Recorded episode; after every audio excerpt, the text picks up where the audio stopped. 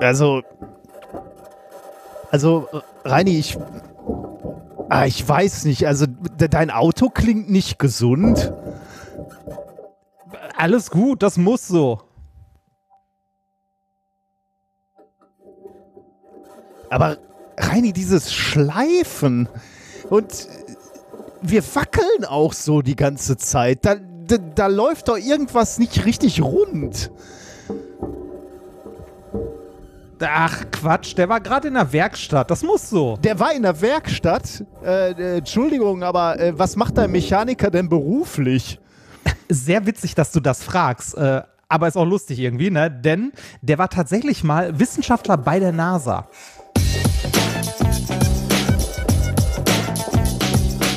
If, if, you, if you base medicine on, on science, you cure people. If you base the design of planes on science, they fly. Um, if you base the design of rockets on science, they reach the moon. It works. Methodisch inkorrekt Folge 187 vom 23.03.2021 direkt von der Reifenpanne der Wissenschaft. Mit mir heute wieder mein Chefmechaniker Reinhard Remfort. Das wird nicht billig. Klassiker, ne? Und ich bin der ADAC der Wissenschaft Nikolaus Möhr. Glück auf. Geht, ich, ich, geht dir das auch immer so? Du suchst die Werkstatt, wo du am wenigsten abgezockt wirst?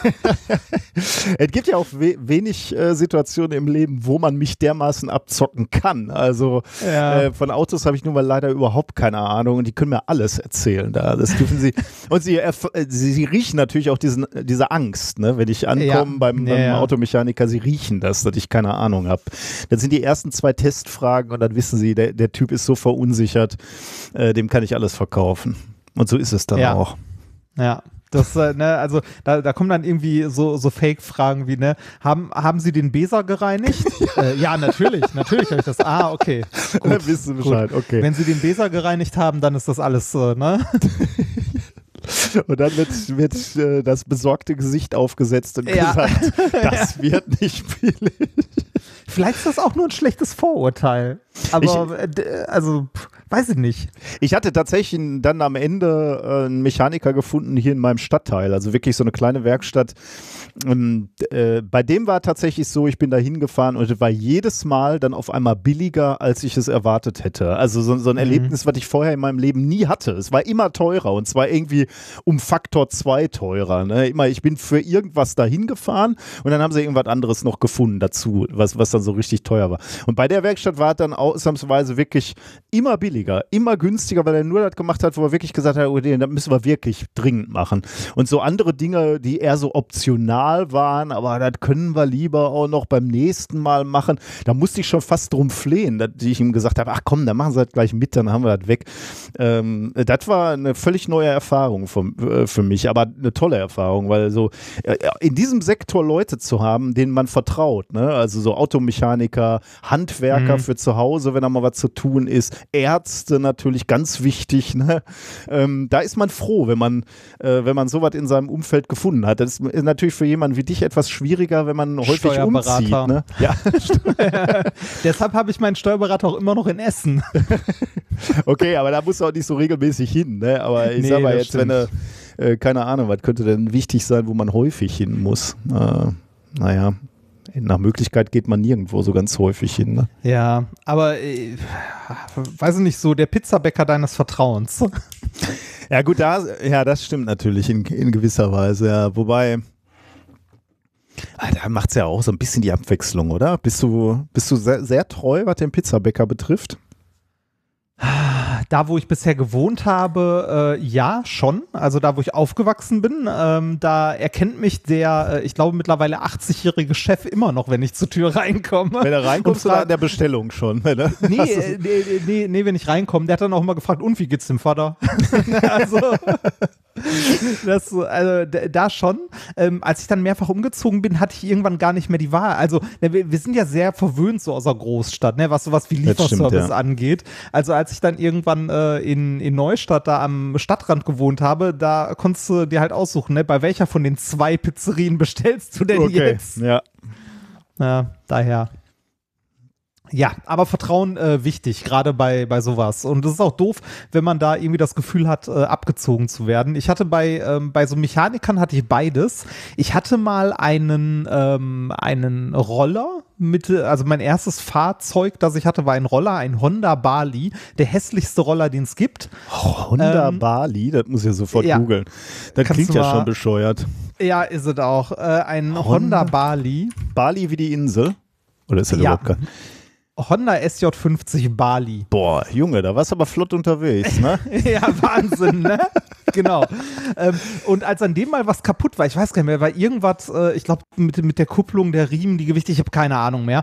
Äh, irgendwas war dran kaputt, war ich auf jeden Fall bei dem Honda-Händler bei uns unten an der Ecke, weil das so die nächste Werkstatt war, ne?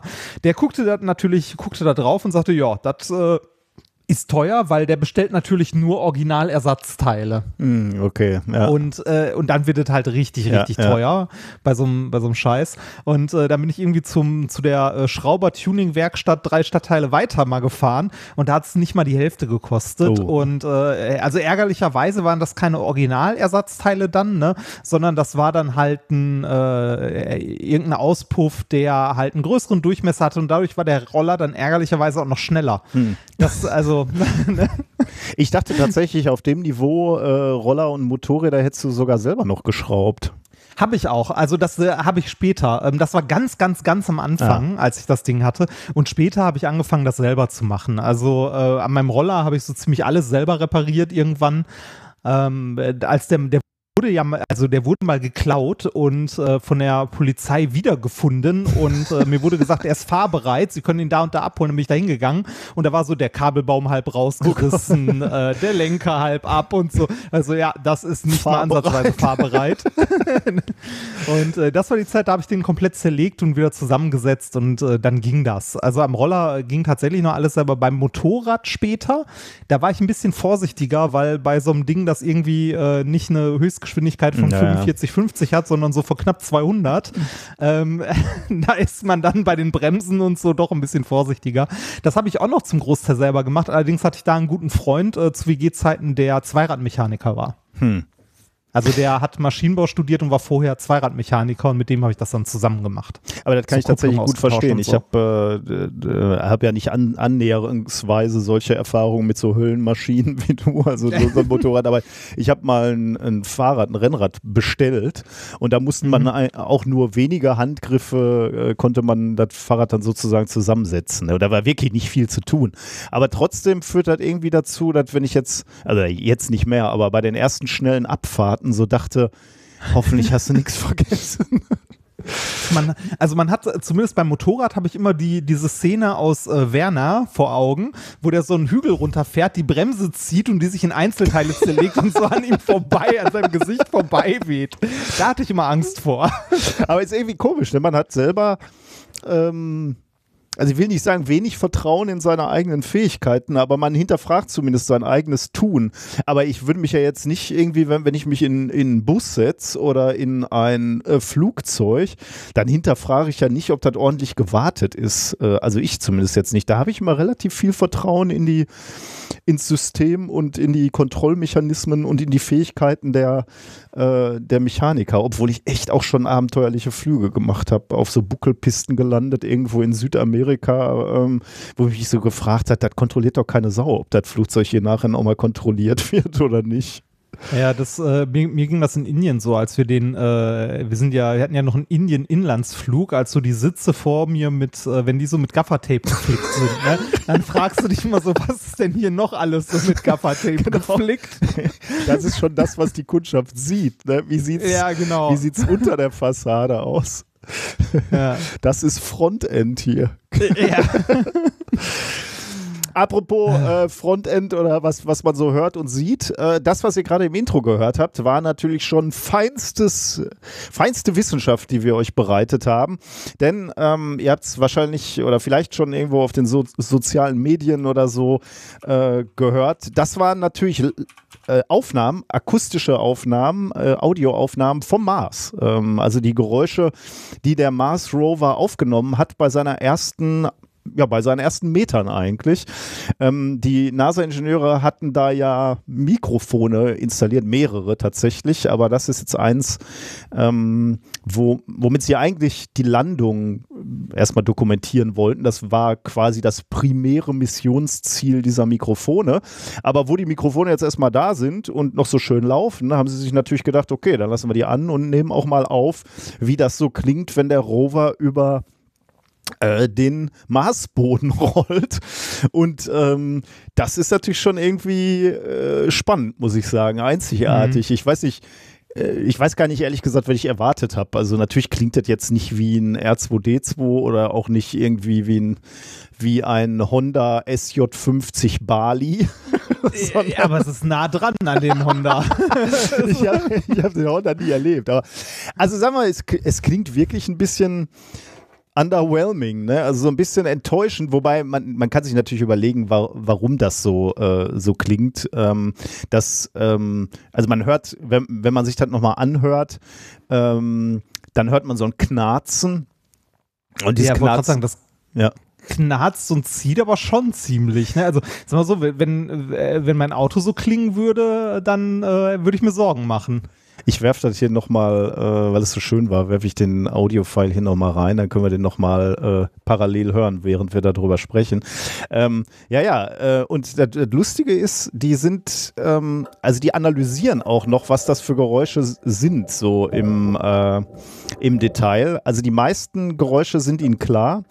Ähm, dieses Knarzen äh, stammt wohl von der Aufhängung und von der Federung des Rover-Fahrwerks. Und dazwischen hörst du so kürzere Schläge und so ein Rattern. Und äh, das ist wohl, äh, oder, oder das, das sagen diese äh, NASA-Leute, das sind die Räder, die beim Rollen, also die, die, Räder, die über den Marsgrund rollen. Und warum klingt das so blechern? Naja, weil die, äh, weil die halt keine Luftreifen haben da auf dem Rover, sondern ah, das ja. sind Metallräder. Und Metall mhm. auf Stein kann man sich natürlich vorstellen, dass das so klingt, wie so eine Dose, die da rumrollt.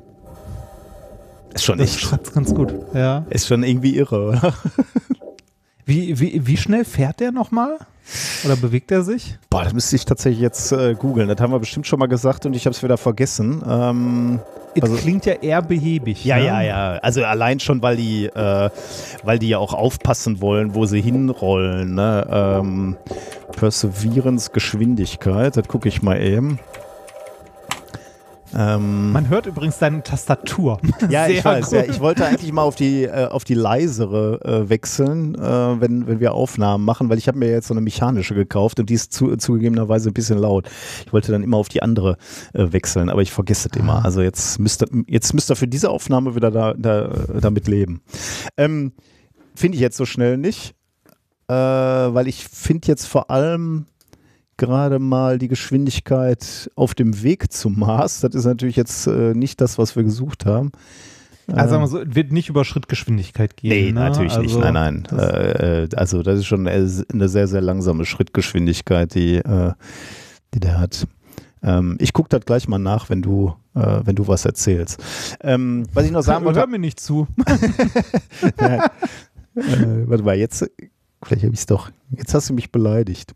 ähm, äh, ein Geräusch äh, können, können sie tatsächlich selber noch nicht so gut ähm, äh, zuordnen. Äh, da ist wohl äh, irgend so ein hohes Kratzen oder Knirschen. Ich bin mir jetzt nicht sicher, welches von diesem ganzen Kratzen und Knirsche damit gemeint ist, aber da ist wohl ein so ein Kratzen und Knirschen, wo die äh, NASA-Leute selber noch nicht so genau sagen können, wo das herkommt. Also die vermuten, das könnte entweder so eine elektromagnetische Interferenz von einer dieser Elektronikkisten sein, die auf dem Rover montiert sind, oder äh, irgendeine andere Wechselwirkung von den Rädern mit dem Marsboden, ähm, welchen sie bisher noch nicht so auf dem Schirm hatten. Aber da, äh, wenn das, hm? wenn das Ding in einer Woche nicht mehr weiterfährt, ne, weil irgendwas mit dem Reifen ist, ne? Dann, äh, dann ist hier aber äh, böses oben, ne? Dann wir das gesagt haben. Oh, ja, ja. ja. Schwierig, ja, okay. Ähm, äh, da, da sind große Taten übrigens. Das darf jetzt nicht schiefgehen, weil demnächst stehen da große Taten an. Äh, die bereiten sich gerade darauf vor, den, ähm, die Drohne, den kleinen Helikopterstart klar zu machen. Ne? Sie haben jetzt irgendwie so ein.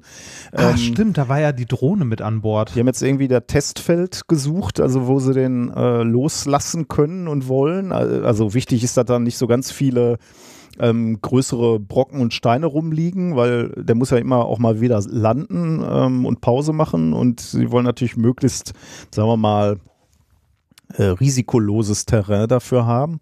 Ähm, der klemmt im Moment noch unter dem unter dem Rover. Ich weiß, ich weiß gar nicht, ob die Verdeckung schon abgemacht ist. Äh, die wird dann abgeworfen und dann klappt er sich langsam unterhalb des Rovers aus, wird dann abgeworfen in Anführungsstrichen. Äh, dann äh, steht er erstmal unter dem Rover, der Rover fährt dann weg und dann ist er im Prinzip startklar und kann die ersten Testflüge machen. Und die ersten Testflüge sind dann für Anfang April vorgesehen und dann ist die, die Testkampagne ist so für 30 Tage etwa angesetzt. Also in 30 Tagen soll er dann einige Male fliegen und diese, diese Flüge sollen dann dokumentiert werden. Aber weißt du, was ich Erschreckendes gehört habe? Der hat nicht mal eine Videokamera dabei. Was? Ja, also der hat eine Kamera dabei, der macht Fotos, aber keine Videos. Also äh, so eine GoPro wiegt doch jetzt auch nicht mehr so viel, oder?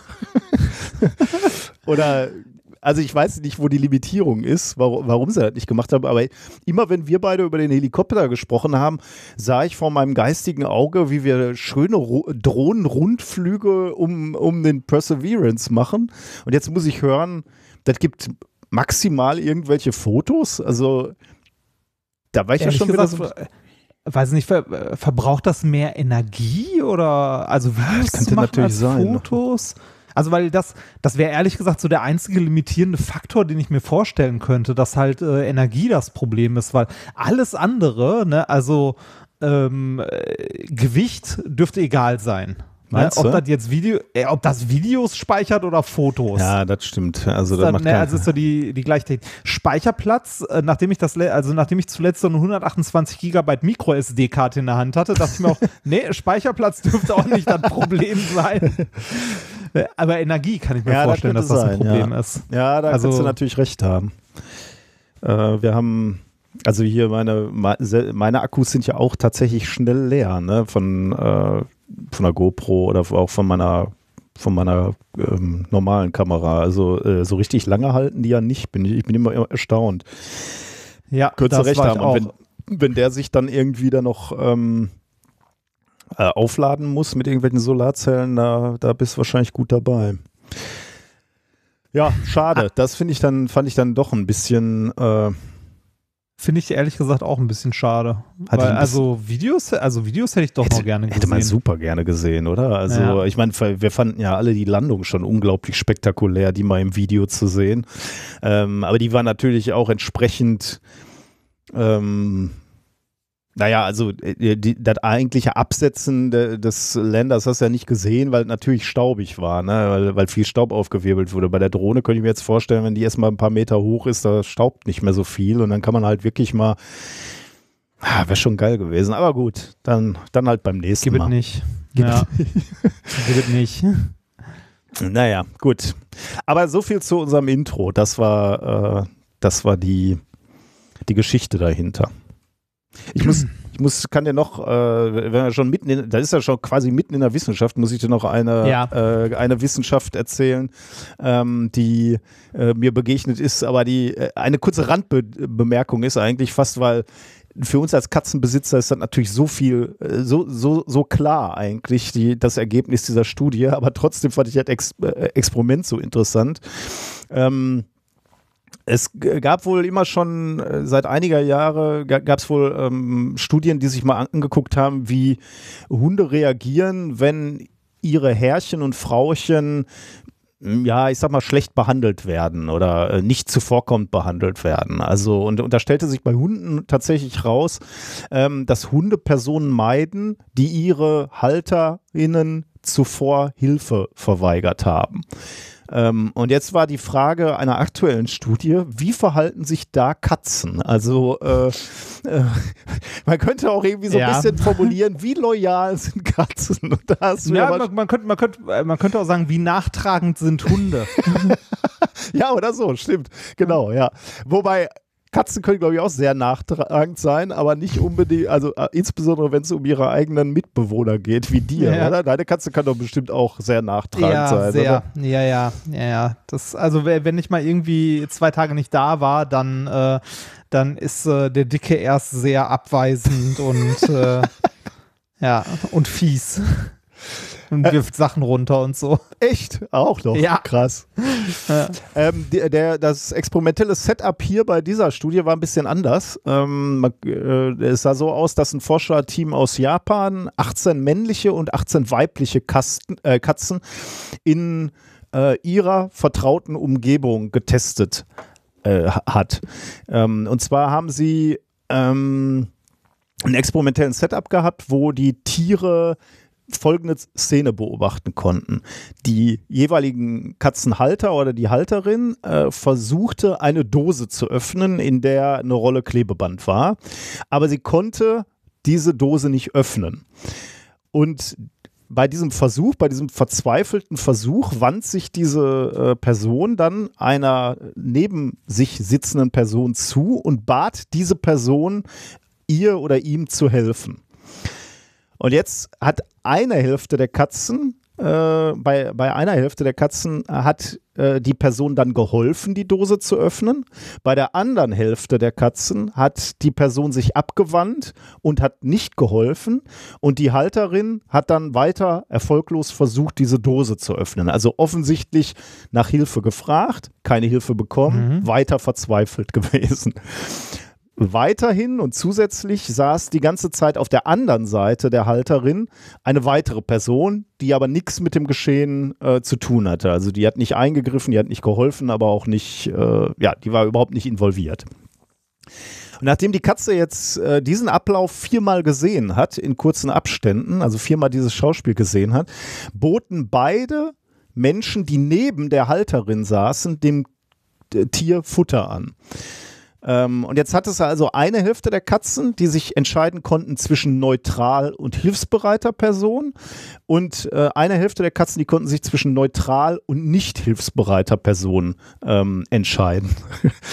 das, In, in, in, inwiefern entscheiden? Also, ja, von wem sie Futter nehmen. Also äh, so, die haben ja von ah, okay. beiden Ja, Futter ja, ja, bekommen okay. und sie konnten sich Ja, okay. entscheiden, äh, nämlich von der hilfsbereiten Person oder der neutralen Person, beziehungsweise der nicht hilfsbereiten Person oder der neutralen Person. Und ähm, die Katze zeigte keinerlei Vorliebe für eine der beiden Personen. Also weder bevorzugten sie die hilfsbereite Person gegenüber der neutralen, noch mieden sie die Person, die Hilfe verweigert hatte. Also der, der Katze ist völlig egal, wie ihr äh, Herrchen oder Frauchen behandelt wurde. Sie nimmt einfach immer Futter von allen, ist völlig egal. Und das ist tatsächlich ein Unterschied wohl zu den Hunden, die getestet wurden in, in anderen Studien. Da gab es wohl eine Präferenz. Zwar keine Präferenz für die hilfsbereite Person, aber sie nahmen deutlich und signifikant seltener das Futter von derjenigen Person, die dem Halter nicht geholfen hatte. Also auch so, dass sie Ah. beobachtet haben, ah, der hilft meinem Herrchen nicht, dann nehme ich von dem mal lieber kein, kein Futter. Aber das ist den Katzen völlig egal. Ja, ist Futter, ne? das, Genau. Sorry, aber Freunde, Ja. Freundschaft endet an dieser Stelle. Ja, am Napfrand. Die Freundschaft endet am Napfrand. Sehr gut. Es waren wohl Katzen, ähm, ich weiß gar nicht warum, aber das haben die äh, Autorinnen äh, hier, mh, weiß ich nicht, äh, nicht, nicht entschuldigend, aber äh, einschränkend äh, noch erwähnt in dem Paper, dass die, äh, dass wohl Katzen waren aus so Katzencafés, also es äh, sehr Ah, gewohnt waren, okay. äh, mit sehr Menschen, vielen Menschen zu Menschen. interagieren. Ja, äh, Ja. da haben sie gesagt, so vielleicht ist das äh, eine, äh, eine Einschränkung in unserer, äh, in unserer Studie. Ja. Aber ich könnte mir vorstellen, dass das so ist. Äh, Ja. Das, ach, Katzencafés, Zeiten vor der Pandemie. Ich, ich war noch nie in einem Katzencafé. Ich war schon in mehreren. Ähm, unter anderem in, äh, in Holland war ich mal in einem und in Berlin war ich mal in einem. Ich stelle mir das so ein bisschen vor, als wäre man dann bei so einer äh, Cat Lady irgendwo zu Hause und überall laufen Katzen rum und äh, man setzt sich aus Versehen auf Katzen und so. In dem in Berlin hat es sich auch exakt so angefühlt. Das ist eine ältere Dame, die dann irgendwie Kuchen macht und so, ne? Äh, das ist so ein winzig kleines Ding und überall äh, rennen halt irgendwie Katzen rum. Das, äh, da war das tatsächlich so, in dem in, äh, in den Niederlanden war es ein bisschen anders. Das war so, so ein bisschen jünger, also ne, auch weniger so Tante Emma-Lädchen, sondern äh, wirklich so ein, halt ein kleines Café, so ein bisschen alternativer wirkte das zumindest und da haben auch mehr Katzen gelebt. Also nicht irgendwie nur drei, sondern hm. so 15 oh oder so. Und die hatten, äh, die hatten aber eine zweite Etage nur für sich, also konnten sich auch komplett zurückziehen und die waren auch, äh, ja, die eine oder andere Katze war relativ aufdringlich, kuschelbedürftig. Oh, okay. War aber, war aber nett. Also. Tja. Ja. Äh, wie läuft es bei dir? Gehen Vorlesungen langsam wieder los, oder? das ist so. Äh, Mensch versucht Gespräch am Laufen zu halten und tappt ja. mitten in die Scheiße. Ja.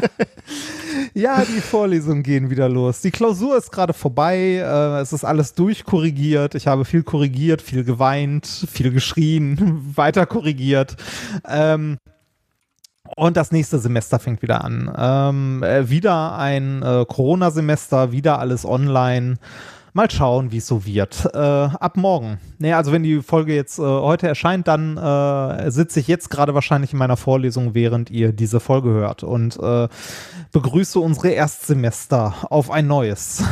Aber da äh, sind dann ja Erstsemester, ja. ne? Also wirklich das reale Erstsemester oder die, die, sind, sind da jetzt einige stecken geblieben von, von dir? Ähm, also sind auch Wiederholer dabei. Die Frage ist, ob die die Vorlesungen besuchen so, oder nicht. Ja, ne? Also das ist ja immer die Frage. Aber so in, in Summe sind es eigentlich erstmal Erstsemester. Ist allerdings Sommersemester, das heißt, es sind nicht so viele. Das, hm. Die Vorlesung wird wohl relativ leer werden. Aber das heißt für mich jetzt wieder bis Juli geht das Semester, glaube ich, zweimal die Woche Vorlesung. Ja, und dann brauche ich erstmal eine Pause von der Lehre, weil sonst werde ich wahnsinnig.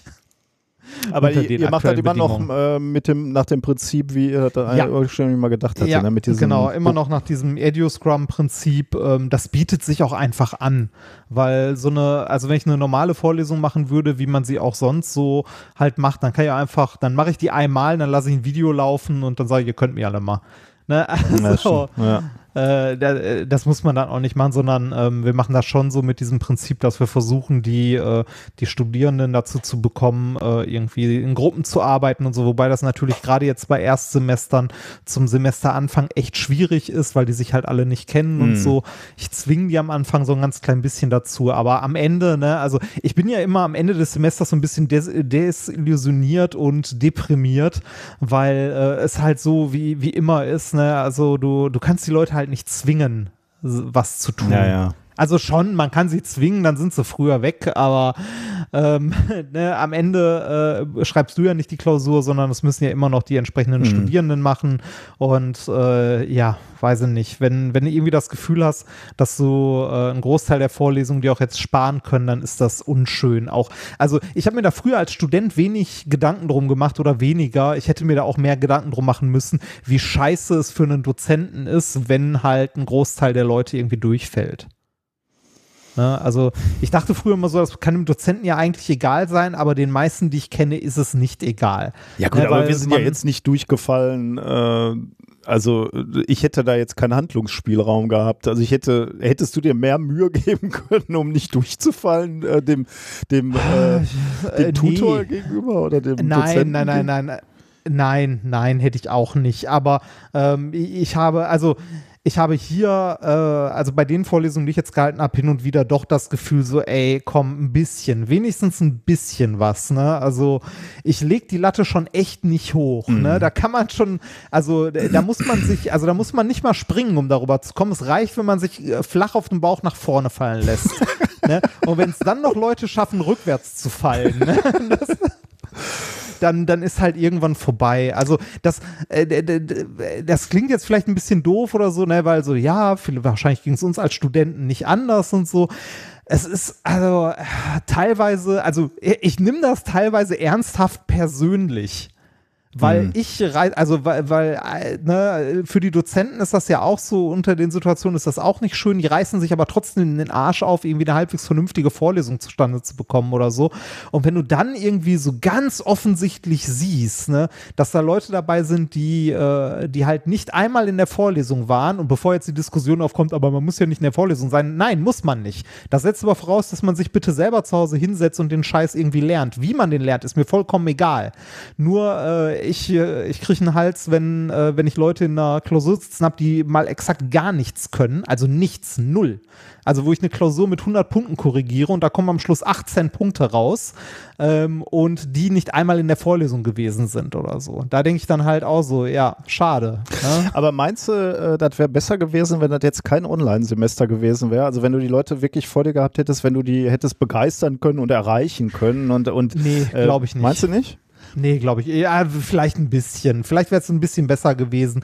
Äh, ich glaube aber nicht, dass der, dass der Aspekt des Erreichens und des wirklich Live-Daseins den großen Unterschied macht, sondern gerade bei den Erstsemestern glaube ich, dass der fehlende soziale Kontakt zu anderen Studierenden und der fehlende soziale Gruppenzwang. Ne?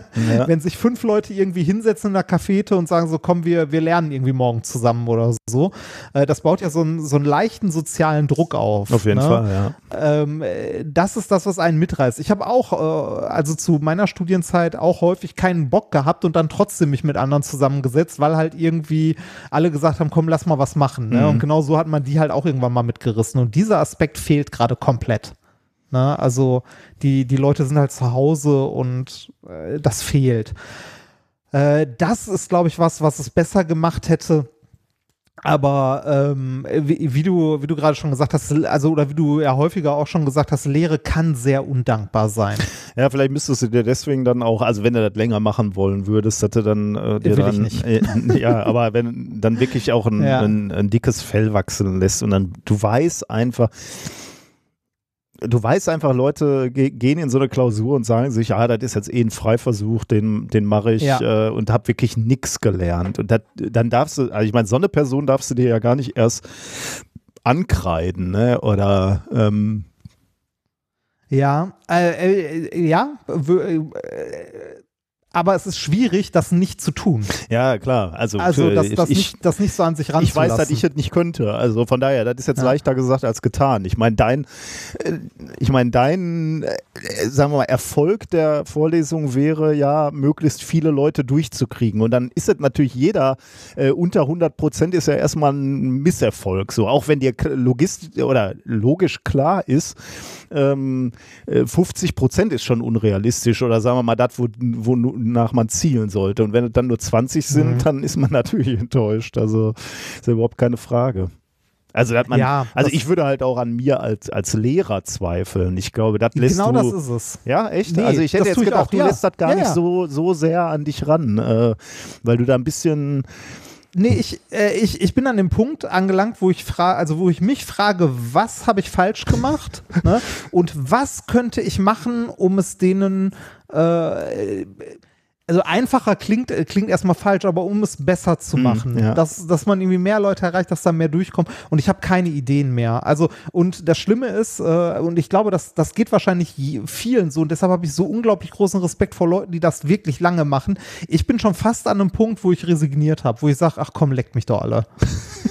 Also wirklich, da, da bin ich, da, deshalb, also ich, äh, ich mache das jetzt auch. Dieses Semester äh, mache ich noch einmal die Vorlesung, danach bin ich erstmal äh, eine ganze Zeit lang raus. Ich weiß nicht, ob ich das danach generell nochmal machen werde, aber ich brauche auf jeden Fall erstmal eine längere Pause davon. die innere das, äh, Kündigung. Nee, nee ich habe ja schon gekündigt. ja, ja, ja, ja. Also, das, das habe ich ja schon lange gemacht. Ja, trotzdem Das- kann ja doch die in- innere Kündigung kann ja noch folgen. Also ähm, Ja, so, das- dass du wirklich also- sagst, okay, ich kann hier nichts mehr erreichen. Äh, Also ich, ich, ich kann, also ich schaffe das einfach nicht mehr. Das, ich merke, dass mir das, also mir und meinem Gemütszustand nicht gut tut. Also so gar nicht gut tut. Und das, also dann machst du auch irgendwann keine vernünftige Vorlesung mehr. Ne? Also ja, das, also, es ist schwierig. Ich habe, also wie gesagt, ich habe einen riesen Respekt vor, vor so Lehrpersonal, sei es jetzt Lehrer, Professoren oder was auch immer, die das, äh, die es schaffen, das äh, über mehrere Jahre hinweg sich immer wieder zu begeistern. Mhm. Ähm, und äh, mein, mein Verständnis, das ich früher nie hatte, ähm, für Professoren oder, ähm, oder irgendwelche Übungsrumleiter, Dozenten, was auch immer, die halt äh, streng sind. Ne? Also die, die nicht immer nett sind, sondern die streng sind, ähm, wächst immer mehr weil ich glaube, dass das eine, äh, eine ganz gute, oder weil ich weiß nicht, ob es eine gute ist, ähm, aber streng, aber dabei fair zu bleiben, ist, glaube ich, eine vernünftige Strategie, auf lange Sicht mit Lehre umzugehen. Mhm. Weil Okay. wenn, äh, wenn du, wenn du halt so, da, so ein bisschen der Kumpellehrer bist. Wie wir beide ne? sind, ne? Wir sind zu nett, wir sind Richtig. zu weich, ne? Das habe ich Ja, auch schon richtig, oft genau. gedacht, ja. dann, dann, dann kriegst du auf Dauer Probleme damit. Ähm, weil es, äh, weil es immer weiter abrutscht und du immer Leute dabei hast, die das ausnutzen. Mhm. Immer. Und das, äh, das macht also mich zumindest irgendwann fertig. Und ähm, wenn ich so an, an Lehrer zurückdenke, die ich im Nachhinein, wo ich im Nachhinein sage, so, boah, die, ne, die waren zwar streng, aber halt immer noch fair dabei und gut.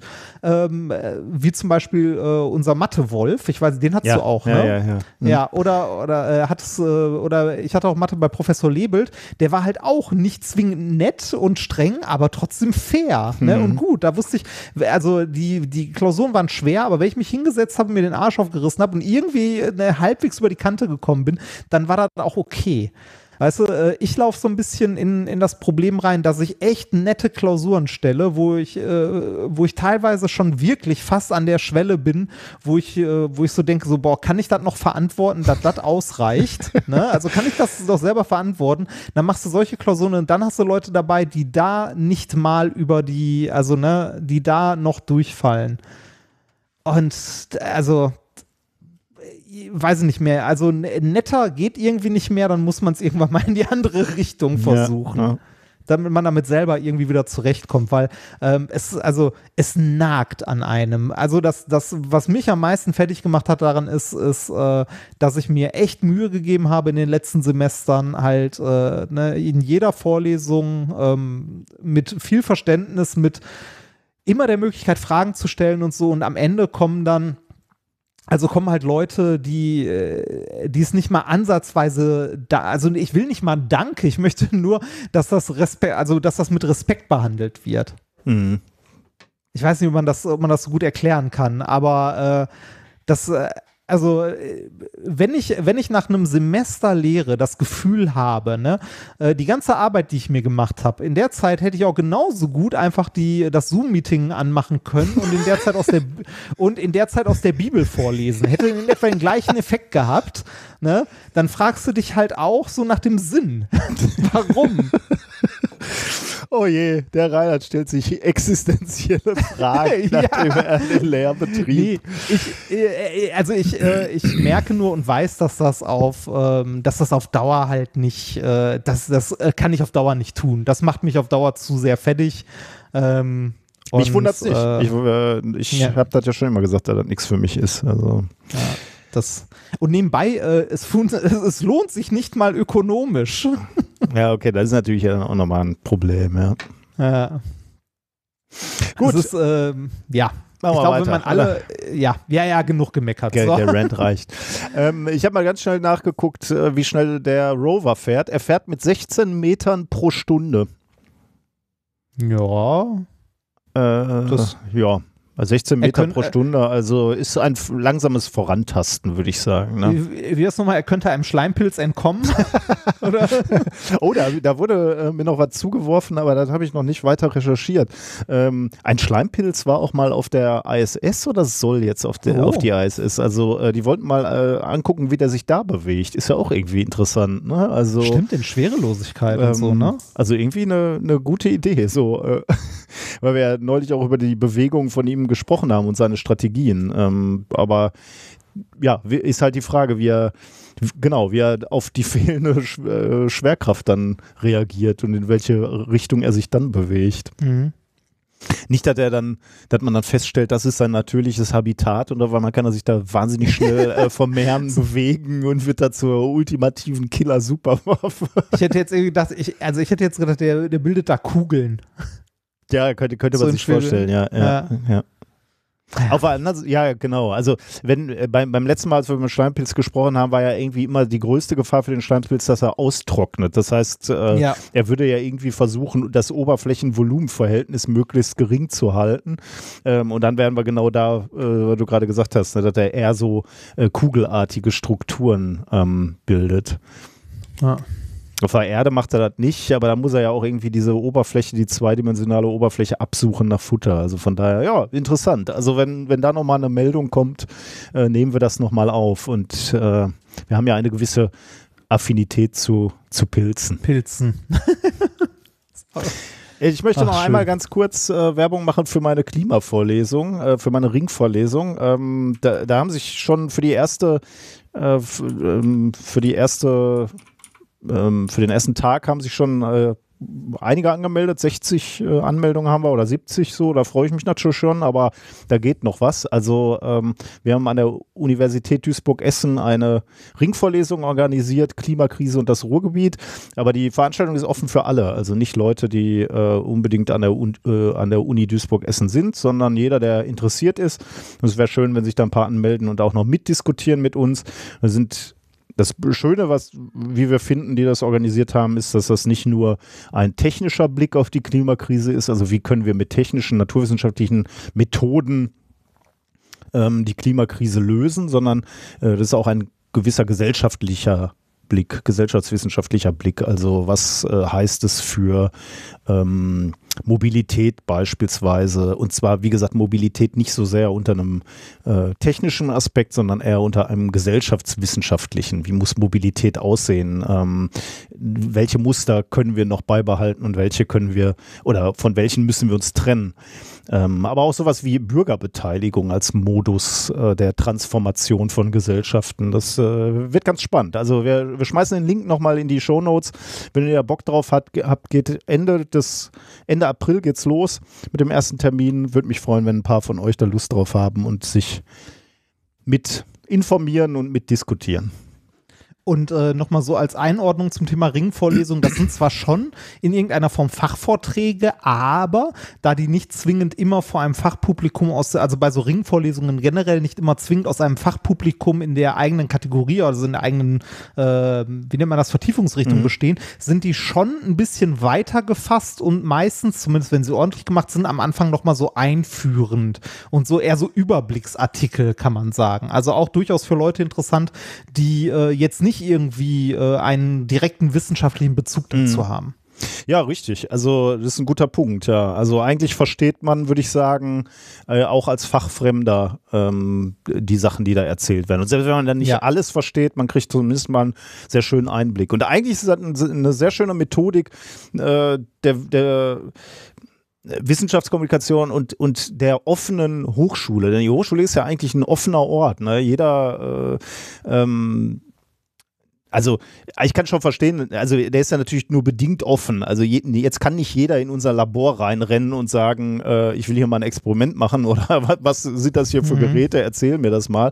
Also von daher muss man natürlich ein bisschen vorsichtig sein mit dem Begriff offen. Aber ähm, aber so eine Ringvorlesung ist wirklich ein sehr schönes Medium, wo dann halt gesagt wird, äh, hier ist eine Veranstaltung, die für alle offen ist, wo sich alle informieren können äh, und wo Leute auch, die nie an der Uni waren, halt wirklich mal teilnehmen können und wirklich auch herzlich eingeladen sind und das der Sinn ist äh, von so einer Ringvorlesung.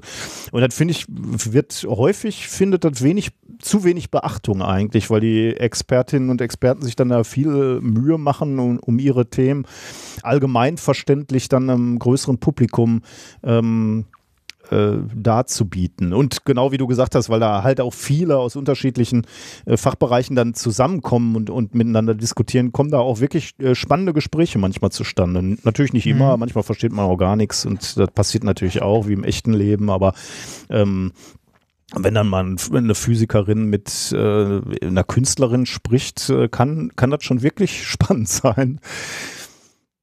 Ich meine, und gerade jetzt, wo es Ja. äh, gerade jetzt, wo es online ist, kann man das auch ganz gut so nebenbei halt Ja, mal ist- laufen lassen. Ja, ne? das, äh, das habe ich auch gedacht. Ich mache das eigentlich viel zu wenig, aber das liegt auch an meiner Art zu arbeiten. Ich, äh, ich konzentriere mich halt wirklich gerne und mache dann nur eine Sache. Ähm, aber eigentlich könnte man die ganze Zeit so äh, Ringvorlesungen nebenher laufen lassen. Also ich habe für, für morgen auch schon wieder irgendwie so eine, so eine Vorlesung, die mir begegnet ist und dann dachte ich so, ah nee, mitten am Tag habe ich keine Zeit. Und dann habe ich nachher gedacht, hey, du sitzt hier eh zu Hause und machst irgendwelche, also im Moment le lese ich eine Doktorarbeit, da kannst du nebenbei auch mal mit einem Ohr da zuhören. Äh, und jetzt gucke ich mir da so einen Vortrag an. Eigentlich müsste man das viel mehr nutzen. Ja.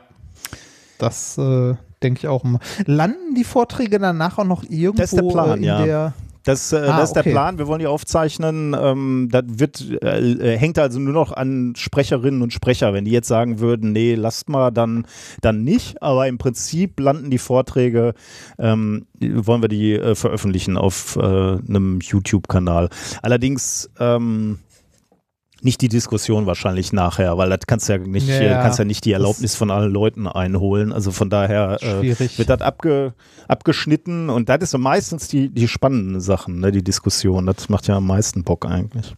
Ah, die Vorträge an sich sind auch schon ganz cool. Also Ich hoffe, ich hoffe, ja. ja, Bin gespannt. zumindest in den Ringvorlesungen, in denen ich bis jetzt so war. Wobei da manchmal, man, also das funktioniert eigentlich häufig, also es hängt natürlich immer am Vortragenden, wie gut das funktioniert. Häufig funktioniert es sehr gut, dass alle abgeholt werden. Manchmal ist es aber auch so, dass man denkt so, mein Bus kommt. ich muss weg. Am extremsten habe ich dann ja bei diesen Kinder-Uni-Vorträgen äh, erlebt, die eben wirklich mit überragender Mehrheit meistens spitze waren. Aber ich habe auch ein, zwei in, in den Jahren auch schon gesehen, wo ich so gedacht habe, sag mal, wurde die Person nicht vorbereitet? Hat man denen mal gesagt, welche Altersgruppe Kinder sind, ja. Oder haben die wirklich gedacht, ja, so ein PowerPoint-Vortrag, der, der holt einfach auch so einen Siebenjährigen komplett ab. Und, und, da, und das, liebe Kinder, ist der Nabla-Operator. Von dem habt ihr ja sicherlich schon gehört. ja, genau. Sag mal, was lernt ihr denn da in der Schule? Ja. Äh, noch eine kurze Frage zu den zu der Ringvorlesung. Die sind auf Deutsch, oder? Ja, Was ja auch nicht, nicht äh, okay, das ist Stimmt, ja auch eher ja. ungewöhnlich eigentlich, aber äh, sehr, also hier für ein öffentlichkeitswirksames Thema, beziehungsweise ein für die Öffentlichkeit wahrscheinlich sehr interessantes Thema, dann doch auch sehr gut. Ja, das wäre, glaube ich, das falsche Zeichen gewesen, wenn wir die auf Englisch gemacht hätten. Also es soll ja wirklich äh, für die Leute, ja, also Nee, es, also, äh, man, man hat ja, je nachdem, was für eine Ringvorlesung es ist, hast du ja manchmal Leute auch einfach dabei, halt Experten, die kein Deutsch sprechen. ja, okay, klar. Äh, das, ja. Also, daher. Aber hätte hier, ich dann wahrscheinlich auch in Kauf genommen, aber es soll ja auch so ein Ja. bisschen der deutsche Blick auf, auf die Klimakrise sein. Ne? Also äh, das geht jetzt eigentlich nicht so um the big picture. Also wir, äh, wir, wir erzählen jetzt nicht nochmal alles, äh, CO2 hängt mit ähm, äh, mit Temperaturanstieg zusammen, so, das wird sicherlich auch mal fallen, aber darum geht es eigentlich nicht. Es geht wirklich mit scharfem Blick um einzelne Aspekte, wie soll ähm, wel welche Möglichkeiten haben wir technisch äh, aus der Klimakrise rauszukommen oder wie wollen wir Mobi Mobilität gestalten? Also wirklich so ein, so ein Fokus, immer ein so ein Schlagbild auf, äh, um, um einfach mal darzustellen, wie viel sich eigentlich ändern muss, um 1,5 Grad zu erreichen. Naja. Gut. Ähm, wir haben heute schon einmal über Basteln gesprochen. Wolltest du noch über dein äh, Bastelprojekt so, äh, sprechen? Oder? Ja, kann, kann, kann ich mal kurz am Rande erwähnen. Das ist das, was gerade meine Laune oben hält. Ah. ähm, ich, ich bastel und äh, also ich bastel an alten Spielekonsolen, habe ich ja letztens schon gesagt, und äh, habe gerade ähm, die alte Dreamcast, die ich auseinandergenommen habe, die so nikotingelb war, die hat die letzten zwei Tage in meinem Keller äh, in äh, Wasserstoffperoxid unter UV-Licht gebadet. Und äh, sieht ganz gut aus schon. Also, äh, das funktioniert erstaunlich gut. Ja, okay. Was mit Haaren funktioniert, äh, sollte ja auch mit. Ja, wo, wo, wo, wobei das da ja nicht nur Bleichen ist, sondern da ist es ja tatsächlich äh, eine chemische Reaktion mit dem, äh, mit dem, ich glaube, Brom war es, das in dem Kunststoff Ach ja, beigemengt ist. stimmt, hat das mir Und mal diese, erzählt. Ja. äh, diese Reaktion quasi wieder rückgängig macht. Warum Und war das Brom da nochmal drin? Äh, Brandschutz, damit äh, der, äh, der äh, Kunststoff äh, bestimmte Brandschutzrichtlinien einhält. Deshalb haben die den wohl damals zugemischt und deshalb wird dieser, ähm, wird dieser äh, weiße Kunststoff häufig so gelb im UV-Licht, wenn Mhm. er halt in der Sonne steht Ja. und so. Und äh, das kriegst du halt mit, äh, mit Wasserstoffperoxid und UV-Licht äh, ganz gut wieder zurück. Und ich habe so eine, ähm, in meinem Keller so eine Ikea-Box. Ist, äh, äh, bleibt die denn dann äh, weiß oder hell oder äh, würde die jetzt auch wieder nikotingelb werden über die nächsten Jahre? Äh, wahrscheinlich, wenn du die jetzt, äh, ich weiß es ehrlich gesagt nicht. Ähm, ich habe mich mit der chemischen Reaktion an sich auch nicht so sehr auseinandergesetzt. Ähm, ich denke mal, die würde auf Dauer wieder gelb werden, wenn man die jetzt wieder in der Sonne stehen lässt und so. Ähm, aber sie sieht zumindest, also ich würde jetzt nicht sagen, wir am ersten Tag, aber den Effekt kriegt man schon deutlich, also kriegt man schon deutlich weg. Ich werde dann in den nächsten Tagen mal äh, noch ein, zwei Bilder wahrscheinlich auch zu posten und die natürlich im Stream auch wieder zusammenbauen, wenn das jemand sehen möchte. Ähm, aber ähm, es macht Spaß. Also mir macht es richtig, richtig viel Spaß, in meinem Keller mit Chemie rumzupanschen. ähm, ist also ist halt alles so ein bisschen. Ja, weiß ich nicht. Also äh, ich bin mal gespannt, ob irgendwann mal die Polizei vor der Tür steht, weil ich größere Mengen Chemikalien bestellt habe und das Kellerfenster nachts manchmal so, äh, so UV-mäßig blau leuchtet. Naja, nee, ähm, äh, macht mir, also macht gerade sehr viel Spaß. Ich habe auch von dem einen oder anderen Hörer tatsächlich eine, äh, eine kaputte äh, oder ältere Konsole noch zugeschickt bekommen. Also die haben mir geschrieben und gefragt, ob ich das gebrauchen kann. Habe ich mich immer lieb für bedankt. Äh, mich auch sehr, sehr darüber gefreut. Eins meiner äh, Highlights war dabei unter anderem ein Game Gear. Ich Sagt weiß, das noch was? ich weiß nicht, ob ich den jemals in der Hand hatte. Ich hatte in meinem Leben zwar viele äh, Spielkonsolen und Handhelds auch in der Hand, aber ich habe da nie so ein äh, also ich hatte wenig selber, muss ich sagen. Äh, ich war ja ein, ich kam ja aus einer armen Familie, hätte ich nicht so. Ja. Eigentlich Ich hatte, auch, ich ne? hatte, ja, ja, richtig. Ich hatte nur einen Gameboy, den, äh, den guten DMG, den alten dicken weißen. Davon habe ich auch zwei Stück hier liegen. Ähm, sehr, sehr schönes Teil. Ähm, der Game Gear war das Konkurrenzprodukt dazu, zu diesem dicken alten Gameboy. Und der hatte zu der Zeit damals schon ein Farbdisplay mit Hintergrundbeleuchtung. Und warum hat er sich nicht durchgesetzt? Klingt doch technisch überlegen. Äh, ja, tatsächlich. Ist, war technisch auch überlegen, aber war teurer. Hm, okay. Und, und äh, das Ding war ein Batteriefresser. Das hat, glaube ich, Ja. sechs Doppel-A-Batterien in drei Stunden leer gezogen. Oh Gott. Ja, also, ne, ist so, hm, naja, aber ähm, äh, sehr interessantes, also sehr schönes Teil, vor allem, äh, weil so diese alte Technik hat halt, ähm, also man, man merkt jetzt an manchen Sachen, wenn halt früher gespart wurde. Und beim Game Gear wurde zum Beispiel an den, äh, also nicht gespart, beziehungsweise es wurden nicht die besten Kondensatoren verbaut, was heutzutage dazu führt, dass bei vielen alten Game Gears ähm, die Displays nicht mehr richtig funktionieren, beziehungsweise die Hintergrundbeleuchtung zu dunkel ist, weil diese Kondensatoren ausgetrocknet sind. Oh, okay. Und, dann Und, wechselst du äh, die jetzt aus? Oder kommt Ja, man da gar genau. Dann, dann, do, ja, man, man kommt dran. Ähm, ich nehme das Ding halt komplett auseinander und versuche die dann jeweils auszutauschen. Das sind irgendwie so 14 Stück oder so auf dem ganzen Board verteilt. Zum Teil für die Hintergrundbeleuchtung, zum Teil für Power Supply und Sound. Ähm, aber genau sowas mache ich gerade und das macht sehr, sehr viel Spaß. Und, äh, Also ist schön, Da, das du hast eine Anleitung und weißt, wo was du dann da auslöten musst? Oder ähm, Ja, ne, äh, also äh, du, also es gibt eine, äh, es gibt relativ viele äh, Foreneinträge dazu. Es gibt eine Menge Leute, die sich mit so alten Spielekonsolen beschäftigen.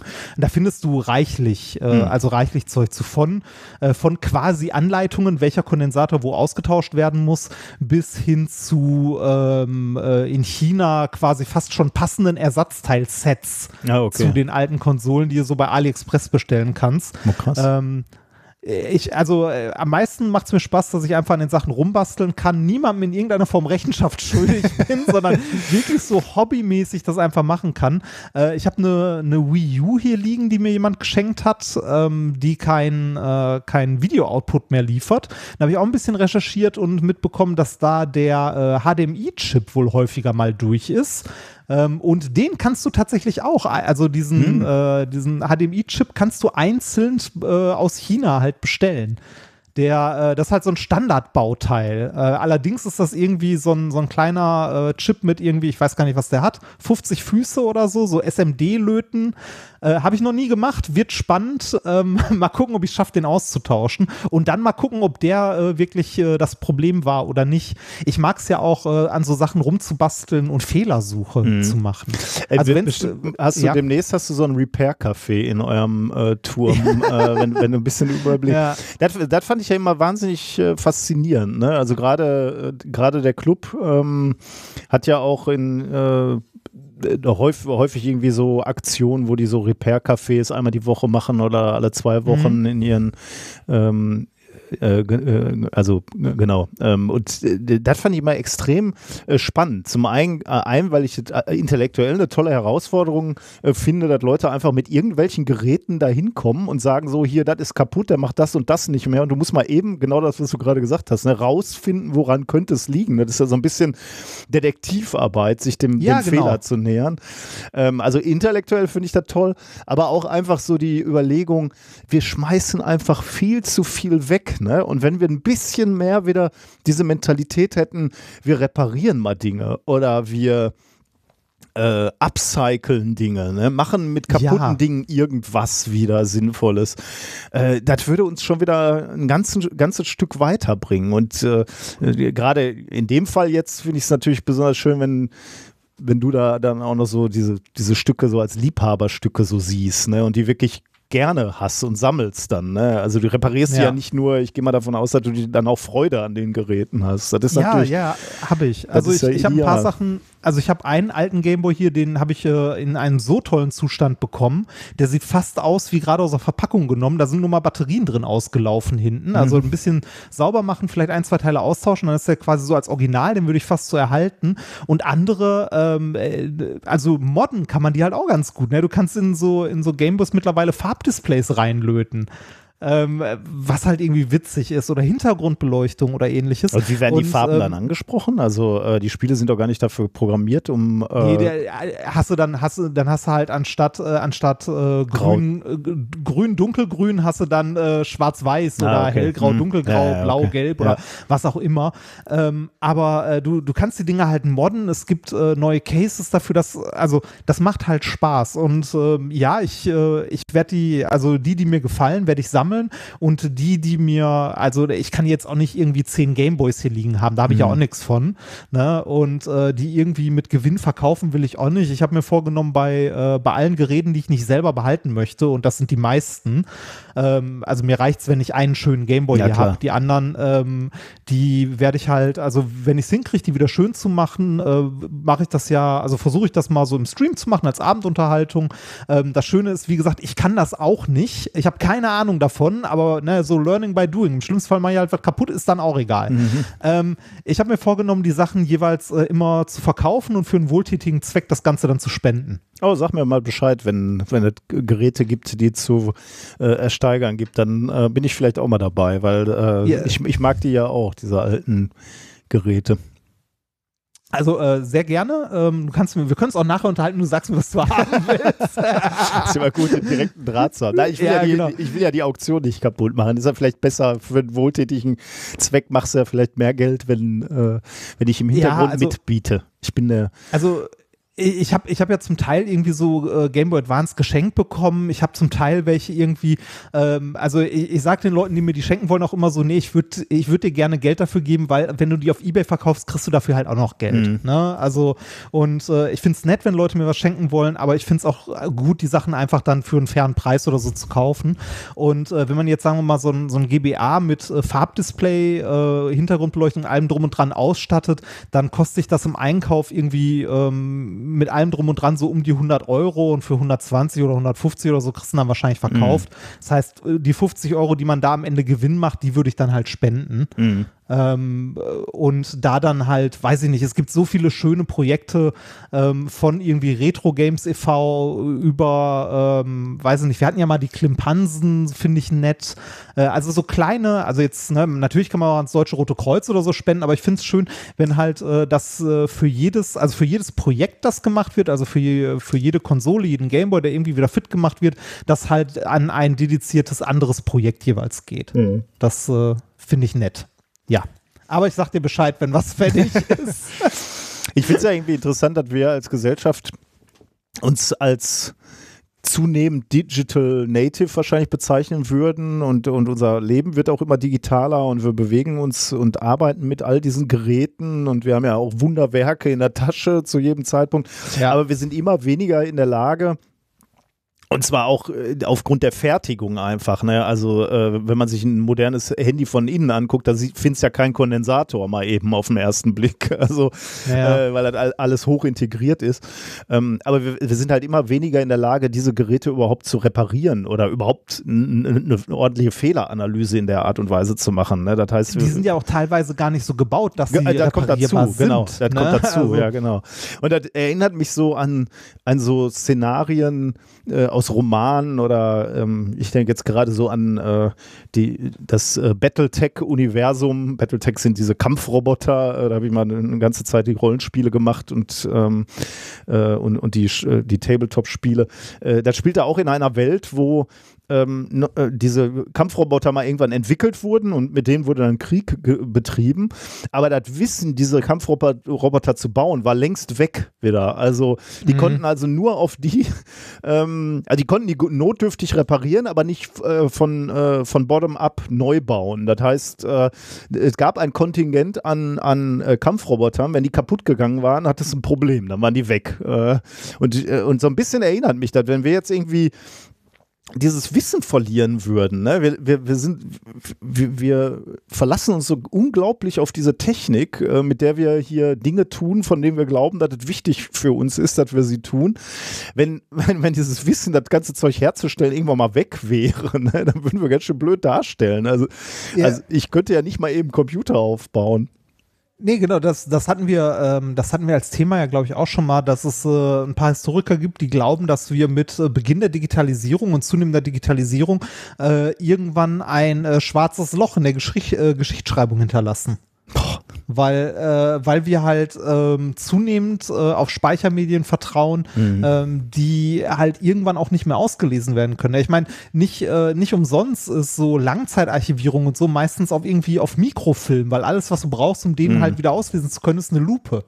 Meine Hoffnung wäre ja äh, irgendwie, dass das äh, wirklich wichtige Wissen halt mehrfach gespeichert ist. Also wo ich ja nur meinen Rechner auch mehrfach an verschiedenen Orten, auf verschiedenen Medien ja. äh, backup, würde ich ja irgendwie hoffen, dass das wesentliche Wissen der Menschheit auch irgendwo da draußen auf äh, diversen Platten oder, oder Datenträgern gespeichert ist. Und selbst wenn, wenn jetzt massiv irgendwo mal was abfackelt, äh, dass du dann trotzdem noch äh, das Wissen rettest. Aber also ich kann, ich kann mir gut vorstellen, dass wir heute schon in einer Zeit liegen, in, der technisches Wissen schon verloren gegangen ist. Ja, klar. So aus, ja, den, ja. aus den 40er, 50er meine, oder meine so. Lieblings, Na, meine Lieblingsgeschichte dazu ist ja äh, die, die Mondlandung, ne? wo, wo, ja, wo ich mir, mir ja auch immer jahrelang die Frage gestellt habe, ne, wieso ist das so schwer, da wieder hinzufliegen? Wir äh, haben das doch einmal gemacht, baut die scheiß Rakete und fliegt da wieder hin. Und ich dann irgendwann mal äh, gelesen habe, ähm, dass eins der Probleme war, dass die Ingenieure da dermaßen schnell gearbeitet haben und Routinen auf Papier geschrieben, ge gekritzelt haben quasi, ne? wie mhm. irgendwelche Bauteile zusammengesetzt werden oder, oder, äh, ähm, oder Bauteile gebaut werden. Ähm, und dieses Wissen ist weg. In dem Moment, wo, also selbst die Ingenieure hatten das nicht im Kopf, sondern die hatten diese Routinen auf irgendwelchen Zetteln. Und wenn diese Zettel weg sind, ähm, dann kannst du du musst dieses Wissen neu entwickeln. Und das ist genau das, was du jetzt sagst. Ne? Also das ist ja nicht lange her. Das 60er Jahre, ähm, äh, das ist, wo sind wir da? 60 Jahre ist das her. Ähm, das Wissen ist weg. Du musst neu lernen, zum Mond zu fliegen. Äh, natürlich sind ja. ein paar Sachen geblieben, auf die du zurückgreifen kannst. Aber das finde ich schon krass. Also, und das ist so ein bisschen, wie du sagst, ne? Es liegt daran, da damals schnell, schnell, schnell das durchgekloppt wurde. Und so ein bisschen habe ich halt auch manchmal jetzt das Gefühl, dass wir Dinge schnell, schnell, schnell entwickeln, weitermachen, weiterhetzen.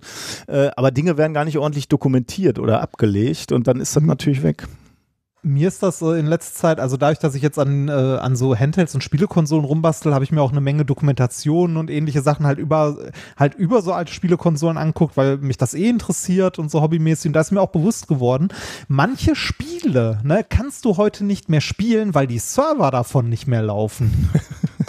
ne? ja, okay. Also, äh, oder, oder halt nicht mehr benutzen, weil die entsprechende Infrastruktur dahinter einfach nicht mehr da ist. Mhm. Ne? Zum Beispiel ähm, die, die Dreamcast, die ich gerade restauriere, äh, da ist ein 56K-Modem drin. Woran will ich das denn anschließen gerade? Ne? Also. Und wofür brauchst du das? Also um, um irgendwie online zu spielen? Oder was, das, das war die erste Konsole, mit der man online spielen wow. konnte. Okay, krass. Tatsächlich. Mhm. Ja. Aber ne, dat, äh, da machst du heute halt nichts mehr mit. Da spielst alleine. Da sitzt ja. jetzt alleine. Aber vielleicht hast Und das waren die 90er, ne? Ja, ja, das ähm, krass. Na gut. Ja. Gut, sollen wir, sollen die alten Männer mal äh, nach vorne schauen ja. zur aktuellen äh, ich weiß nicht. Wissenschaft. Ähm, genau, vielleicht äh, möchtest du noch sagen, wer uns unterstützt heute? Ja, da wollte ich jetzt noch elegant hin überleiten. ja, aber das hast du jetzt schon getan. Äh, wir werden unterstützt. Und zwar ähm, wir haben bekommen den Jahresbeitrag 2021. Danke für die Laborführung. Jeder, der mal eine eigene Apparatur hatte, erkennt ihren Zustand am Sound von Susanne. Und das, und das kann ich nur bestätigen, wenn ich morgens ins Büro, äh, ins Büro sei schon, ins äh, Labor gekommen bin und die Anlage klang anders, also entweder die Kryopumpe, die sich anders angehört hat, oder die Lüftung oder so, wusste ich, ob irgendwas mit der Maschine ist oder ja. nicht. Noch schlimmer fand ich, wenn du Geräusche schon von draußen auf dem Parkplatz gehört hast und du die ganze Zeit auf dem Weg zum Labor nur dachtest, bitte nicht wir, bitte nicht wir. ja, ja, stimmt. Stimmt, sowas gab es auch. Ah, dann haben wir äh, von Holger Danke weitermachen. Von Frank für wieder mehr Shiner Gadgets. Eine Kategorie, die ein bisschen in Vergessenheit geraten ist. Mhm, das stimmt. Ähm, ja. Ich muss mal gucken, ob ich mal wieder irgendwas Sinnvolles finde. Ähm, mit Strafzuschlag, weil ich vergessen habe, den letzten Dauerauftrag zu verlängern. Äh, nicht von Frank, sondern diesmal von Dr. Frank. Oh. Der Arzt, der Arzt, dem die, dem Arzt, dem die Podcaster vertrauen. Da gab es ja diese schlimme Serie damals auf RTL. Aber egal. Äh, Spendenerhöhung für exzellente wissenschaftliche und politische Aufklärung von einer Dresdnerin. Wir sind nicht alle Nazis. Wirklich. von Lisa. Das wissen wir doch. Wir haben gute Freunde in ja. Dresden. Ja, das war's. Ich, also, wo du gerade, wo du gerade sagtest, äh, dem, äh, dem, die, äh, äh, warte mal, wie war der, dem Arzt, dem die Frauen vertrauen, war es eigentlich oh, mal. Ja. Kennst du, oder? Ah, ich habe neulich, äh, da war irgendwie wieder Corona-mäßig, war irgendeine Entwicklung, die ich mitkriegen will. Achso, bei dem, äh, bei dem Impfstoff. Ich weiß nicht mehr genau, ob äh, bei Astra, ob ob das der Tag war, wo der vom Markt genommen wurde oder ob er wieder zurückgebracht wurde. Auf jeden Fall wollte ich irgendeine Sonder, habe ich den Fehler gemacht, mal wieder so eine Sondersendung gucken zu wollen im, im deutschen Fernsehen. Ähm, und habe dann Fernsehen angemacht und dann lief der Bergdoktor. Und die, das Heute-Journal kam später. Und dann habe ich irgendwie, weil das sich dann verzögerte, musste ich irgendwie eine Viertelstunde oder 20 Minuten Bergdoktor ja, ja, ich hätte auch ausmachen können, ich weiß, aber ich habe es laufen lassen. Äh, tatsächlich habe ich es laufen lassen, weil ich war mal in dem Tal, wo der Bergdoktor gedreht wurde und ich habe die Berge wiedererkannt und habe mich natürlich gefreut, da wir jetzt gerade nicht in Urlaub können und wollen, ähm, habe ich mich gefreut, Berge zu sehen. Aber holla, ist das eine Scheiße, die da erzählt wird. Wer guckt sich denn ja. sowas an? Das ist ja Wahnsinn. Ja ist halt für, für eine ältere Generation. Ist, ne? äh, ist, das ist das, so, ne? Oder? Das sind ja, alte ich, Menschen, die also, das gucken, die sich irgendwie nochmal zurücksehen, äh, sich nochmal zu verlieben und diese Probleme der Jugend zu haben und äh, diese ganzen Geschichten, die da erzählt werden. Ich, ich glaube schon und ich glaube auch, dass sich das Fernsehprogramm ähm, mit der Zeit ändert. Wenn diese Generation wegstirbt, wird irgendwann, also wenn wir so 50, 60 sind, dann läuft unser Scheiß um die Uhrzeit. ne? Und dann werden auch die jungen Leute sagen, oh Gott. Das wird, das wird so passieren. Das ist nämlich teilweise schon so passiert. Mir bewusst geworden bei WDR 4. Mein Vater hat damals immer WDR 4 gehört beim Frühstück morgens, bevor er zur Arbeit gegangen ist. Und da lief immer deutscher Schlager. So von, von, also jetzt nicht, nicht so Wolle Petri, sondern so Ilja Richter Ja, ja. oder sowas. Ne? So, so Schlager, Disco, irgendwas. Auf jeden Fall Deutsch. Ähm, und äh, das ist mittlerweile nicht mehr so. Mittlerweile läuft da so Grunge und so ein ich Zeug. weiß, also, ja, ja. Das, das Also- stimmt, ja. Ja. Aber ich meine, Ja. dieser Bergdoktor, äh, Doktor, der resoniert ja schon allein deswegen nicht mit mir, weil ich auch nicht diese romantische Verklärung haben kann, wenn ich einen Arzt sehe, dass ich dann sofort denke, ach, dieser Mann, diese die- diese Kompetenz. Dieser Halbgott in Weiß. Ja, genau. Ich denke halt Ja. nur, Arzt. Also ist ja nun jetzt auch einfach nur so eine Ausbildung. Ich meine, wir hatten die im Praktikum und äh, äh, man, man hat auch ausreichend mit Ärzten zu tun gehabt, wo man dachte, naja, also das hätte ich auch selber rausfinden können. Noch schlimmer, ich habe welche in Physik unterrichtet. Nein, das ist, äh, das war ein ja. Erstsemester, das zählt nicht. Ja. So. Okay, ähm, gut, dann kommen wir zu den Themen der Woche. Ähm, was haben wir denn heute Schönes? Wir haben äh, Thema Nummer eins, habe ich äh, äh, Phosphorsuppe mitgebracht. Lecker. Mm, Phosphorsuppe. äh, Thema Nummer zwei ist brüderlich teilen. Mhm. Thema Nummer drei ist egoistische Alphas. Und Thema Nummer vier, die Folgen der Klopapierkriege. Ansonsten hast du ein Experiment mitgebracht und wir Genau. haben ein tolles Interview heute mit einem Ach, äh, lieben Kollegen Mischa Lemeschko. Der ist, äh, Mischa ist äh, Professor und macht, also äh, Professor für theoretische Physik, aber jetzt ähm, äh, zuckt nicht zusammen und äh, holt auch nicht die Blöcke und die Stifte raus, weil wir haben über Wissenschaftskommunikation äh, gesprochen. Mischa hat nämlich einen eigenen YouTube-Kanal äh, und das fanden wir so faszinierend, ähm, dass wir ihn eingeladen haben, äh, denn äh, das habe ich noch nicht so häufig erlebt. Professorinnen bzw.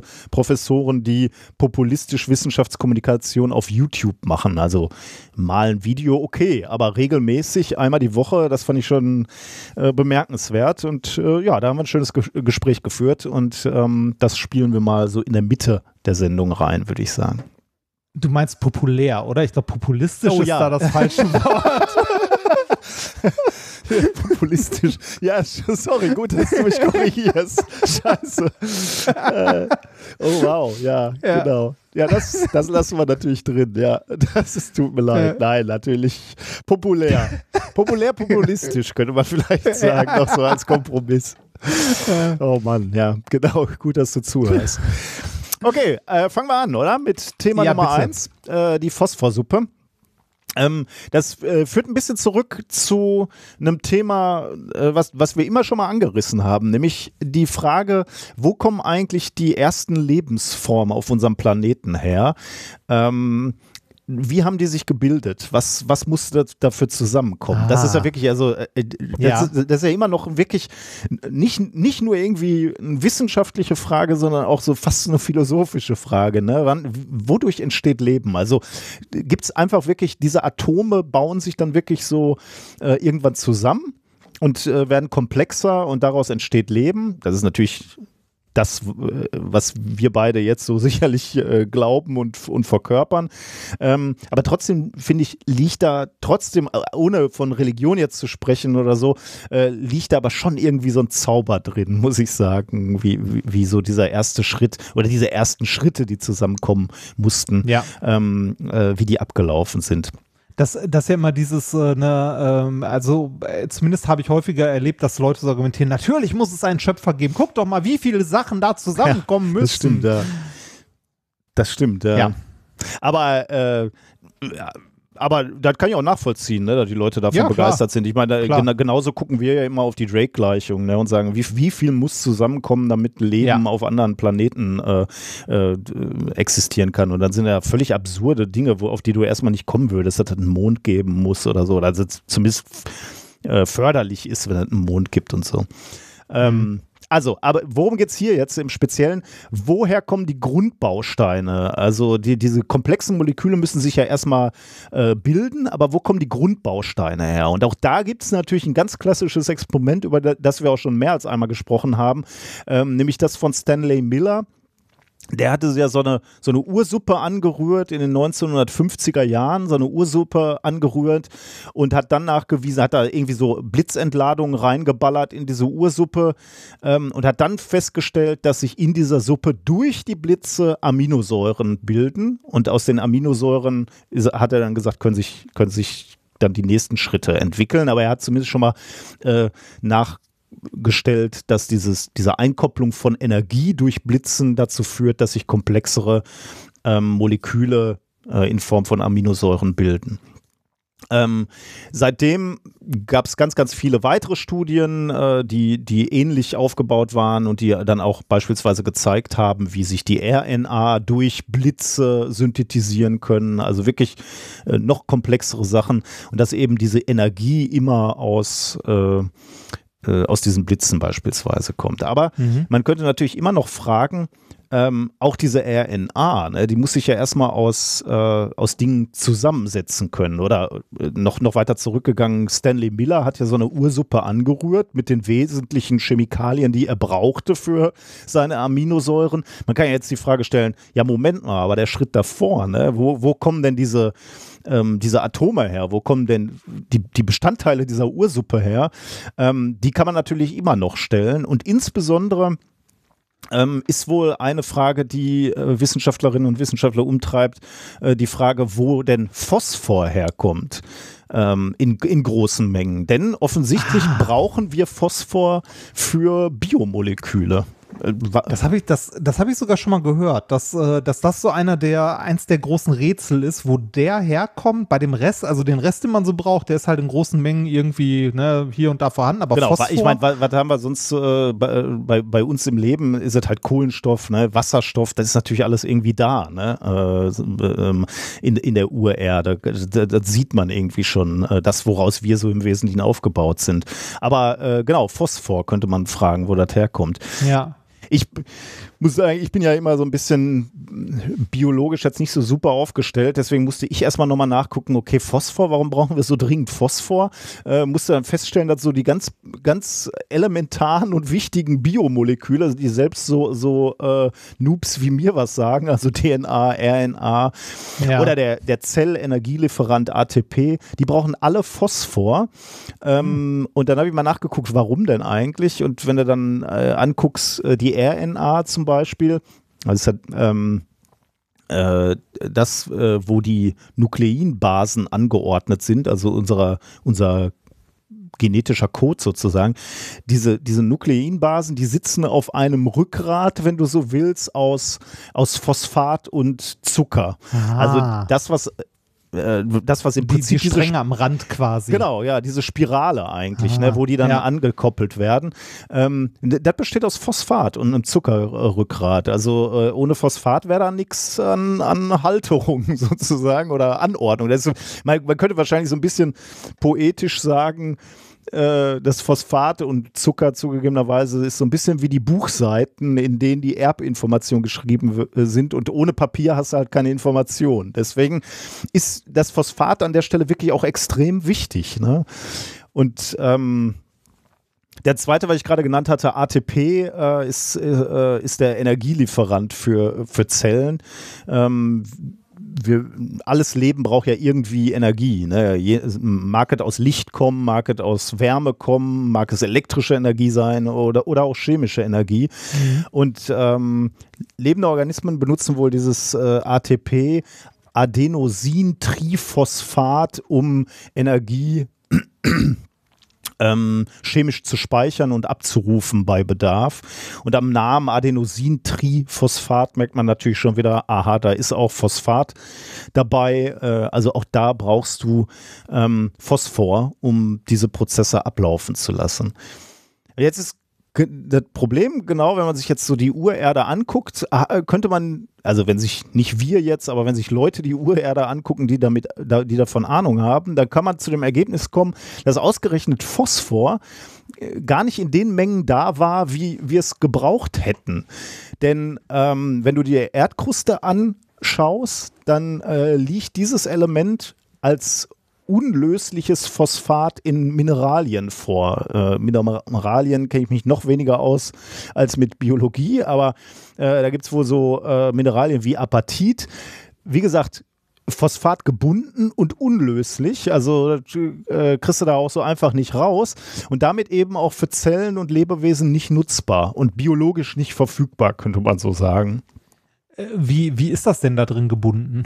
Oh, das habe ich jetzt nicht also, nachgeguckt, weil, ah, okay. äh, weil das hier für die, das habe ich einfach so hingenommen. Also, okay, äh, ja, okay.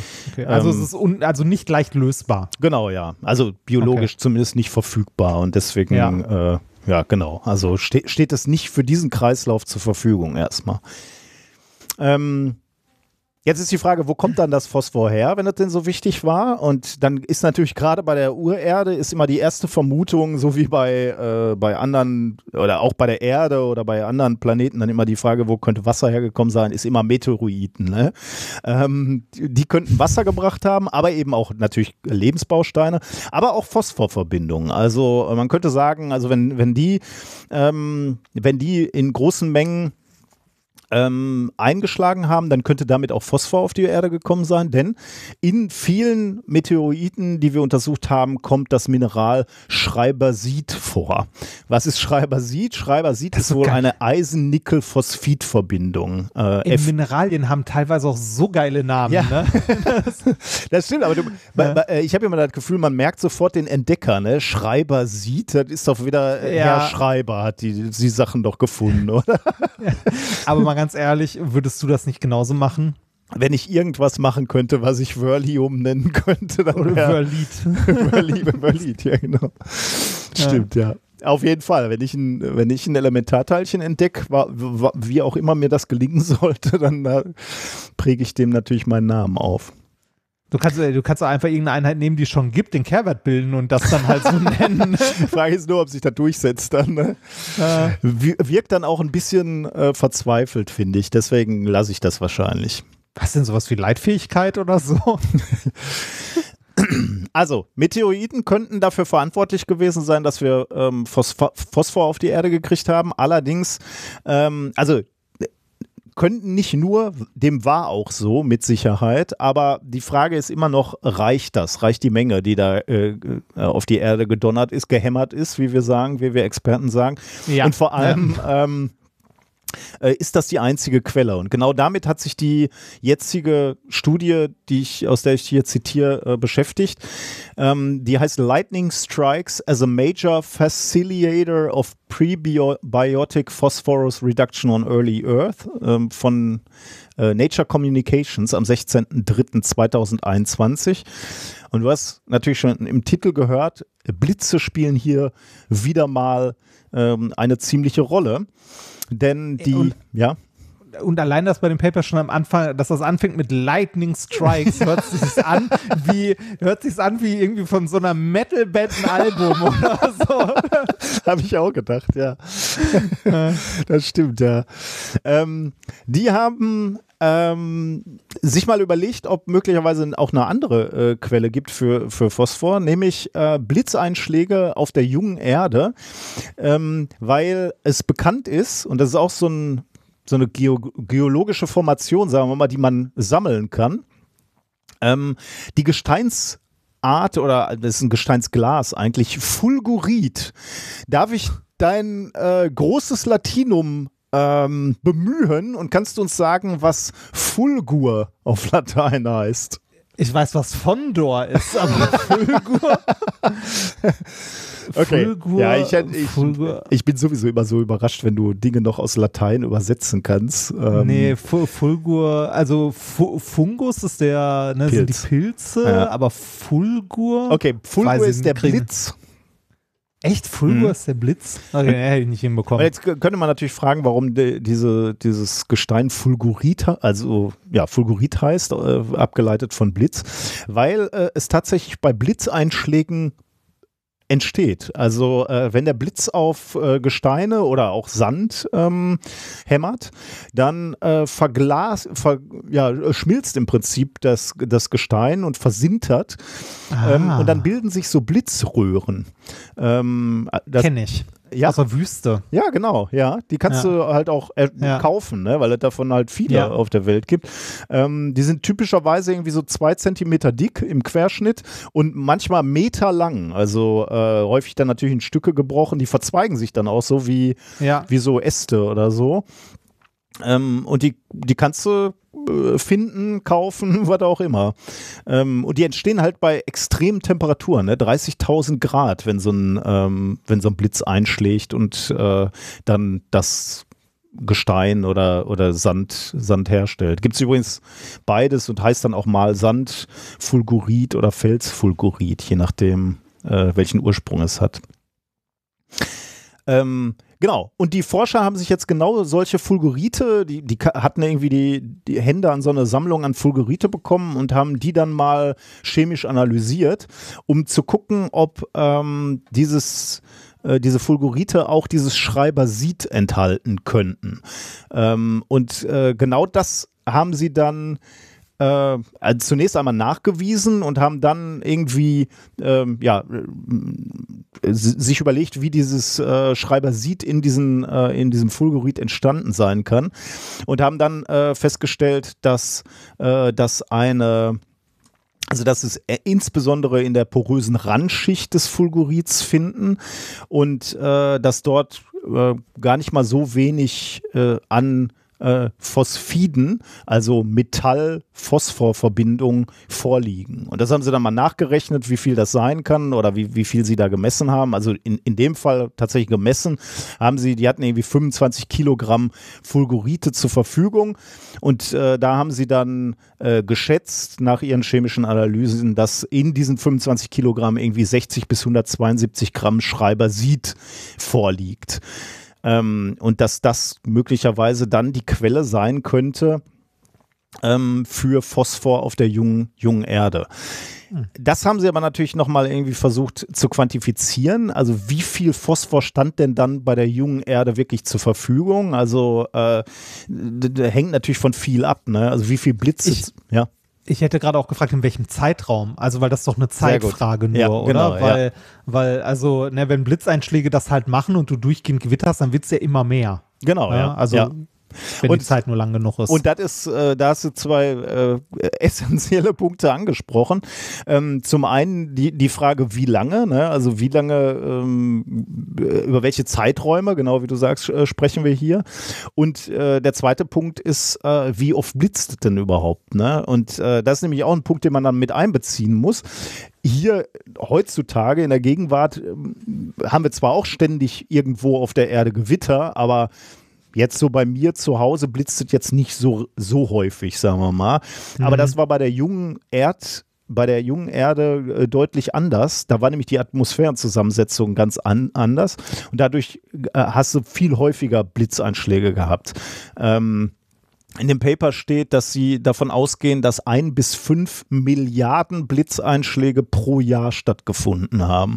Also das müsste man jetzt mal nachrechnen, wie viel das wie, wie, wie viel sind das heute so im Vergleich? Boah, Also, das, ist eine, das ist eine gute Frage. Äh, das lass uns mal gerade gucken. Das habe ich nicht nachgeguckt, Das aber das ist natürlich mal eine, schnell. Ja, äh, Blitze pro, pro Tag oder pro Jahr äh, Erde oder so. Ne? Also äh, damals ein bis fünf Milliarden pro Jahr. Ähm, okay, äh, Sie gehen- viele Millionen Blitze gehen pro Jahr nieder. Circa 100 Blitze auf unserem Planeten pro Sekunde.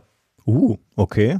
Ja, das ist doch auch nicht Ja. wenig, ne? Also das heißt, Nö, das auch. also 100 pro Sekunde mal ja, rechne mal eben aus, Mhm. äh, dann kann ich schon mal weiter erzählen. Dann kannst du mal eben pro Jahr ausrechnen.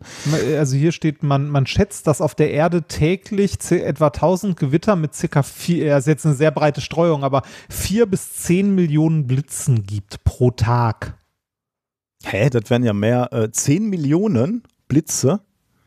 Ja. Okay, dann kommst du aber in, in, eine, in eine Richtung, äh, Das ist sehr groß, ne? Ja. Ja. das ist vielleicht ein bisschen viel. Ja, aber vielleicht. Was haben wir denn hier? Blitzstatistik? Ah doch, aber ich habe ein bis fünf Milliarden. Ja, ja, das ist doch schon, schon mal noch mal eine Größe äh, mehr. Doch, doch, kann schon sein, ja. Ähm, Sie sind dann davon ausgegangen in diesem Paper, dass von diesen Blitzen ähm, zwischen 100 und eine Milliarde jährlich in den Erdboden eingeschlagen sind, weil das ist ja auch noch die Frage, Ja, ne? Da kann ja stimmt. nur, ähm, also man muss ja noch gucken, wie viel äh, Erde oder wie, wie vo- viel, viel von der Erdoberfläche ist überhaupt ähm, fest und äh, wie viel von diesen äh, Blitzen sind, ist da eingeschlagen. Also da gehen sie davon aus, dass es äh, 100 Millionen bis eine Milliarde sind. Ähm, und dann haben sie noch runtergerechnet, wie viel sie davon ausgehen, aber das ist natürlich alles jetzt eine Abschätzung, wie viel äh, davon dann wirklich fulguritbildende Blitzeinschläge waren und wie viel, ähm, wie viel Phosphor dabei entstanden sein kann.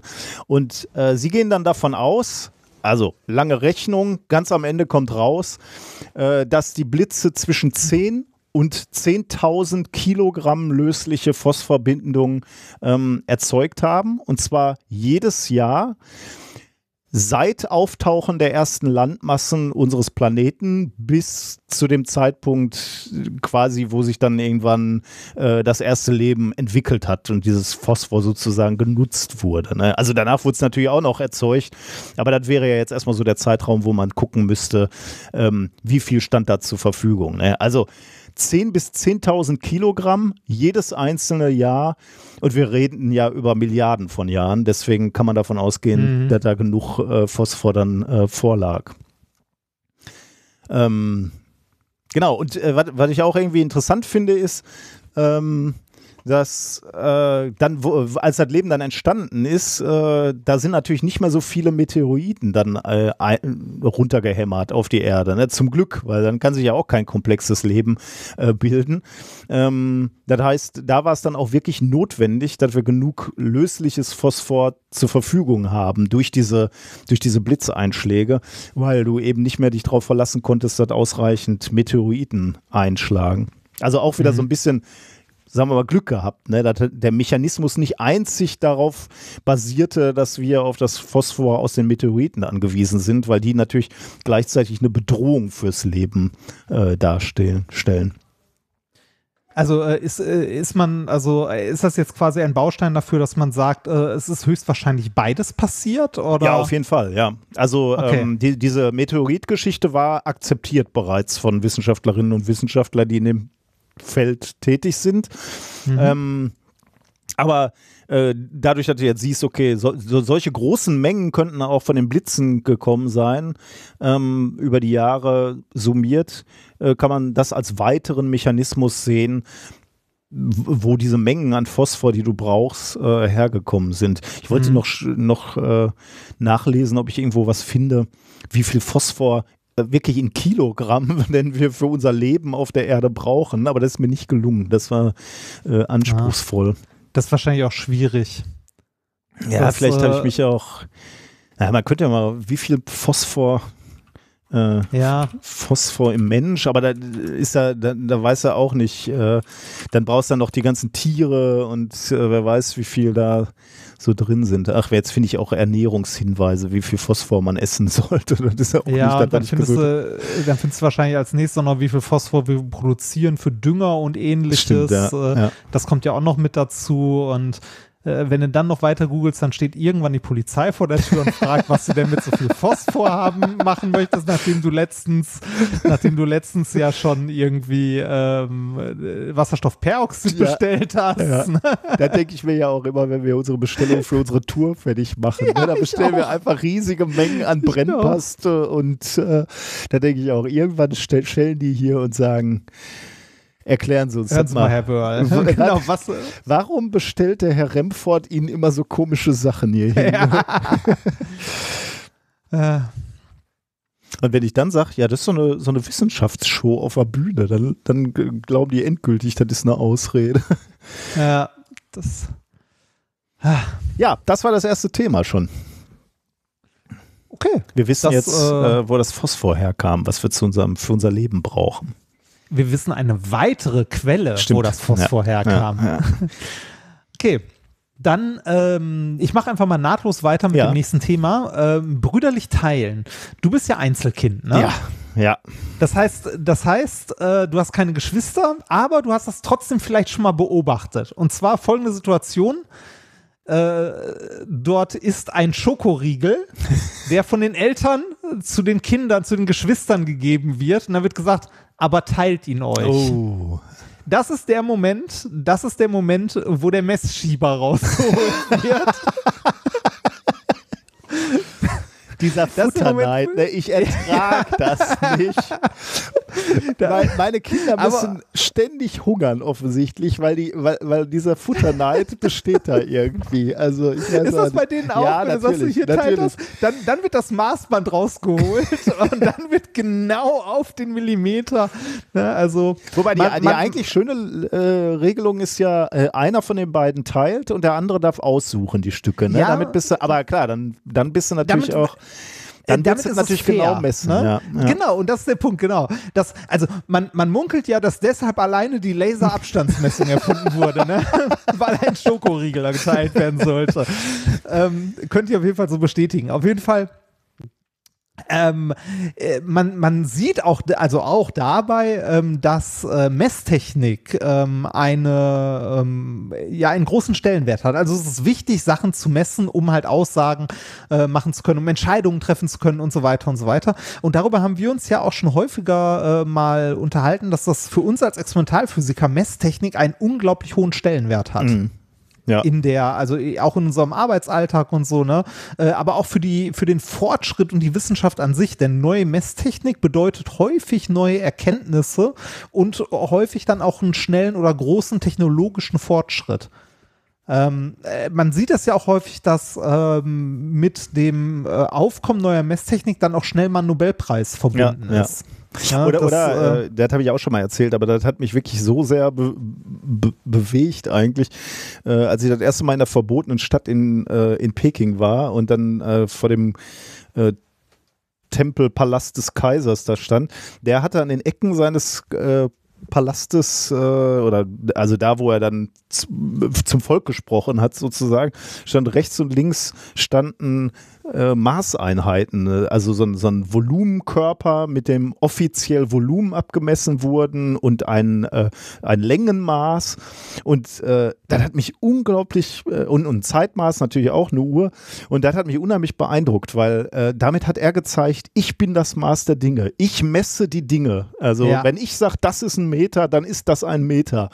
Ähm, Ja. Und das als Symbol der Macht. Ne? Also wirklich, äh, der hat da keine Kanonen. Äh, gut, wahrscheinlich hat er ja auch Kanonen hingestellt und Waffen und Schwerter, aber äh, genauso äh, im, äh, gleichberechtigt zu diesen Waffen hat er diese Maßeinheiten hin, hingestellt. Und da, da ist mir zum allerersten Mal bewusst geworden, wie, welche Macht auch von solchen Messungen ausging. Also genau das, Ja, was du jetzt gerade Fall. erzählt hast. Ja.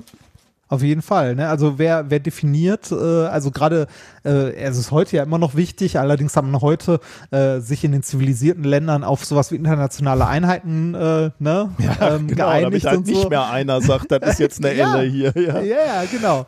genau. Aber äh, da wollte ich nur sagen, also, wie- also nochmal unterstreichen, wie wichtig Messtechnik ist. Und äh, auch in, also in unserem Arbeitsalltag als Wissenschaftler, wobei ich ja lange nicht mehr im Labor sitze und so, aber auch bei meinen Basteleien merke, ohne Multimeter ist halt Kacke. Ja, ne? ja. Weil du, du siehst halt, also du, du, oh, du kannst das geilste Equipment haben, du kannst die besten Experimente machen, du kannst die besten Diamantenschichten irgendwas synthetisieren. Wenn du kein Equipment hast, den ganzen Mist zu messen, dann hilft dir das am Ende auch nichts, Ja, weil. Ergebnisse kriegst du halt nur mit Messung. Und bei Messequipment ist das so, es gibt so an, äh, an Unis oder Forschungslaboren so ein gewisses Standard-Messequipment, das halt jeder hat oder zumindest im kurzen Zugriff hat. Äh, Das äh, ändert sich über die Jahre natürlich auch, ne, weil Messtechnik billiger wird oder verbreiteter wird. Aber was heutzutage zum Beispiel so Standard, würde ich mal sagen, ist so in jedem, äh, in jedem Labor, das irgendwie so ein bisschen Festkörperphysik oder so sowas macht, ist sowas wie ein Rasterelektronenmikroskop, ein EDX, Raman, Röntgenbeugung, also so, so Standardsachen Zumindest hat man in halt, unserem ne? Oder, Bereich. Ne? genau. Also, ja also jetzt, zumindest ja. Ja, das sind halt die Sachen, die ich kenne. So. Ja, ja, da wird Äquivalente dazu in der, in der Biologie geben und in der Chemie, Ja, genau. von denen wir überhaupt keine Ahnung haben. Ja. Ja, genau. Aber so, so, ein paar, so ein paar Sachen, die halt auch bezahlbar sind, sind immer noch teuer. Ne? Also so ein, ne, äh, so ein ordentliches Rennen kostet immer noch so viel wie, weiß ich nicht, ein, ein fettes, großes Auto oder mehr. Ne? Äh, oder ein kleines Haus. Aber das ist immer noch in Anführungszeichen bezahlbar. Abgesehen davon gibt es aber auch speziellere Messverfahren und teurere. Ähm, und äh, in der Wissenschaft ist es sogar häufig so, dass so High-End-Messapparate, also die, die gar nicht mal kommerziell sind, ne, ähm, dass die selten oder sogar einzigartig sind. Also wie häufig äh, kam das auch bei uns vor, dass man irgendwie sitzt, äh, also sich über irgendwas unterhält und dann halt so die Proben in der Hand hat dann so fragt, okay, wer kann das messen? Mhm, ja. Ne? Also, und damit meint man nicht irgendwie äh, im Zweifelsfalle, äh, wer hat denn da ein schönes Mikroskop, sondern so, wer kann das? Mhm. Also, Ja. wer ist in der Lage, überhaupt etwas zu bauen oder etwas zu haben, um sowas zu messen?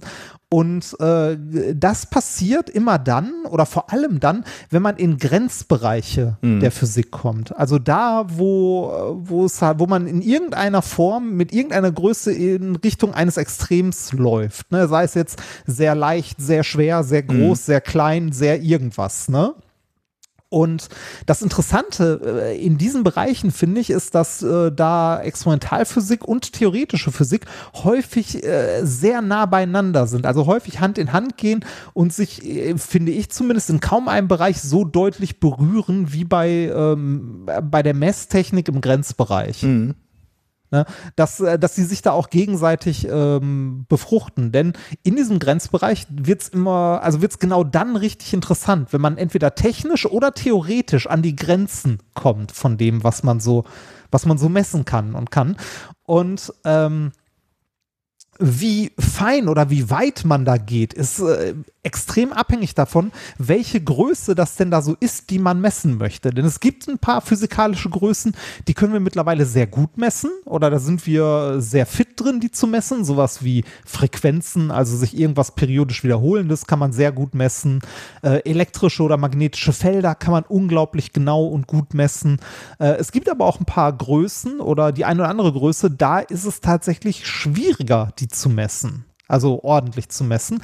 Und eine der schwersten ist dabei tatsächlich auch eine der alltäglichsten und banalsten. Möchtest du einen Tipp abgeben? Puh. Eine Ähm, physikalische Größe, die wirklich sehr schwer zu messen ist. nee, keine Ahnung. Bin ich Auf, auf eine hohe Genauigkeit. keine Ahnung. Die Gravitation. Hm, ja, okay. Ja, die nimmt, äh, die Gravitation nimmt nämlich äh, unter den Grundkräften, die wir so kennen, also ja, äh, die, die, die Grundkräfte des Standardsmodells eine Sonderrolle ein. Also ne, das Standardmodell ähm, hat äh, Grundkräfte, die starke Kernkraft, schwache Kernkraft, Elektromagnetismus und Gravitation. Und äh, im Vergleich zu den anderen Kräften ist die Gravitation ähm, erstens sehr, sehr klein, also sehr schwach. Schwach, ja. hm. Ne? Also die ist sehr schwach. Und ähm, alle anderen haben ein äh, Austauschteilchen. Also man kann mit dem Wirken der Kraft den Austausch eines Teilchens assoziieren, wobei Teilchen in dem Bereich dann irgendwann auch gleich Energie ist. Ne? Ähm, das hat man, dieses Austauschteilchen hat man bei allen Kräften bisher gefunden. Also bei der starken Kernkraft sind es die Gluonen, bei der schwachen die W- und Z-Bosonen, bei äh, Elektromagnetismus sind es die Photonen, aber bei der Gravitation hat man dieses Austauschteilchen noch nicht nachweisen können. Äh, es gibt halt theoretische Modelle, das Graviton, ne, also das Austauschteilchen der Gravitation, aber hat man noch nicht gefunden. Ähm, die Gravitation ist also so ein Grenzbereich und gibt immer noch Rätsel auf. Und ähm, da äh, stellt sich so ein bisschen die Frage, was ist denn Gravitation eigentlich? Und äh, also nach der Relativitätstheorie beschreibt Einstein das ja als Krümmung der Raumzeit. Ne? Das passt auch sehr gut, solange die Skalen groß genug bleiben. Und äh, da sind wir so bei einem der, der grundlegenden, ne, der grundlegenden Probleme der modernen Physik, die vereinheitlichte Theorie von allem. Ähm, die gibt's halt noch nicht, beziehungsweise äh, keine davon von den Modellen, die man irgendwie so postuliert hat, ist bisher gemessen oder in irgendeiner Form nachweisbar. Ähm, das mit der Gravitation klappt auf den kleinen Skalen nicht mehr so richtig. Und genau da wird es dann irgendwie ja auch interessant. Ne? Und ähm, jetzt die Frage, wie, wie groß sind denn kleine Skalen, wenn es um Gravitationskraft geht? Und äh, ich muss ganz ehrlich sagen, ich hätte gedacht, wir wären da schon bei deutlich kleineren Massen angekommen, aber so kann man sich irren. Ne? Das äh, Paper, um das es geht, trägt den Titel Measurement of Gravitational Coupling Between Millimeter-Sized Masses. Hm. Also wir sind mit den Massen, die hier gemessen wurden, tatsächlich im Millimeter. Also makroskopisch, ne? Dinge, die wir sehen. Genau. Also Richtig, makroskopisch. Das, also ich hätte gedacht, wir wären schon irgendwo so auf, äh, weiß ich nicht, Molekülebene und da würde man irgendwie Gravitationsanziehungskräfte messen. Aber davon sind wir noch ein gutes Stück entfernt. Krass, ja. Also das, was hier jetzt vorgestellt wird, ist, äh, glaube ich, sogar ein neuer Rekord für die kleinste gemessene Gravitation. Also, ne, ähm, erschienen, also ja, ist es, weil erschienen ist das Ganze am 10.3. in Nature. ja, die geben sich Also- nicht mit äh, Ja, Nachmessung das- zufrieden. nee, genau, drunter ist es nicht. Ähm, äh, sind Aber man Forscher kennt ja, aus man Wien. kennt ja äh, aus, aus unserer Studienzeit äh, kennt man ja noch dieses Experiment, wo man irgendwie so größere Kugeln aneinander geführt hat und dann irgendwie Kräfte gemessen hat dazwischen. Ne? Das, äh, Mhm. und, äh, aber jetzt, jetzt Millimeter, okay, da bin ich gespannt. Ja, äh, die Geschichte davon ist insgesamt interessant, da erzähle ich auch noch ein bisschen was zu. Ähm, äh, warum ist das so schwer? Ne? Ähm, äh, der Grund dafür, den haben wir gerade schon gesagt, die Gravitation spielt, also hat halt diese Sonderrolle, dass sie im Vergleich zu den anderen Grundkräften, die wir so kennen, sehr, sehr klein ist. Also wirklich, wirklich schwach. Kann man sich ganz, ganz leicht ähm, äh, verdeutlichen, wenn man ähm, einen Gegenstand, einen Apfel oder so nimmt, den auf den Tisch legt, dann bleibt er auf dem Tisch liegen. Mhm. Der wird zwar immer noch von der Masse der Erde angezogen, und zwar von der gesamten Masse der Erde, ne, die ja recht groß ist, aber die elektromagnetische äh, Wechselwirkung zwischen den äh, Molekülen und Atomen des Tisches reicht aus, um das zu kompensieren. Okay, ja, Ja, das ist natürlich also- ein guter. Der Tisch gibt nicht nach dazwischen, ne? Genau. Also, ja, okay. Genau. Ja. Ich, ist, ich finde es äh, tatsächlich immer so ein bisschen kontra, also für den nicht physikalisch vorgebildeten Menschen ein bisschen kontraintuitiv, weil man natürlich häufig sehr schmerzhaft die Auswirkungen von Gravitation erlebt. Ja. Ne? Also wenn man vom Ja. Fahrrad fällt oder äh, wenn einem der Hammer auf den Fuß fällt, dann sagt man, er tut schon sehr weh. Und äh, die elektromagnetische oder die sch- schwache äh, Kernkraft hat mir selten so wehgetan, sagt man. Ja. Also man erfährt es halt nicht. Aber Klingt ähm, auch so, ne? Schwache Kernkraft. genau, ja. Äh, und, und äh, planetarisch äh, betrachtet, denkt man natürlich auch, ne, wow, die Gravitation, die hält den Mond an der Erde oder die Erde an der Sonne. Ja. Äh, das ist ja Wahnsinn. Aber ähm, ja, ist halt, äh, ne, äh, aber das Beispiel mit dem Tisch ist halt ja, ne, stimmt. Ja, relativ, ja, das ist nicht schlecht. äh, Ja. relativ simpel. Oder du kannst ja auch magnetisch leicht was schweben lassen über der Erde. Stimmt. mit Ja. einem elektromagnetischen Feld. Und da muss man überlegen, da zieht die komplette Masse der Erde Ja, dran. ja, krass, Ne? ja. Also Ja. die ist relativ, also die Gravitationskraft ist wirklich nicht so, äh, also so stark im Gegensatz zu den anderen Kräften. Ähm, und deshalb ist es schwer, die Gravitation oder relativ schwer, die Gravitation zu messen zwischen zwei Objekten, ähm, ohne dass irgendeine andere Kraft das überlagert ja, das kann man sich vorstellen. Und- ja. und halt die Messung kaputt macht. Kann, Erstmals, ja, kann, ja, kann man sich vorstellen. Wenn man zwei Kugeln messen würde und die sind nur irgendwie elektrostatisch aufgeladen und ich meine, Ja. äh, die müssen ja nur, also an der Luft kannst du ja wahrscheinlich schon mal nicht messen, denn da fliegen ja die ganze Zeit freie Elektronen rum und würden dein, dein Objekt aufladen und dann wür- würden die Objekte sich abstoßen. Ist eine Frage, wie groß die Massen sind, die du benutzt, ne? Ja, klar, klar. Aber wir wollen ja zu kleinen Ja. Massen, oder? Ja, ja, genau, genau. Wir wollen zu kleinen Massen. Das, äh, genau, da ist halt alles schon ein Problem, ne? Also elektrostatische Aufladung, ähm, Luft, also alles doof. Ja. ne? Ähm, überhaupt über, also überhaupt erstmal die, ähm, äh, die äh, Gravitation als Kraft zu messen und nachzuweisen, ist äh, das erste Mal gelungen äh, Henry Cavendish. Mhm. 1709, äh, 1797, ich glaube so knappe 100 Jahre äh, nach Newton war das.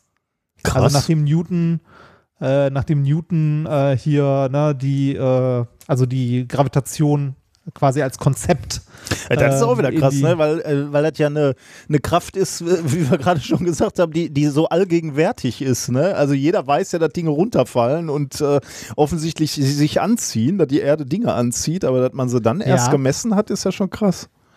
Ja, das äh, finde ich auch. Äh, aber wenn man sich das überlegt, ist ja die Frage, wie will man es denn messen? Ne? Gar nicht, also die ist nicht so trivial, weil äh, natürlich kann man hingehen mit Newton irgendwie sich auf einen Turm stellen und Fallversuche machen und findet dann relativ schnell raus, dass die Erdbeschleunigung 9,81, äh, also 9,81 Meter durch Sekunde Quadrat ist. Und dann kann man sich das Gravitationsgesetz nehmen von Newton, aber dann hat man die Masse der Erde nicht. Mhm. Stimmt. Die war, ja. also, ne, du, du hast die Masse, du kannst die Masse ja nicht äh, der Erde irgendwo hinlegen. Die kannst du natürlich irgendwie wieder versuchen zu bestimmen ja. aus, ja, genau so aus Himmelsmechanik und so. Beziehungsweise aus der Himmelsmechanik kannst du dann auch die Gravitationskonstante abschätzen und so weiter. Aber wirklich messen, diese Kraft, das ist nicht Mhm. Ja, so stimmt, trivial. ja. Okay, und dann, Ähm, dann würde man also zwei Gegenstände nehmen, die irgendwie so groß sind, dass du sie noch messen kannst. Und dann wären die Sachen schon relativ klein für die Ja. Messgenauigkeit, die du 1700 Schlag mich tot zur Verfügung hattest. Ja, man kann sich Ja. schon vorstellen, dass das nicht so einfach ist, ja. Ähm, der Name Cavendish, als ich ihn gelesen habe, war mir mir so im Hinterkopf. Ja, mir auch. Ich habe die ganze Zeit Ja. überlegt, wer, wer, wer ist das nochmal? Äh, das ist ein äh, britischer ähm, Wissenschaftler gewesen, der allerdings, äh, also wie, wie es damals so 1700 irgendwann war, ne, nicht nur das, sondern die haben ja immer direkt so fünf Sachen entdeckt, weil da war halt noch, also da war noch mehr zu entdecken, beziehungsweise, nein, nicht mehr zu entdecken ist das falsche Wort. Ähm, es war mit, äh, mit einfacheren Mitteln noch mehr zu entdecken. Ähm, das ist der äh, Entdecker des Wasserstoffs. Ah, vielleicht. Henry Cavendish. Ähm, der hat äh, Metalle mit Säure behandelt und äh, hat gesehen, dass dort äh, ein Gas austritt, ne? also dass hier ein Gas bildet, das er anzünden kann. Ja. Also ne, brennbare Luft hat er es, glaube ich, genannt. Äh, hat aber nicht, also er hat nicht erkannt, dass es Wasserstoff ist, beziehungsweise ähm, das nicht, also äh, das war ja die gleiche Zeit so mit Lavoisier und so. Der hat es dann Wasserstoff genannt. Äh, Cavendish äh, war, ähm, hatte der damals vorherrschenden Lehrmeinung weiter angehangen, erstmal, und zwar die Phlogistion-Theorie. Die wir auch schon mal, äh, Ja. ne? also dass es ein, ein Stoff gibt, der allen Materialien innewohnt, der quasi äh, ne, verbrennt. Und der hat gedacht, das, was dort entweicht, ist das Phlogistion. Hm, okay. Ne, äh, beziehungsweise später, als noch äh, Experimente mit diesem Gas und Sauerstoff gemacht wurden und daraus Wasser synthetisiert wurde, hat er gedacht, es wäre Phlogistion, an das Wasser gebunden ist und so. Also er konnte sich davon nicht so ganz trennen, aber nichtsdestotrotz, äh, der hat den äh, Wasserstoff entdeckt. Aber abgesehen davon auch als erster ähm, äh, die Gravitationskraft zwischen zwei Objekten gemessen und damit dann die mittlere Dichte bzw. Masse der Erde bestimmt. Uh, krass. Ne? Weil wenn du, äh, wenn du halt äh, die Gravitationskonstante Stimmt, ja. aus dem Newtonschen Gesetz äh, messen kannst, ne? Und zwar dass du die, erdunabhängig, also mit zwei Genau. anderen Körpern, dann hast du. Richtig. Ja, und die, und die zwei Körper sind gut bestimmt, dann hast du die Gravitationskonstante und dann kannst du mit einem dieser Körper und der Gravitationskonstante äh, die Masse der Erde bestimmen. Okay, krass. Ja. Genau, ja, genau. Und das äh, war, er war der Erste, der es gemacht hat. Die beiden Massen, die er benutzt hat, waren eine Bleikugel, eine große, mit einem Gewicht von 158 Kilo. Okay. Und äh, sein Messkörper war eine zweite Kugel mit der Masse von ähm, 730 Gramm. Und dann hat er geguckt, wie diese eine Masse an die andere angezogen wird. Ja, und da kommen wir jetzt zu der Frage, Womit? wie macht man das? ne? Wie macht man das? Und äh, also wie kommt man da auf einen Versuchsaufbau, mit dem man die Kraft zwischen den beiden Massen messen kann, ohne äh, dass die, also okay, die Überlagerung von Elektromagnetismus und so, die können wir da komplett knicken. Hat, ne? er, also hat er sich nicht drum gekümmert, ne? Also nee, gut, genau. äh, Luft. Luft und so kann man auch rauslassen. Also im weitesten Sinne, wenn man das Ganze irgendwie noch äh, irgendwie in eine Glasabschirmung tut, dass kein Wind dazukommt oder so. Äh, aber wie misst man, wie misst man hier die, äh, die Anziehung, die direkte Kraft? Weil man kann ja keine Federwaage oder so anbringen. Auslenkung von Pendel vielleicht? Ja, ja? da kommen wir in die richtige Richtung und zwar eine Drehwaage. Hm, ja. Und eine Drehwaage funktioniert, also die hat, äh, die hat der äh, gute Herr dann, äh, ich weiß nicht, ob er, sie- ja doch, der müsste sie quasi damit erfunden haben auch. Und die wird heute noch äh, benutzt in der Geophysik wohl. Ähm, und zwar eine Drehwaage funktioniert folgendermaßen. Wir haben einen Draht, der von irgendwo runterhängt, ein Torsionsdraht. An diesem Draht hängt unten ein waagerechter Stab mit zwei kleinen Massen dran. Ne, Also, äh, also ein Stab waagerecht, an Stabende sind zwei Massen, wie so eine Hantel, die man in der Mitte an einem Faden aufhängt. Mhm. ne, die dann so vor sich hin hängt. Ja.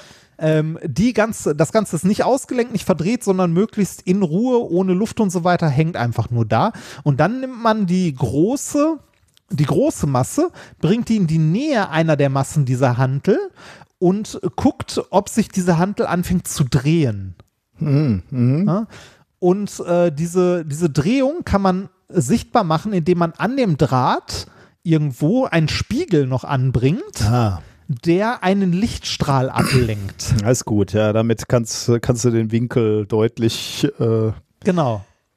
Damit kann man sehr, sehr kleine Winkel dann sehr deutlich messen. ja. Ah, und, genau krass. so, Hm. und genau so hat er das gemacht. Nicht Krass, schlecht. oder? Und äh, hast, hast du dir zufällig notiert, wie, wie genau er dann die, die Erdmasse bestimmt hat damit oder die Gravitationskonstante? Nee, das habe ich leider Okay. nicht. Aber es war wohl schon, war wohl schon recht nah dran. Also äh, war wohl schon ganz gut mit den damaligen Verhältnissen. Also mit dem, was man heute so hat. Also war, war schon äh, nennenswert. Aber ich muss dir sagen, ich, find, ich bin immer wieder beeindruckt, wenn ich höre, auf was für Aufbauten die Leute kommen. Ja. Ne? Also was für Ideen die haben, um solche Kräfte zu messen. Also hier ist die Idee ja folgende. Du misst diesen Winkel, ne, ähm, den der Draht gedreht wurde. Mit diesem Winkel und äh, dem, dem Draht kannst du das Drehmoment bestimmen das äh, auf den Draht wirkt. Mit dem, äh, mit dem Abstand der Kugeln kannst du aus dem Drehmoment die Kraft ausrechnen, die zwischen den beiden wirkt und damit dann halt die Gravitationskonstante bestimmen.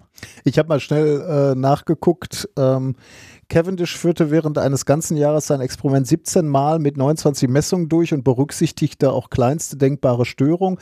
Sein Endergebnis für G, also die Gravitationskonstante, weichen um 1,2 Prozent und für die Dichte der Erde um 0,6 Prozent vom heutigen Wert ab. Das finde ich Ja, krass, ne? beeindruckend. Ja.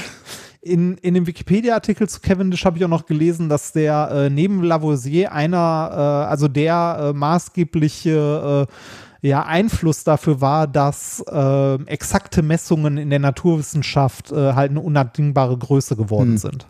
Okay. Ja. Also schön, ne? Also ich Mhm. liebe ja solche historischen Geschichten. Äh, auf jeden Fall, ähm, nach äh, eigentlich immer noch dem gleichen Prinzip wurde jetzt in diesem Paper ähm, die Gravitationskonstante gemessen, beziehungsweise äh, nochmal so eine Drehwaage aufgebaut, allerdings jetzt mit deutlich, deutlich kleineren Massen. Also die haben das Experiment im Grunde nachgebaut, im Vakuum dann natürlich, ne? Und das Ganze ein bisschen verkleinert. Und zwar haben die äh, zwei Goldkugeln genommen die beide einen Radius von einem Millimeter hatten. Ja, das Mhm. Ja. ist jetzt, also ist schon klein, aber wie gesagt, ich hätte, hätte mich vorher jemand gefragt, gedacht, wir sind schon bei kleineren Sachen, aber egal. Ähm, und äh, das Faszinierende ist, mit diesen Kugeln sind sie ähm, bei einer Gravitationskraftmessung äh, für Massen unter 100 Milligramm. Das ist so eine magische Grenze wohl Okay. bisher gewesen, die, äh, die noch keiner geschafft hat. Und äh, diese kleinen Kugeln hängen an einem 4 Zentimeter ähm, langen und halben, Zent äh, halben Millimeter dicken Glasstab und sind aufgehangen an einer Glasfaser. Also, ne, äh, die nur ein paar Mikrometer dick ist. Also alles äh, deutlich, deutlich kleiner gemacht. Und um da ordentlich messen zu können, haben sie äh, halt die Testmasse, die sie in die Nähe gebracht haben, ähm, periodisch halt ähm, an die, an diese Drehwaage herangebracht an die Massen. Also immer dran, weg, dran, weg, Mhm. dran, weg. Okay. Ähm, weil, wie wir ja wissen, kann man Schwingungen viel, viel besser messen als jetzt, sagen wir mal, ähm, Auslenkung oder Mhm. Winkel oder ähnliches. Und äh, im Grunde haben sie damit dann ein äh, periodisch angetriebenes Pendel und können damit dann äh, auf die Kraft zurückrechnen, die diese beiden Massen äh, zueinander halt an Gravitation aufbringen. Das Messergebnis von denen ist äh, nicht so gut wie das von Cavendish. Es ist äh, trotzdem aber gut. Es ist äh, die Abweichung vom Refer also vom Literaturwert ist unter 10 Prozent. Mhm. Das klingt viel, ist für diese äh, Größe der Massen aber wohl sehr, sehr wenig.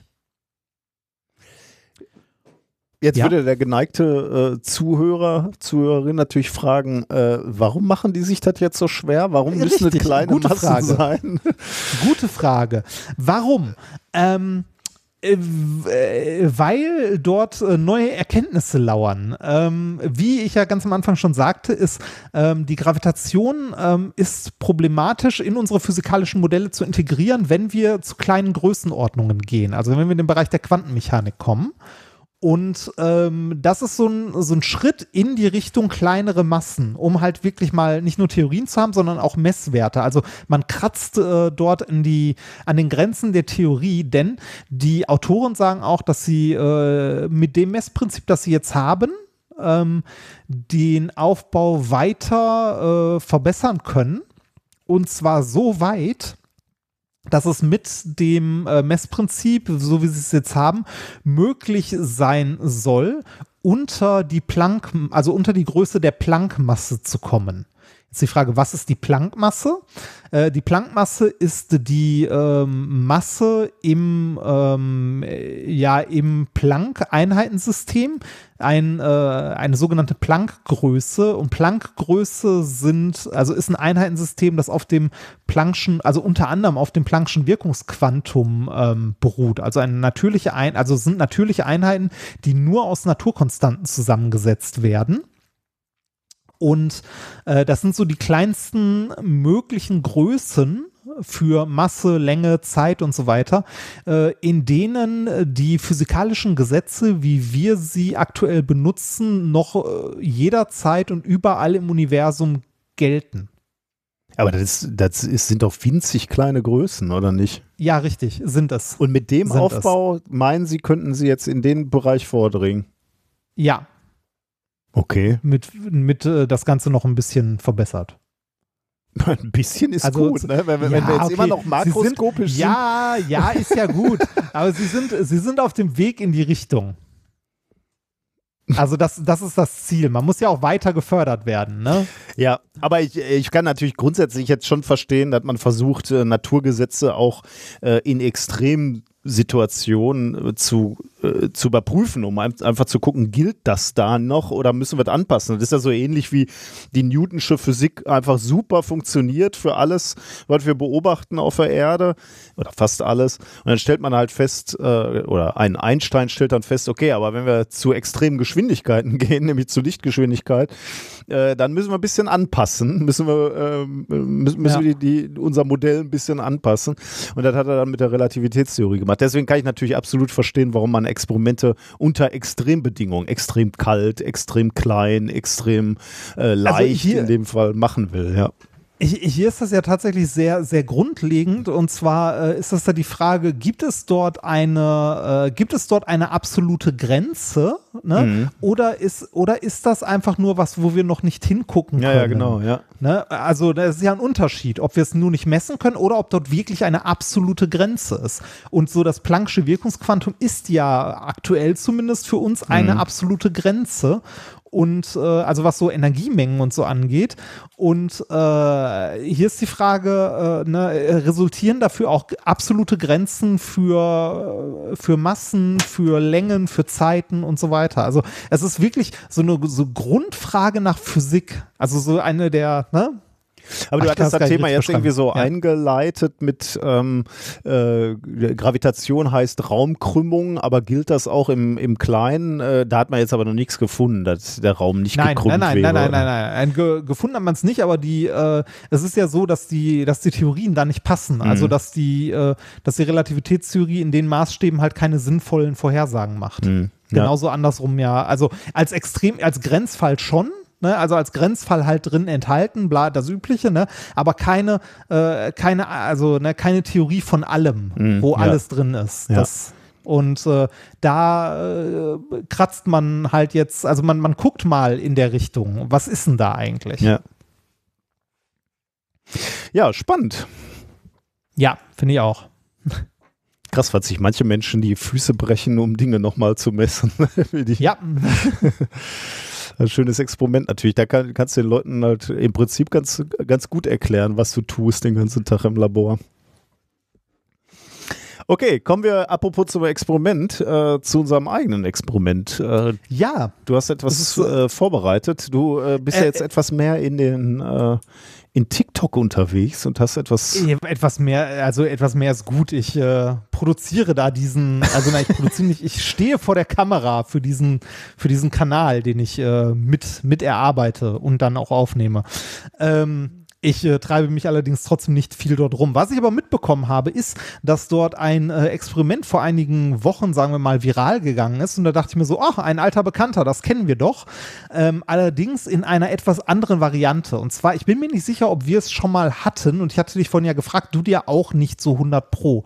Und zwar der Klassiker, man nimmt ein Glas mit Wasser das mit Wasser bis zum Rand gefüllt ist, packt einen Bierdeckel drauf und dreht das Ganze um und nimmt dann die Hand weg. Mhm. Na, dann fällt der Bierdeckel nicht runter, sondern ähm, der wird weiter ans Glas gedrückt. Das Glas äh, kippt halt nicht aus. Und dieses Experiment in einer leichten Abwandlung ging auf TikTok viral ähm, und zwar haben dort mehrere Leute eine Wasserflasche genommen, die bis zum Rand oben gefüllt, mhm. also wirklich bis, ne, also bis, bis ganz oben wasservoll ist, dann ein drauf, Stück, ne?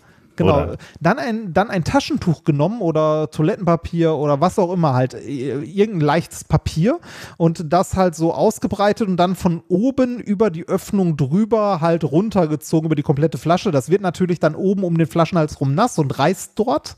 Ne? Und sorgt dann dafür, dass oben auf der Flasche quasi ein, eine dünne Schicht aus Papier zurückbleibt. Oh, krass.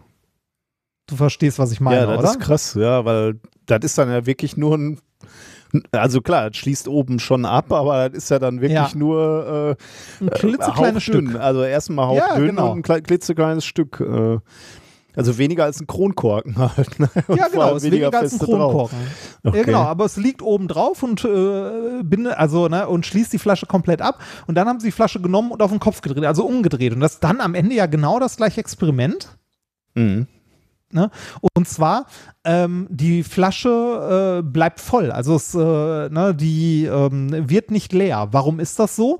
Weil wenn das Wasser aus der Flasche, also damit das Wasser aus der Flasche rausfließen kann, muss ja für einen Druckausgleich Luft in die Flasche rein. Mhm im, im Normalfall, wenn die Flasche offen ist, sieht man ja auch, dass so Luftblasen dann immer, ne, so, also ähm, das Wasser drückt nach unten in die Flasche, die Gravitation zieht dran, die Luft drückt von unten rein und es gibt immer eine Stelle, äh, wo halt an ein Tropfen Wasser quasi rausfließt an einer Stelle und dafür eine Luftblase halt rein, dass dann so glucksend sich die Flasche entleert. Mhm. Wenn jetzt aber dort eine Barriere ist, eine Membran, äh, sei es jetzt ein Bierdeckel oder in diesem Fall eine dünne Schicht Papier, die ähm, wirkt da an der Stelle im Grunde wie ein Verschluss, weil zwischen den einzelnen Fasern des Papiers oder man kann das auch, also ich habe das in einem der Videos mit einem Netz gemacht, man kann es auch mit einem Fliegengitter machen, das ist nochmal ein bisschen faszinierender, äh, bilden sich kleine Wasserbrücken sozusagen, die aufgrund der Oberflächenspannung ähm, eine, ja auch eine stabile Barriere jeweils bilden für diese kleine Pore des Papiers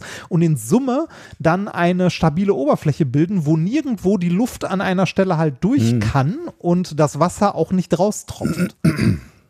Also die Oberflächenspannung äh, des Wassers sorgt dafür, dass wir viele, viele kleine Brücken quasi haben zwischen den Fasern, die dafür sorgen, dass wir dort eine feste, also eine in mhm. Anführungszeichen feste Oberfläche haben, die die Flasche schließt, dass keine Luft eindringen kann und damit auch kein Wasser rauskommt. Krass. Und äh, der Luftdruck von außen drückt halt diese, diese Membran, also dieses Papier auch weiterhin gegen die Flasche, wodurch das nicht raus, also nicht runterfällt und damit halt äh, die Flasche im Grunde verschließt. Ja. Wie gesagt, ein Klassiker. Ich bin mir nicht sicher, ob wir ihn schon mal hatten. Ich äh, würde davon absehen, es jetzt hier an meinem Schreibtisch vorzumachen, weil ihr es eh nicht sehen könnt. Aber in unserem nächsten Livestream können wir es gerne mal oh, machen. Oh ja, und ich mache es auf jeden Fall gleich mal. Ähm, ich habe jetzt keine Flasche hier, äh, würde es auch nicht am Schreibtisch machen, aber das muss ich ausprobieren. Das finde ich, ja, ist äh, beeindruckend umgesetzt. Kann ich verstehen, dass das ja. auf TikTok viral geht und die Leute ja. das machen. Ich fand es auch, also ich fand es ein schönes Ding. Ähm, Wäre ich so auch nicht drauf gekommen, das so zu machen. Finde ich äh, tatsächlich sogar noch schöner als mit dem Bierdeckel. Ja, ja, viel besser. Ist eine gute Umsetzung, muss ich schon sagen. Ja. Gut, dann würde ich sagen, haben wir uns Musik verdient. Und ja. zwar habe ich ein äh, Wellerman-Cover ge gefunden, ähm, ein Wellerman-Cover zum Thema Corona, als die Welle kam. Das, ähm, wir haben ja selber schon nur den Wellerman gecovert, aber man muss ja. zugeben, hm. die hier sind ein bisschen besser. Ganz knapp besser. Viel Spaß damit. Wir waren mal mitten in der Pandemie, als der R-Wert gerade wieder stieg. Da machten wir die Kitas auf und gleichzeitig die Schule. Und als die Welle dann kam, fragten wir, wo kommt die denn her? Ja, als die Welle dann kam, da guckten wir nur doof. Die Mutationen kickten hart, genau wie's bei den Briten war. ExpertInnen haben uns gewarnt, doch das war uns egal. Und als die Welle dann kam, fragten wir, wo kommt die denn her? Ja, als die Welle dann kam, da guckten wir nur doof.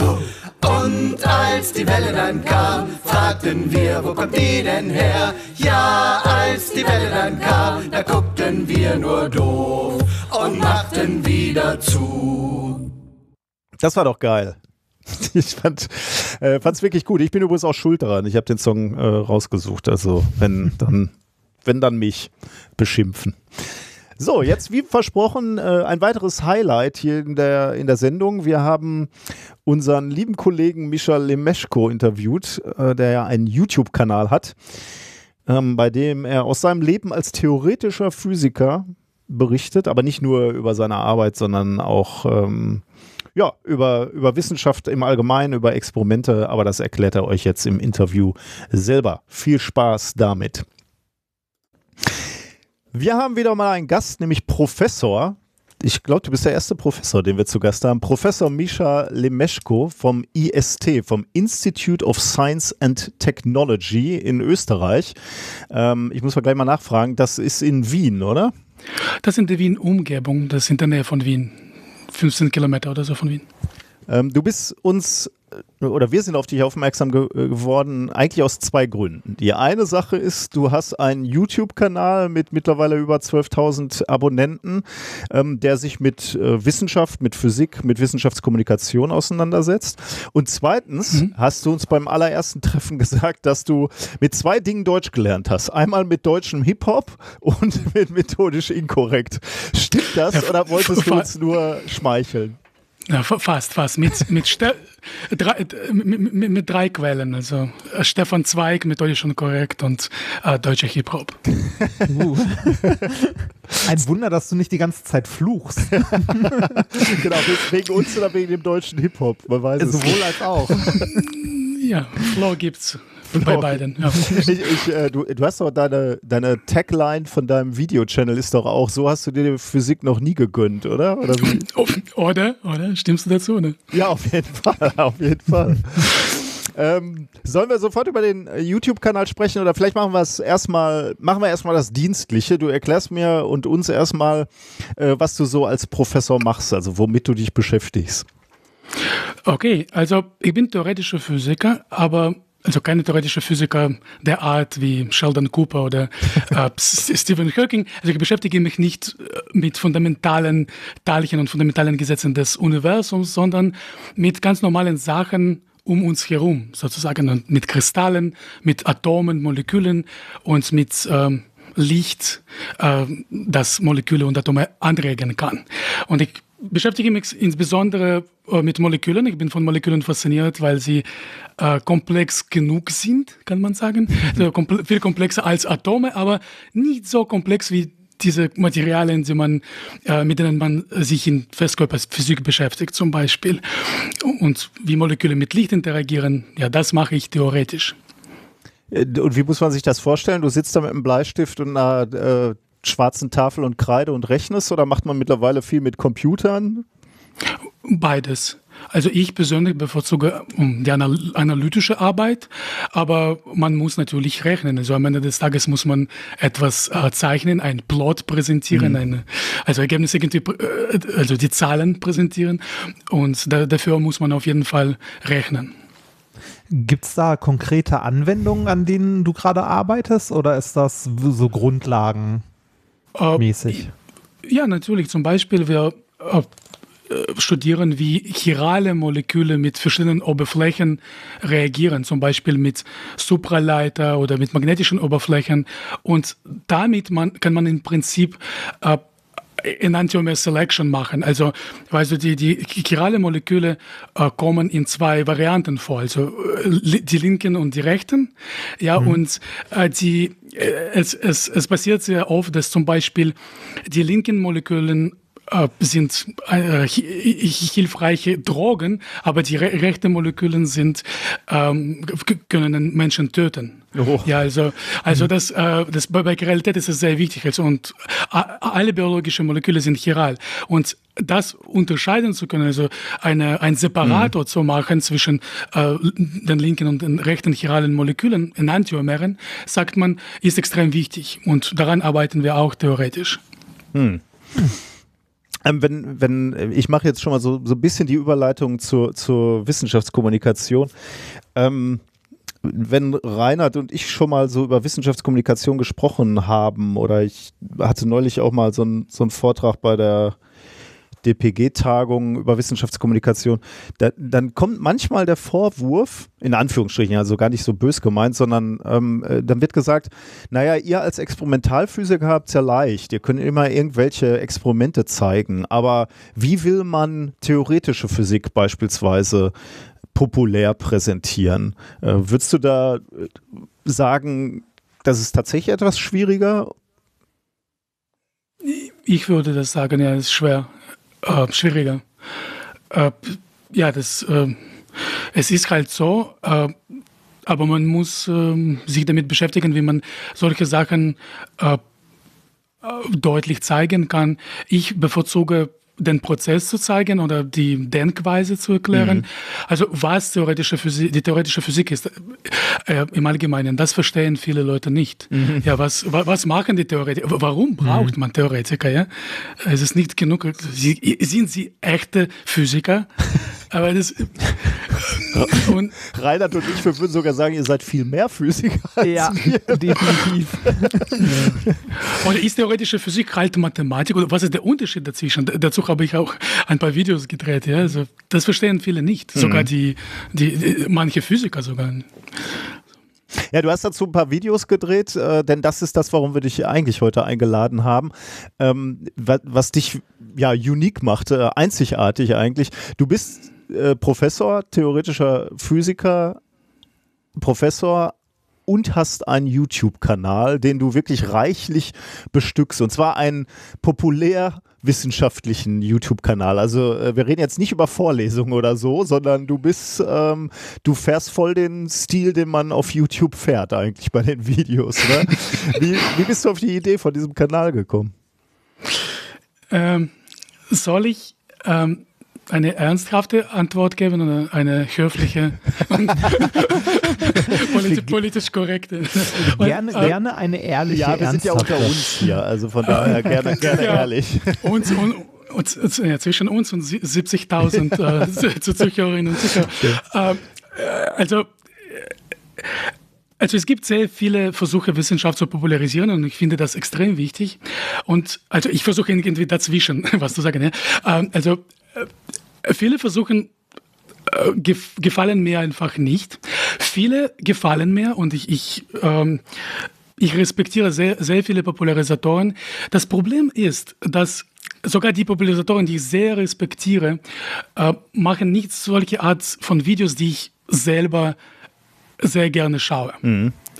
Und äh, also wie Quentin Tarantino gesagt hat, ja, uh, make a movie that you yourself would like to watch, ja. Mhm. Und uh, und es, es gibt, ich kann nichts anderes tun. Also was, was ich mache ist, also die Videos, die ich selbst sehr gerne schauen würde oder sogar selbst sehr gerne geschaut hätte als Student oder Doktorand, ja, und ich versuche die Geschichte zu erzählen oder die Ratschläge zu geben, die ich selbst damals hilfreich mhm. äh, äh, fände oder gefunden hätte, ja. Aber, aber also, dann sag doch mal, was ist denn, äh, also was, welche Videos siehst du denn gerne? Oder, oder anders gefragt dann natürlich im Umkehrschluss, wie, was würdest du sagen, ist typisch für deinen Kanal? Also typisch, also ich, äh, meinst du, welche Videos, also welche meine Videos äh, würde ich empfehlen? Oder?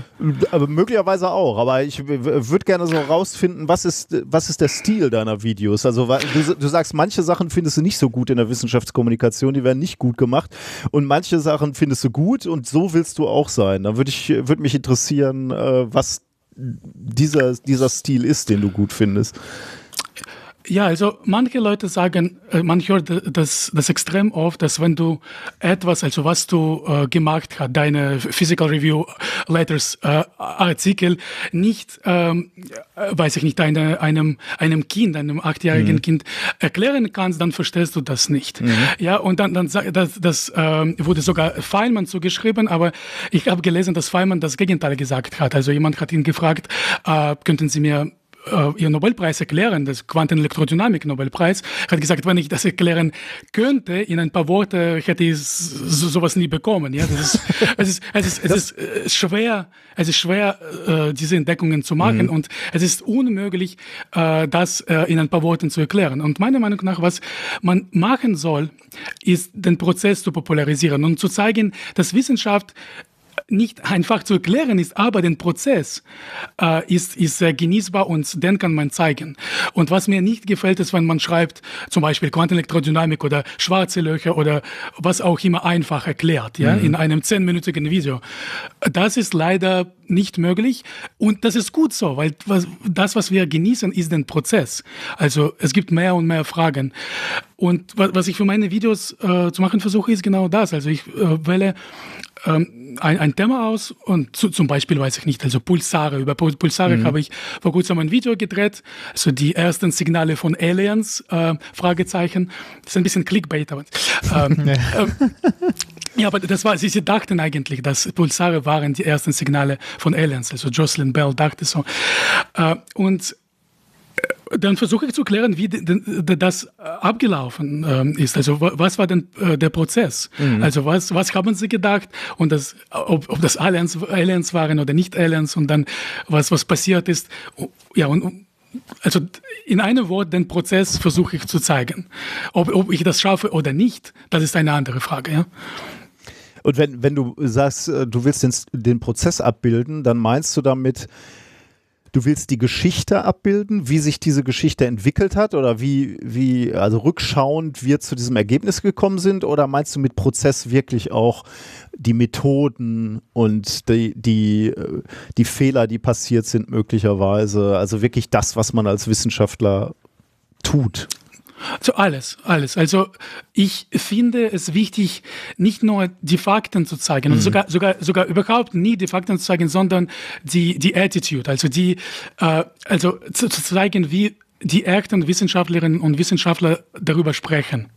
Also alles, was man an der Uni lernt, ja, oder alles, was ich zeige, kann man nicht nur im Internet finden, vielleicht sogar in der Wikipedia finden. Mhm. Aber wie ich darüber spreche, also was ich wichtig finde, welche Aspekte, und das ist äh, meiner Meinung nach, was diese Videos äh, wichtig machen kann. Oder dann gibt es andere Professoren, die andere Meinungen haben. Mhm. Aber das, es gibt einen riesigen Unterschied zwischen dem, wie die aktiven Wissenschaftler über Physik zum Beispiel reden und wie äh, die Popularisatoren, die ganz normalen Popularisatoren, professionellen Popularisatoren über Wissenschaft reden. Ja? Also sie präsentieren normalerweise Fakten. Also, also das wurde entdeckt, das wurde äh, äh, entdeckt und, und so weiter. Aber den Prozess oder, oder wie Wissenschaftler darüber sprechen, zeigt fast niemand. Mhm.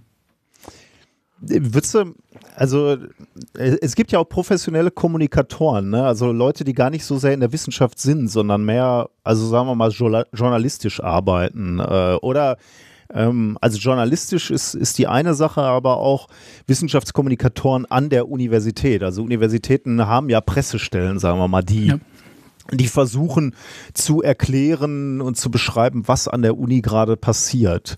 Ähm, wie siehst du deren Bedeutung oder anders gefragt, wie wichtig sie, denkst du, ist, sind tatsächlich kommunizierende Wissenschaftlerinnen und Wissenschaftler? Ich finde das wichtig und ich ähm, kooperiere sehr gerne mit, mit unserer ähm, äh, PPR-Office sozusagen. Äh, ich, ich finde das sehr cool, aber ich, ich finde es sehr wichtig, dass auch die aktiven Wissenschaftlerinnen und Wissenschaftler äh, daran teilnehmen. Mhm. Ist, aber das muss nicht nur sein, entschuldige, ja, das, das, das kann, also, aber das, das muss auch sein, ich glaube ist, äh, da schließt sich natürlich die Frage an, ist, ist deine Hochschule darauf schon aufmerksam geworden, auf deinen Videokanal? Also haben die, äh, oder auch auf dein Talent, erstmal Wissenschaft zu kommunizieren. Also nutzen diese, ich meine, so Reini und ich, wir sind dann ja irgendwann zu jeder Veranstaltung eingeladen worden, die es an der Uni gab, weil sie wussten, okay, die beiden können wir immer hinstellen. Ähm, sind, sind deine Leute da auch schon drauf aufmerksam geworden?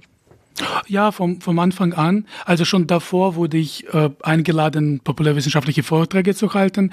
Äh, zuerst auf Englisch und dann, dann habe ich Deutsch ein bisschen gelernt und dann an den Schulen habe ich ein bisschen gesprochen und, und jetzt äh, mit dem YouTube-Kanal. Äh, also am Anfang waren sie ein bisschen konservativ.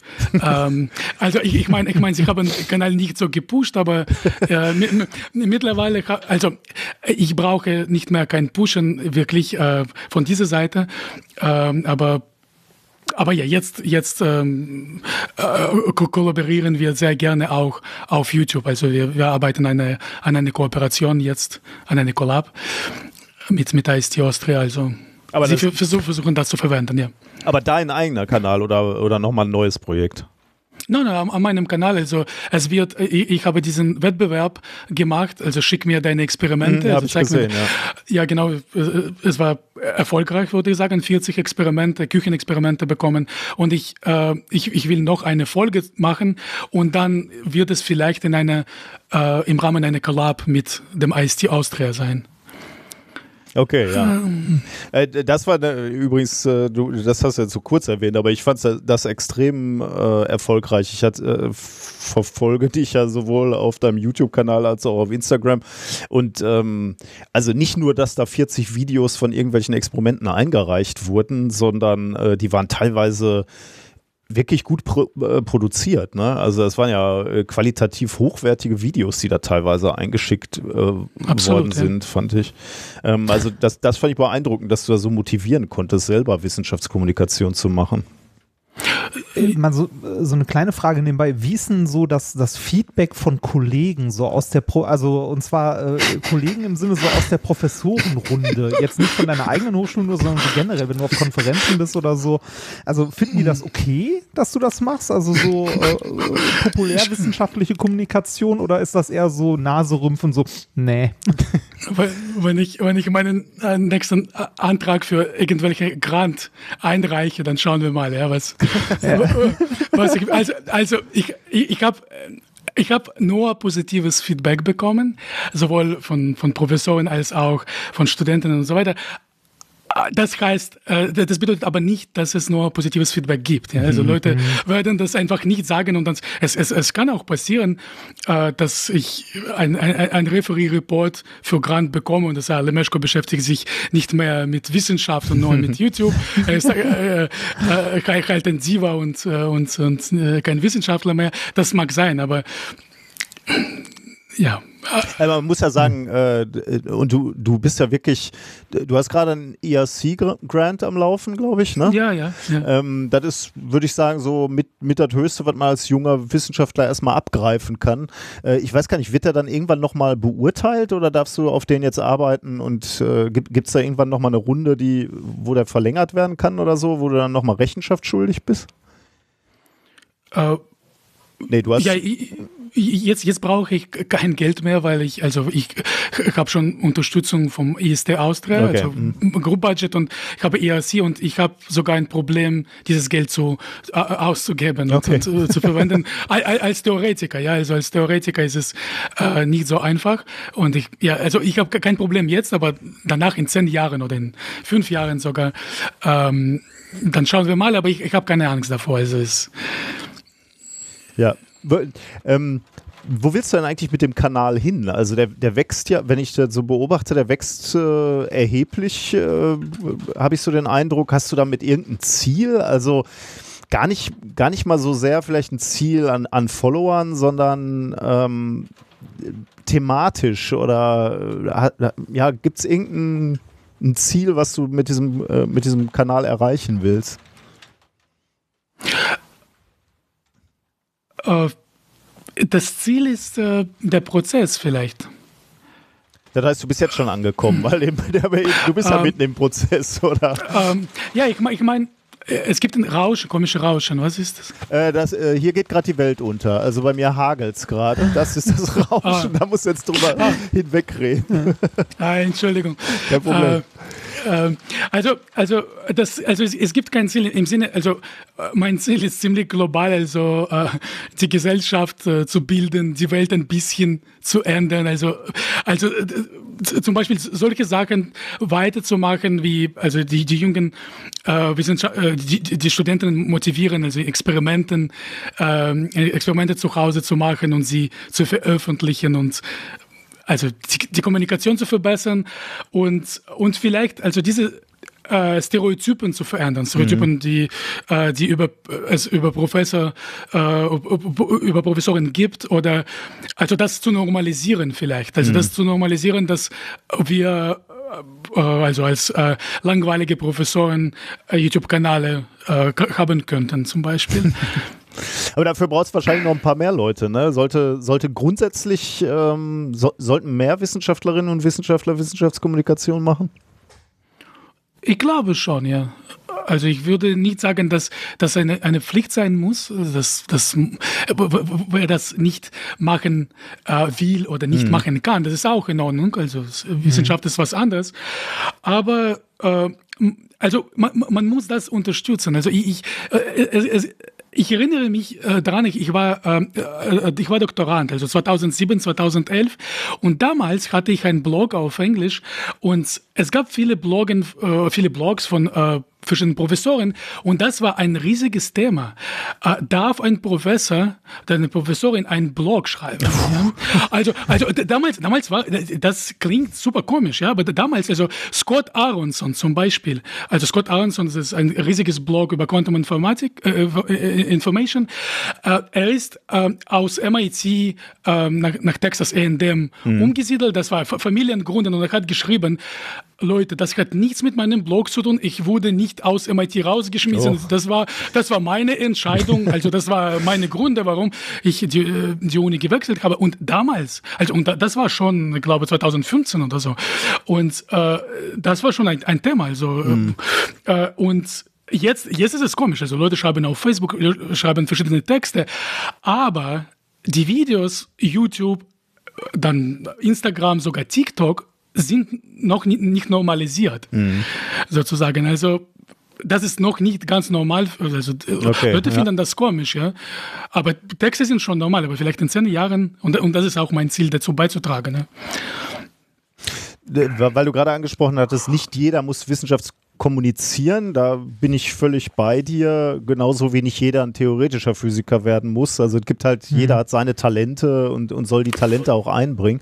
Aber äh, was würdest du denn dazu sagen, äh, wenn ich sagen würde, ich fände es gut, wenn Wissenschaftskommunikation Teil der wissenschaftlichen Ausbildung wäre? Weil ich glaube, Kommunikation, Präsentation ist auf jeden Fall äh, etwas, was dir im Leben etwas bringt, also seine Ideen rüberzubringen. Sei jetzt, also das kann Wissenschaftskommunikation im Sinne von ich vermittel Wissen sein, aber kann eben auch sein, äh, der Sales Pitch in irgendeiner Firma oder einfach nur Leute zu überzeugen, ähm, ja, von, von deinen Ideen und deiner Weltsicht.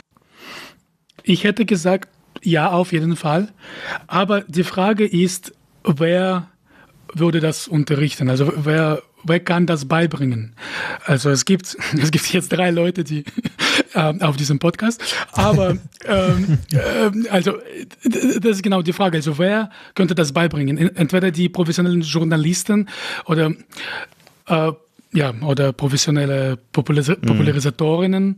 Äh, das weiß ich nicht. Das ist die große Frage. Aber im Prinzip, im, im idealen Falle ist die Idee sehr schön. Äh, das Geschichten erzählen äh, also das Storytelling ist, ist sehr wichtig und, und, und ja, dazu habe ich auch eine Folge gedreht, dass alles ist Storytelling und wir müssen das lernen irgendwie und äh, das fehlt ein bisschen äh, bei Naturwissenschaften. Das, also Leute glauben, dass Geisteswissenschaften, äh, das ist Geschichten erzählen und ich interessiere mich an Fa äh, für Fakten. Ähm, ich bin Mathematikerin oder äh, Physikerin und ja, Geschichten interessieren mich nicht, aber Fakten außerhalb des Kontexts, sie haben keine Bedeutung. Ja, man mhm. muss immer äh, immer ein Narrativ geben. Ja, und das, das muss man beibringen, natürlich. Ja, aber wie, wie kann man das da machen, weiß ich nicht. Ich, ähm, du, du bist ja auch ein bisschen durch die Welt gezogen, ne, kann man sagen. Ähm, hattest verschiedene wissenschaftliche Stationen.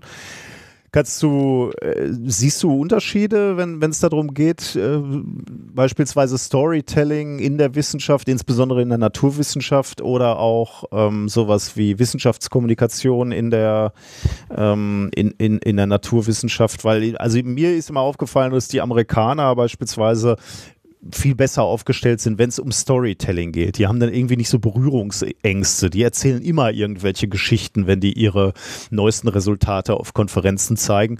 Wohingegen wir Deutsche eher da so ein bisschen nüchterner sind und wirklich nur die reinen Fakten präsentieren. Das stimmt.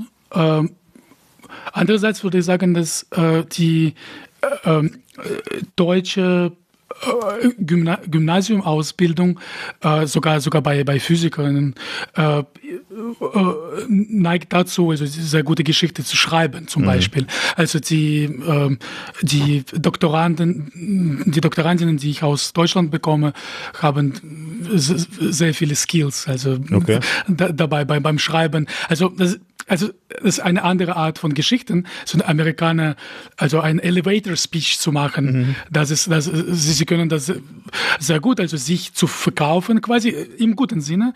Äh, aber in Deutschland lernt man auch zu schreiben, also das ist nicht so schlimm, würde ich sagen. Aber natürlich, man tendiert dazu, längere Sätze zu schreiben, mhm. also, also Thomas Mann zu, zu imitieren, und, und, obwohl, obwohl man das nicht immer braucht und nicht immer fähig ist, das zu machen. Aber ja, es, es gibt Unterschiede, aber wenn du, wenn du mich fragst, würde ich sagen, dass das Hauptproblem ist, dass man immer nur Fakten präsentiert und mhm. nie den Prozess. Mhm. Also ich, mhm.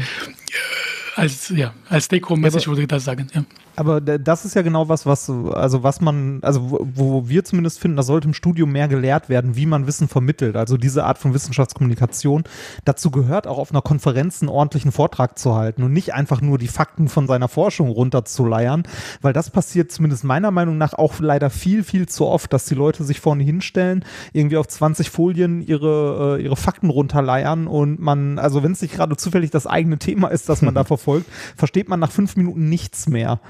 Äh, Absolut, das finde ich, ein bisschen, find ich ein bisschen schade. Also ich erinnere mich noch an meine erste Konferenz, deshalb auch äh, die, diese Geschichte mit, äh, mit den Amerikanern, dass es bei denen meistens ein bisschen besser ist. Da haben wir äh, an dem ersten Tag zwei Vorträge gehört. Eins war ähm, ein äh, Vortrag über, äh, über NV-Zentren von einem äh, Japaner, der äh, die, die, Folien waren voll mit Formeln, äh, voll gepackt. Ich bin nach einer Minute habe ich nichts mehr gerallt. Also ich wusste nicht mehr, worum es geht. Und danach kam, äh, kam ein anderer Wissenschaftler, tatsächlich ein Amerikaner, der ist hingegangen und hat angefangen, erstmal kurz zu sagen, was er macht und dann eine Geschichte dazu zu erzählen, wo das denn Anwendung findet und wie sie darauf gekommen sind. Also wie du schon sagst, so den Prozess beschreibt. Ne? Ne, äh, wie sie die, also wie sie auf die Forschung gekommen sind und was sie dort tun. Und der ist mir bis heute im Gedächtnis geblieben. Und da habe ich schon gedacht, so, das sollte man eigentlich im Studium lernen. Und ich finde schade, dass das nicht so ist. Also zumindest war es in meinem Studium nicht so, dass wir das irgendwie nennenswert gelernt haben. Ist das bei euch anders gewesen? Oder versucht ihr da Wert drauf zu legen? Bei mir überhaupt nicht. Also das habe ich als Doktorand gelernt, aber ich hatte mhm. Glück mit einem äh, guten Doktorvater, kann man sagen. Äh, ja, aber das lernt man in Russland auch nicht, ich glaube. Ah. Wie ist denn Wissenschaftskommunikation in, in Russland? Ich äh, habe überhaupt keine Vorstellung davon. Ich, ich auch nicht. Was heißt das? Du hast das Land äh, zu früh verlassen, um da wirklich reinzuschnuppern, oder? Ja, also ich war äh, 22, aber äh, ich habe ein bisschen gearbeitet. Also ich habe ein paar mhm. Artikel veröffentlicht als Masterstudent, aber äh, nicht wirklich. Also ich, ich befinde mich außerhalb des Zusammenhangs sozusagen. Mhm. Also ich habe keine Ahnung, was was passiert und ich glaube, dass ähm, die also Wissenschaftskommunikation ist vielleicht nicht das größte Problem oder ähm, in, in, in der russischen Gesellschaft. Aber ja. Aber du, ich meine, du hättest dir theoretisch ja, als du deinen Kanal aufgebaut hast, hättest du ja auch überlegen können, also von, von meinem Gefühl hättest du den äh, rein sprachlich auf Russisch machen können, du hättest den auf Englisch machen können, du hättest den auf Deutsch machen können. Ähm, Russland, Amerika wäre bestimmt der größere Markt gewesen, oder? Also sprechen ja mehr, mehr Leute die Sprache. Wäre das nicht. Hast du da jemals drüber nachgedacht? Äh, äh, Russisch äh, ist mir nie eingefallen eigentlich, weil ich wirklich ich, den Kontext verstehe ich nicht mehr. Also ich habe keine Ahnung, wer meine Zielgruppe sein mhm. könnte. Okay. Und wie, also, also, weil die Geschichte, die ich hier erzähle, also ich, ich versuche die Ratschläge zu geben den Studentinnen, die hier studieren in Europa oder vielleicht sogar in den USA, wäre es auch passend, aber wie Wissenschaft und Leben in Russland funktioniert, ist ganz anderes. Also vielleicht äh, könnte es exotisch wirken, dass äh, es gibt ein österreichischer äh, Auslandsrusse oder, oder sowas. Mhm. Äh, aber aber das, das, das wäre eine andere, ein anderer Fokus gewesen. Vielleicht auf Englisch, das war, das war natürlich äh, etwas, äh, worüber ich sehr viel nachgedacht habe und denke noch äh, manchmal, ob, ob ich das auf Englisch äh, machen sollte. Also auf auf Englisch wäre es viel einfacher, da wir Englisch den ganzen Tag sprechen, mhm, jeden Tag. Ja. Und auch zu Hause spreche ich äh, ausschließlich Englisch fast. Und dann, äh, die, die, die Sache ist, dass, äh, wenn man einen Kanal aufbaut, ist es wichtig, äh, hervorzustehen. Ja? Mhm. Äh, es ist mhm. wirklich wichtig, anders zu sein. Und ich habe das Gefühl, äh, noch, ich, ich, glaube, das war die richtige Entscheidung, es auf Deutsch zu machen, weil ich auf Deutsch äh, mehr, also äh, mehr hervorstehen kann. Also ich, ich bin äh, wirklich untypisch äh, als, als, also im deutschsprachigen Raum äh, bin, ist jemand wie ich, äh, also wirklich untypisch, würde ich sagen. Also eben äh, auf Englisch gibt es alles. Ja, also mhm. es gibt, es gibt viele junge Professoren, es gibt viele Leute, die nicht muttersprachlich Englisch sprechen, also die meisten Leute vielleicht sprechen nicht muttersprachlich Englisch und äh, es gibt alles, ja. Mhm. Hier äh, im deutschsprachigen Raum ist, gibt es bestimmte Stereotypen, dass Professor, Professoren sind alt, langweilig mhm. äh, äh, und äh, und dann, dann kann man das be bemerkenswert ja, mhm. Äh, machen, dass ähm, das, äh, ich bin wirklich anders. Und äh, last but not least mit, mit dem Akzent auch, weil mhm. äh, zum Beispiel auf Englisch äh, sprichst du mit, Russisch, mit, ein, mit, dem russischen Akzent und sagt jemand, ah, ich hatte Vassili Ivanov von meiner Uni, er mhm. war äh, russischer Professor, hatte äh, denselben Akzent.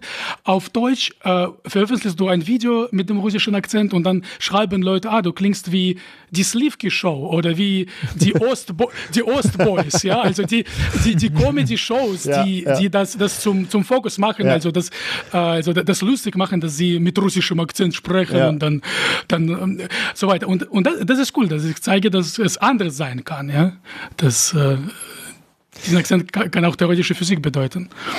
Das gefällt mir eigentlich schon äh, fast sehr, sehr gut als, als Abschluss äh, der Satz, äh, dass du gesagt hast, man, man muss anders sein, man muss sich abheben. Das finde ich, äh, gilt nicht nur für die Wissenschaftskommunikation und für YouTube-Kanäle, sondern auch äh, fürs Leben im Allgemeinen. Ich glaube, das bereichert einfach äh, unsere Welt und unsere Gesellschaft. Aber vielleicht als mhm. Abschlussfrage noch, äh, es sei denn, Reini, du, du hast vielleicht auch noch was, aber äh, ich würde dich gerne als letztes noch fragen, weil ich könnte mir vorstellen, dass für einige von unseren Zuhörerinnen und Zuhörern das jetzt spannend ist, ähm, sich mal deinen Kanal anzugucken. Welche Videos würdest du empfehlen? Welche, äh, wo würdest du sagen, da guckt mal als allererstes rein, da kriegt den Eindruck, wie ich bin?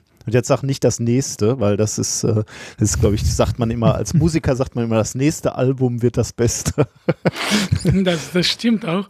Äh, also die, die Videos, die mir gefallen und die Videos, die die meisten Views bekommen haben, sind vielleicht zwei verschiedene Sachen. Also ich habe zu 5G-Strahlung gedreht oder zu Oh. ähm, äh, äh, zu Chem Chemtrails sogar Ja. und die sind dann Ah. ein bisschen viraler gegangen äh, als, als äh, Auch, na, auch das- mit das- Gegenwind, also kamen da auch Leute, die gesagt haben, du hast keine Ahnung. Äh, ja, ich habe eine Ahnung. Ja, ich zweifle das nicht an, aber Leu es gibt ja da draußen Leute, die äh, glauben, wir Wissenschaftler sind alle äh, gekauft von der Regierung und wir behaupten alle das Gleiche. Ja, aber, aber, aber natürlich. Und dann frage ich, okay, äh, wo kann ich meine Cash abholen? Also, äh, sag, sag, sag mir bitte. Also, äh, äh, ja, nat- natürlich, aber das, ja, das ist nicht so äh, relevant. Äh, Aber mir persönlich gefallen, also vor kurzem habe ich dieses Video über Pulsare gedreht, die ersten Signale von Aliens. D- äh, Es finde ich ziemlich gut und ähm, es hat eigentlich nicht so viral gegangen oder so. Äh, Dann, ich habe ein Video über Wodka gedreht, also die Wodka-Chemie Oh. oder die Wodka, Ah. die Wodka Chemie sagt man bei euch äh, äh, und Ch- Chemie sagt man hier. Äh, Also das ist äh, das ist über diese Legende, dass Mendeleev, also der die periodische Tabelle äh, gemacht hat. Also es gibt diese Legende, zumindest in Russland, dass er Wodka entdeckt hat. Also er hat erfunden, dass äh, 40 Prozent Alkohol und 60 Prozent Wasser die perfekte Mischung bilden. Äh, ja, ja. Aber viele, viele, viele glauben daran und sich, ähm, ja, ich habe dazu eine Folge gedreht. Oder was machen Professoren den ganzen Tag war auch eine lustige Folge oder ähm, Ja, ich glaube, da haben wir schon einiges, äh, Ja, wo ihr ich mal glaub, sowas reingucken könnt. funktioniert super. Ja, ja. Okay, also äh, Reini, noch was oder Äh, nö, ich habe verbleiben wir nichts erstmal? Ne? Dann Ja. ähm, vielen, vielen Dank, Mischa, dass du dir Zeit genommen hast, als viel beschäftigter Professor. Äh, ich hoffe, wenn, wenn die ganze Corona-Zeit vorbei ist, dann können wir uns mal auch in echt treffen und möglicherweise dann Wodka trinken, aber vielleicht auch was anderes. ja, also ja, Wo- Wo- Wodka ist halt äh, 60 Prozent Wasser. ja, so kann man es auch sehen. Ja. Alles Gute Danke für die. Einladung. Alles Gute. Bis bald. Bis bald. Danke. Tschüss. Tschüss. Da sind wir wieder in unserer Sendung. Äh, Ich wollte gerade ein- sagen, wir waren doch nie weg. Das stimmt, ja, äh, stimmt. Hätt- Hätten wir so tun sollen, als wäre es live gewesen. Nein, äh, wir, wir hatten das Interview voraufgezeichnet. Als Professor hat man ja nicht so viel Zeit wie wir. Nein, aber ich, äh, ich finde das schon echt spannend. Also es sollte mehr kommunizierende Wissenschaftler und Wissenschaftlerinnen natürlich geben. Äh, deswegen beobachte ich das. Ja, abonniert mal seinen Kanal, ist äh, wirklich spannend. Also ich bin wirklich beeindruckt, mit welcher Frequenz er da äh, wirklich qualitativ hochwertigste ähm, äh, Videos raushaut. Und ich bin natürlich, war natürlich ein bisschen geschockt zu hören, dass er mit uns Deutsch gelernt hat. Da weiß man ja nicht, ob Ja, das ist so. Okay, okay es tut mir leid. in seinem letzten Ja. Video, also äh, mittlerweile ist es wahrscheinlich nicht mehr der letzte, aber äh, von letzter Woche, da äh, hatte er das auch nochmal thematisiert, dass, äh, dass er mit uns äh, ein Interview gemacht hat, aber auch, dass er mit uns ähm, Deutsch gelernt hat. Und da war ich auch wieder, äh, ich weiß auch nicht, man reflektiert dann irgendwie so und, und denkt so, ah, vielleicht hätten wir uns doch besser ausdrücken sollen oder. Aber es scheint ja gefruchtet zu haben. Also so schlimm, so schlimm ist es ja nicht. Ja. Naja. Gut, aber das sind äh, Einflüsse, von denen wir nie geahnt hä hätten, dass sie, äh, dass wir sie haben. Niemals. Okay, kommen wir zum äh, nächsten Thema, Thema Nummer drei. Egoistische Alphas. Äh, es geht um Sozialverhalten gegenüber Mitmenschen. Das ist ja extrem wichtig, damit sich überhaupt so menschliche Gesellschaften ausbilden können und, und dass sie funktionieren können. Ähm, und wie großzügig oder wie hilfsbereit der Einzelne ist oder die Einzelne ist, das hängt äh, von ganz, ganz vielen verschiedenen äh, Faktoren ab und schwankt auch und ähm, beeinträchtigt sich natürlich äh, gegenseitig. Und wir beide haben da ja erst kürzlich auch viel darüber gele gelernt eigentlich, weil wir ja in unserem letzten Stream ganz begeistert waren von dem Prisoners Dilemma, was wir durchgespielt haben, da, was ja so ein äh, extrem fundamentales Modell aus der Spieltheorie ist. Ähm, Mhm. äh, zwei Spieler entscheiden sich, eine Münze in einen Automaten zu werfen oder nicht. Und wenn beide diese Münze reingeben, also blind, die wissen nicht, ob der andere das tut oder nicht, ähm, wenn beide die Münze reinwerfen, bekommt jeder seinen Einsatz zurück und eine weitere Münze. Also jeder gewinnt äh, im Prinzip. Aber, äh, und von daher würde man jetzt sagen, super, dann ist das Spiel ja erledigt. Jeder schmeißt jedes Mal eine Münze rein und äh, alle werden reicher. Aber das, da ist natürlich ein, ein kleiner Twist in diesem Spiel, nämlich ähm, du kannst auch nicht kooperieren. Du kannst Man äh, kann böse sein. man kann böse sein. Und das perfide daran ist, es nutzt dir sogar dann für den, für den äh, kurzen Moment. Du kannst nämlich auch keine Münze reinwerfen. Wenn dein Gegner dann eine Münze reinwirft, dann bekommst du drei Münzen. Und behältst Mhm. natürlich deine. Das heißt, du hast so einen leichten Anreiz zum, zum Bescheißen oder zum äh, nicht die Münze in den, äh, in den äh, Topf werfen. Problem ist natürlich, dass dann das Vertrauen etwas äh, leidet äh, und man nicht genau weiß, wie dann die nächsten Runden weitergehen. Also wenn man erstmal diesen, dieses äh, dieses Mangel an Vertrauen reinbringt ins Spiel, dann äh, werden die nächsten Runden, wenn man also mehrere Runden spielt, werden dann nicht angenehmer zwischen den zwei Spielern, weil man dann äh, natürlich auf der Hut ist und sich nicht ausnutzen lassen will. Hm. Und deswegen äh, hieß das Spiel, was wir da gespielt ha haben, auch The Evolution of Trust, also die Entwicklung von Vertrauen. Äh, wer das nochmal nachsehen möchte, optisch inkorrekt 20 oder noch besser, ihr guckt es nicht nach, sondern guckt nur in die Shownotes, äh, wo ihr dieses Spiel findet und dann Und spielt's selbst. Spielt selbst, ja. Äh, hab- haben wir aber Ja. auch in die Shownotes von dieser Sendung ge äh, geworfen. Äh, also da könnt ihr, könnt ihr euch das auch nochmal angucken. Ähm, die, die drei Learnings aus diesem, aus diesem Spiel, was wir da gemacht haben, war das, was ich gerade schon angedeutet habe. Äh, es muss und damit sich Vertrauen ausbilden kann, muss es wiederholte Interaktion geben. Also man muss wissen, dass das Spiel weiterläuft, weil sonst hast du keinen Anreiz, überhaupt den Gegner nicht zu bescheißen. Wenn du weißt, ich spiele spiel nur eine Runde, dann kannst du natürlich darauf angeben, kommen lassen, ihn einfach äh, zu bescheißen, keine Münze reinzuwerfen, um zu hoffen, dass du ihn abziehst und du wirst dann nie wieder eine Interaktion mit ihm haben. Also seine, seine Wut und sein Hass wird dich nie treffen. Und Das ähm, Prinzip von Assi-Urlauber. stimmt. ne? Yes. Stimmt. Asylurlauber, mein Gott. Ja, stimmt. Also man, man, man benimmt sich im Urlaub wie Sau, weil äh, du kommst hier eh nie wieder hin, genau. ja. Würdest du halt in der eigenen Nachbarschaft nicht machen, ja, genau. Ähm, genau, und dann gibt es äh, mögliche Win-Wins. Also in dem Spiel muss, muss es möglich sein, dass alle profitieren und es nicht so ist, dass wenn ich eine Münze kriege, muss, muss dir eins abgezogen werden, weil dann würden wir auch nicht kooperieren. Dann wüssten wir halt, ähm, dass, äh, dass ich nur verlieren kann, wenn du gewinnst und umgekehrt. Dann würden wir nicht kooperieren. Und das Letzte ist, dass es wenig Missverstände geben muss. Aber das, das müsst ihr euch eigentlich lieber selber angucken. Aber das war wirklich fast noch das Faszinierendste an dem, äh, an dem Spiel, was wir da gemacht haben. Ähm, aber äh, warum erzähle ich das überhaupt? Weil wir noch etwas gesehen haben in diesem Spiel, was wir da gespielt haben, nämlich, dass äh, dieses Spiel, also dieses Vertrauen haben, ähm, das ist ein extrem empfindliches System. Kleinste Änderung der Regeln, kleinste Änderung der Ausgangsbedingungen ändern das Ergebnis, ändern die Gesellschaft, wie die sich danach ausbildet. Also ob es eine Gesellschaft wird mit viel Vertrauen oder ob es eine Gesellschaft wird, die sich eher misstraut. Und deswegen komme ich überhaupt darauf, das nochmal zu erzählen. Erstens, weil es mir so Spaß gemacht hat, mit dir das zu spielen. Und zweitens, weil es ein bisschen zu dieser Studie passt. Ähm, wie großzügig und hilfsbereit der Einzelne ist, hängt nämlich wie ich gerade schon gesagt habe, von vielen Faktoren ab.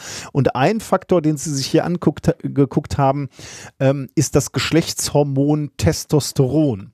Da gab es nämlich bereits Hinweise darauf, ähm, dass das möglicherweise eine Rolle spielen kann, ob Leute kooperativ sind oder eher nicht so kooperativ sind. Ähm, und äh, das wurde hier mal untersucht. Im Gehirn geht die Fähigkeit, sich in andere hineinzuversetzen und Rücksicht zu nehmen, mit einer Aktivierung von einer speziellen Verbindung einher, nämlich der temporoparietalen Verbindung.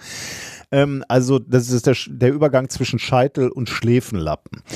Und diese zwei Dinge haben sich jetzt, hat sich jetzt ein Forscherteam angeguckt. Äh, äh, University, äh, Shenzhen University in China. Die haben sich nämlich angeguckt, ob Testosteron eine Auswirkung auf genau diese, diese äh, temporoparietale Verbindung hat und ob das wiederum einen Einfluss darauf hat, wie hilfsbereit oder wie großzügig du bist. Ähm, und das haben sie veröffentlicht in einem Paper mit dem Namen Testosterone Reduces Generosity Through Cortical and Subcortical Mechanisms. Veröffentlicht in Proceedings of the National Academy of Science of the USA, 23.03.2021. Ähm, was sie da gemacht haben, ist, sie haben erstmal 67 junge Männer aufgetrieben äh, und das ist möglicherweise, also das ist eine Einschränkung, die man machen muss. Es geht hier erstmal nur um Männer, die sie sich angeguckt haben. Ähm, ob, ob das gleiche für Frauen gilt, wissen wir noch nicht. Äh, sie haben 67 junge Männer antraben lassen und haben die Entscheidungsaufgaben lösen lassen, bei denen sie sich immer wieder entscheiden mussten, durften, ob sie einen bestimmten Geldbetrag entweder komplett für sich behalten haben oder ob sie diesen Geldbeitrag geteilt haben ähm, mit einer mehr oder weniger nahestehenden Person. Ähm, währenddessen lagen die Probanden im MRT und die Forscherinnen und Forscher haben sich die Hirnaktivität angeguckt. Ähm, wo, wo eben genau gerade im, im Hirn, äh, wo es fritzelt, wo gerade Aktivität mhm. ist. Ähm, und jetzt äh, die, die Frage, wie, wo kommt jetzt die, die, das Testosteron rein? Ähm, die, beim Teil der Probanden haben die äh, Forscherinnen und Forscher den Testosteronspiegel erhöht, indem sie testosteronhaltiges Gel auf Arme und Schulter gestrichen haben. Und bei der Kontrollgruppe haben sie auch ein Gel aufgetragen, tragen, aber ohne Wirkstoff. Also äh, damit wussten weder die Forscher noch die Probanden während der Durchführung, ähm, welches Gel jetzt gerade verabreicht wurde. Also klassisch doppelblind. Ähm, ist wahrscheinlich auch wichtig beim Auswerten von MRTs, dass man jetzt nicht irgendwie schon geprimed ist und denkt, aha, der hat Testosteron geguckt, gekriegt. Da ist wahrscheinlich die eine Hirnregion besonders aktiv. Ich wusste ehrlich gesagt gar nicht, dass es Testosterongels gibt, die man sich gerade mal großflächig auf den Körper aufbringen kann. War dir das oh, bewusst? Doch, das, äh, ja? das, das wusste ich. Ja, das äh, ein äh, Bekannter von mir äh, hat sowas sogar mal verschrieben bekommen vom Urologen. Oh, okay. Ja. Also das äh, so Te Testosteronmangel äh, kommt wohl äh, häufiger tatsächlich vor. Äh, ist auch äh, so bei depressiven Verstimmungen oder ah. so, zumindest bei Männern, eine, ne, also eine mögliche Ursache, die wohl ähm, häufiger vorkommt, als viele Leute denken. Ah, sehr interessant. Ja, das wusste ich nicht. Mhm. Ich, das einzige Mal, wo mir das wirklich begegnet ist, war bei der Tour de France, weil die Fahrradfahrer ah. da manchmal sich mit Testosteron so ein bisschen anpeitschen. Ist natürlich ein Dopingmittel, darfst du nicht nicht. Ähm, und du dann halt auch über Schmerzgrenzen hinweggehst, glaube ich, äh, mhm. ganz, ganz effektiv und da letzte Kräfte aktivieren kannst.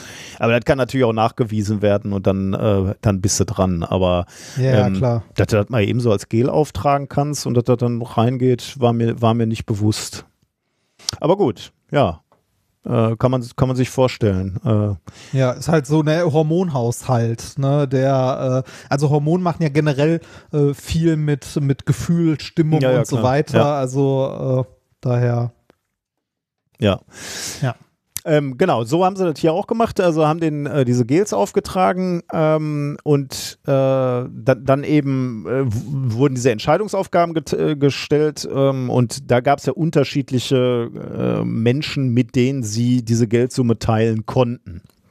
Und bei sehr nahestehenden Personen, wie Eltern, Geschwister oder Lebenspartner, haben sich die Probanden dann äh, aus beiden Gruppen, also sowohl Testosteron als auch Placebo-Gruppe, häufig zum Teilen entschieden. Ähm, wobei sich die äh, Teilnehmer mit dem, mit dem Testosterongel sich geringfügig ein klein bisschen weniger großzügig gezeigt haben. Also, das, was wir wahrscheinlich jetzt auch erwartet hätten, ne? Also, äh, ja. so vorsichtig, ich, ja. ich, ich finde es ich find's erschreckend und so, äh, so zum Thema freier Wille. Ja, das habe ich auch äh, ne? wie, wie, wie, sehr, wie sehr wir doch äh, von, von der Chemie in unserem Körper abhängig sind. Wahnsinn, oder? ne? Also wir sind Ja. eigentlich nur so Roboter, die auf Chemie laufen. Ne? Also unser, Ja. Pro, unser Programm, mit dem wir programmiert sind, ist die Chemie irgendwie. Ne? Du kippst oben Ja. was rein und dann ändern wir unser Verhalten äh, geringfügig. Oder, oder gar nicht mal so geringfügig, je nachdem. Äh, ist schon irgendwie gruselig. ja, könnte man so sagen, ja. Also geringer Unterschied bei den äh, Leuten, die dir nahestehen, Eltern und Geschwister, Lebenspartnern, aber ein richtig deutlicher Unterschied, wenn es um äh, weniger engen Kontakt geht, also ähm, flüchtige Bekannte oder gar Fremde. Hier äh, war das bei den Leuten, die Testosterongel bekommen haben, ähm, die waren äh, deutlich weniger bereit, auf eigenes Geld zu verzichten, äh, damit der andere etwas bekommen hat, also der, der Fremde, selbst wenn die ausgezahlte Gesamtsumme in dem Fall höher gewesen wäre. Also so, so ein Szenario, wo du sagst, äh, äh, du gibst jetzt mal äh, ein Euro ab von deinen zehn, dafür kriegt der andere drei, vier oder so. Ne? Also da wächst sogar die Gesamtsumme an Geld, die zur Verfügung steht. Aber dann, dann, äh, selbst dann sagen die Testosteron-Leute, nö, ich verliere dann ja nur, ist mir egal, ob der andere auch profitiert.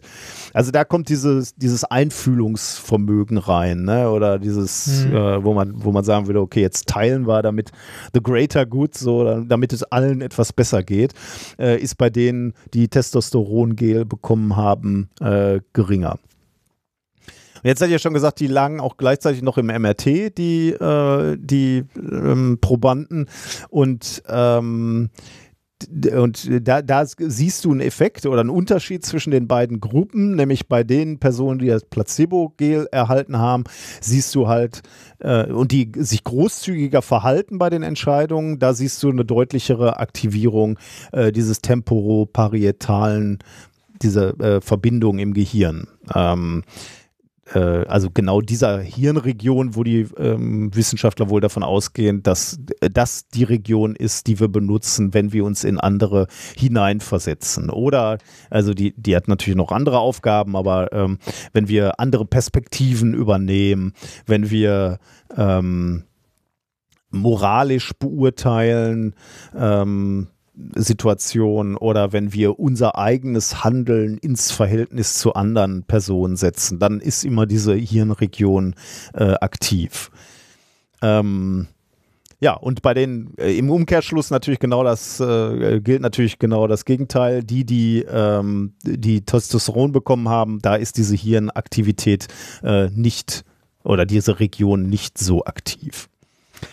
Ähm, ja, also das ist tatsächlich schon die, the bottom line, das Ergebnis, genau was du schon äh, gesagt hast. Wir sind halt äh, äh, fucking Monkeys in Shoes äh, eigentlich. Also äh, die Chemie beeinflusst unser Handeln extrem. Und das ist natürlich irgendwie schon, äh, ja, krass, wenn, wenn, wenn wir gesehen haben, wie wichtig diese einzelnen Entscheidungen dafür auch sind, wie Gesellschaften funktionieren und du, und du dann siehst, du kannst da leicht eingreifen, also zumindest jetzt in so einem Laborversuch, also du kannst ja jetzt wahrscheinlich nicht Testosteron großflächig ins, äh, ins Wasser kippen, um dann die Entscheidung deiner, de, deiner Gesellschaft umzu, äh, umzudrehen, aber es ist schon wirklich Neun, spannend. Ne? Sag mal so, wie, wie man so schon sagt, neun von zehn für Verschwörungsgläubigen sagen etwas.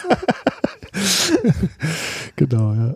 Ja, also kleine Einschränkungen waren jetzt nur junge Männer zwischen 18 und 25, keine Frau. Das müsste man sich angucken. Und sie, die Forschenden haben hier auch gesagt, äh, was sie noch nicht berücksichtigt haben, waren die Ausgangswerte oder die tatsächlichen Testosteronwerte der Teilnehmer. Also ob, ob man da auch noch einen ähm, Zusammenhang sieht. Man, man hat halt nur den äh, den Menschen genommen und äh, halt über das Gel den Testosteronspiegel angehoben um eine gewisse Menge, aber nicht geguckt, ob die Leute äh, an sich schon erhöhten Testosteronspiegel hatten. Ähm, Das, äh, das, äh, das Experiment wird mit Frauen aber auch schwierig, ne? weil du kannst, äh, du kannst Frauen ja nicht einfach Testosteron reinpumpen. ich habe keine Ahnung, welche Auswirkungen das hat, wenn du mal vorübergehend so eine Testosteronsalbe nimmst. Äh, keine Ahnung, ist das, äh, also das baut sich doch dann okay, vermutlich ver- auch schnell wieder ja. ab, oder? Ja, hm, ja, wahrscheinlich schon. Aber also Also es ist halt, äh, ich, also ich weiß nicht, ob das in irgendeiner Form dann äh, wissenschaftliche Erkenntnis bringt, weil die Körperchemie ja auch einfach ja, eine ja. andere ist. Ja, ne? das kann sein. Vielleicht haben sie Also- deswegen auch gar nicht erst gemacht, ja. ja. ja, Tja, aber interessant ja, äh, genau. Ging mir genauso wie, äh, wie dir, als, als du gerade gesagt und hast. erschreckend. Ja, ein bisschen. Also, ja. Vor allem erschreckend. Naja. Okay, bring uns nach Hause. Wir sind ja schon lang geworden. Dann äh, bring ich uns nach Hause äh, mit den Erzählungen äh, von den Folgen der Klopapierkriege. Das ist ja was, wovon wir später mal unseren Enkeln erzählen können. Ne? Klingt wie die Klonkriege. Ja, ja, hat auch ein bisschen was davon. Ne? so eine dunkle Geschichte, über die später kaum noch einer wirklich weiß, wie es dazu gekommen ist. Ich habe neulich wirklich, äh, also man muss ja mit, äh, mit, mit Vergleichen äh, sehr vorsichtig sein, weil ja schon sehr üble Vergleiche gemacht wurden. Ne? Aber äh, und ich will auch nicht die, die Schwere der, äh, der, äh, der Situation vergleichen natürlich. So ein Krieg ist was völlig anderes und, und, und die Auswirkungen waren auch völlig anders. Aber meinst du, diese Corona-Nummer, wenn die jetzt noch ein Jahr läuft oder so, das wird ja für unsere Generation sowas sein wie die Kriegserlebnisse unserer Großeltern, oder? Wie gesagt, nicht in der Dramatik, aber wir werden immer zurückblicken und sagen, da waren so zwei Jahre, wo wir nur zu Hause gesessen haben. Ja, ich. ähm, Oder meinst du, das Ich, äh, verblasst irgendwann wieder und man sagt, so, Nein. ach ja, da war ja mal, dann stimmt, ich erinnere mich. Äh, ich, ich glaube, wir werden schon unser Handeln und unser Denken auch so ein bisschen anpassen. Also da- das jetzt als Äh. drohende, dauerhafte drohende Gefahr sehen, die immer mal wiederkommen kann und wir werden uns immer erinnern, wie, wie wackelig dann unsere, unser Schulsystem war und so. Also das wird schon so ein, so ein Bruch sein, diese zwei Corona-Jahre oder drei oder vier. Also ich glaube, ich glaube, dass es äh, einerseits wird es verblassen, ne, weil so, ne, man vergisst immer mit der Zeit. Andererseits werden die Folgen davon und die Änderung der Gesellschaft, also wie sich die Gesellschaft geändert hat dadurch weltweit, weil es halt so ein globales Ereignis war oder immer noch ist aktuell, wird sich äh, ins äh, kollektive Gedächtnis einbrennen und nicht vergessen werden. Ich denke, also ich würde es nicht mit äh, nicht mit irgendwie einem Krieg oder so vergleichen, weil da müsste man von einer, äh, also um die äh, global gleichen Auswirkungen zu haben, müsste man sowas wie einen Weltkrieg zu, äh, also ne, nehmen. Ich würde eher sagen, das ist so, äh, das ist wie so ein wie äh, 9/11 vom, vom Ereignis her. Das ist auch was, also da war es was Lokales, was aber äh, ähm, internationale Folgen hatte und unser Denken und Handeln und vor allem auch äh, unsere, also alles geändert hat. Ne? Von Gesetzen über äh, Überwachung zu äh, Reisen und ähnlichem. Es hat halt die, äh, ne, das Gefüge der Welt geändert, irgendwie. Ne? Der internationale Terrorismus, wenn man ihn so nennen möchte. Ähm, und ich denke, so, also so wird das sein ähm, in, in Zukunft, also äh, so in zehn Jahren oder so, dass man darauf zurückblickt und sich, äh, sich in zehn Jahren denkt, wow, das ist schon zehn Jahre her, das kommt mir vor, als ob es vor einem Jahr gewesen Mhm, ja, ist. Äh, und man viele Sachen, die sich dadurch geändert hat, gar nicht mehr so sehr auf dem Schirm hat, dass sie sich dadurch geändert haben. Äh, sondern die irgendwie so als selbstverständlich wahrnimmt, dass sie schon, äh, schon immer so waren. Mhm. Ne? So wie es jetzt mit, mit 9-11 hat sich ja auch eine mehr, also hat sich ja auch gerade so, wenn man viel Flugreisen oder so macht, viel geändert. Ne? So was Sicherheitskontrollen und ähnliches angeht. Ähm, und äh, das äh, nimmt man heute, glaube ich, kaum noch wahr. Oder? Äh, ja, könnte, könnte sein, ja. Aber ich, glaube auch, dass es sich so ins kollektive Gedächtnis äh, unserer Generation auf jeden Fall einbrennen Also so, da, da, so diese eine Krise in unserer Generation war. Also ich glaube tatsächlich, da, von daher wird die Auswirkung schon noch sogar noch größer sein als 9-11. Du hast natürlich recht, das war so eine, eine, ein sehr punktueller, äh, punktuelles Ereignis, womit sich viel geändert hat dann im Nachhinein auch. Ähm, aber dadurch, dass das so lange gedauert hat jetzt, ne, oder lange dauert mit, äh, mit Corona und du sagst, in Ja. der Zeit konnten wir nicht in den Urlaub fahren oder wir durften nicht so, so viel Kontakt zu, zu, zu unserer Familie haben oder so viel draußen, also draußen natürlich schon sein, aber nicht äh, Partys machen oder so. Da- Dadurch halt noch, noch mehr wahrgenommen wird als die große Lebenskrise, äh, die wir durchlebt haben. Dann, wenn, wenn jetzt so ein junger Mensch halt dann irgendwann auf sein Leben zurückguckt und sagt, ja, ja, da war, äh, also äh, äh, genau, also Kinder achtet auf, äh, auf Pandemien, denn ich kann euch noch erzählen, so wie Opa aus dem Ja. Krieg erzählt. Damals war das, ja, ihr könnt euch das nicht mehr vorstellen. Wir durften äh, äh, nicht in den Urlaub fahren oder die Grenzen waren dicht damals oder wir äh, hatten nächtliche Ausgangssperren oder so.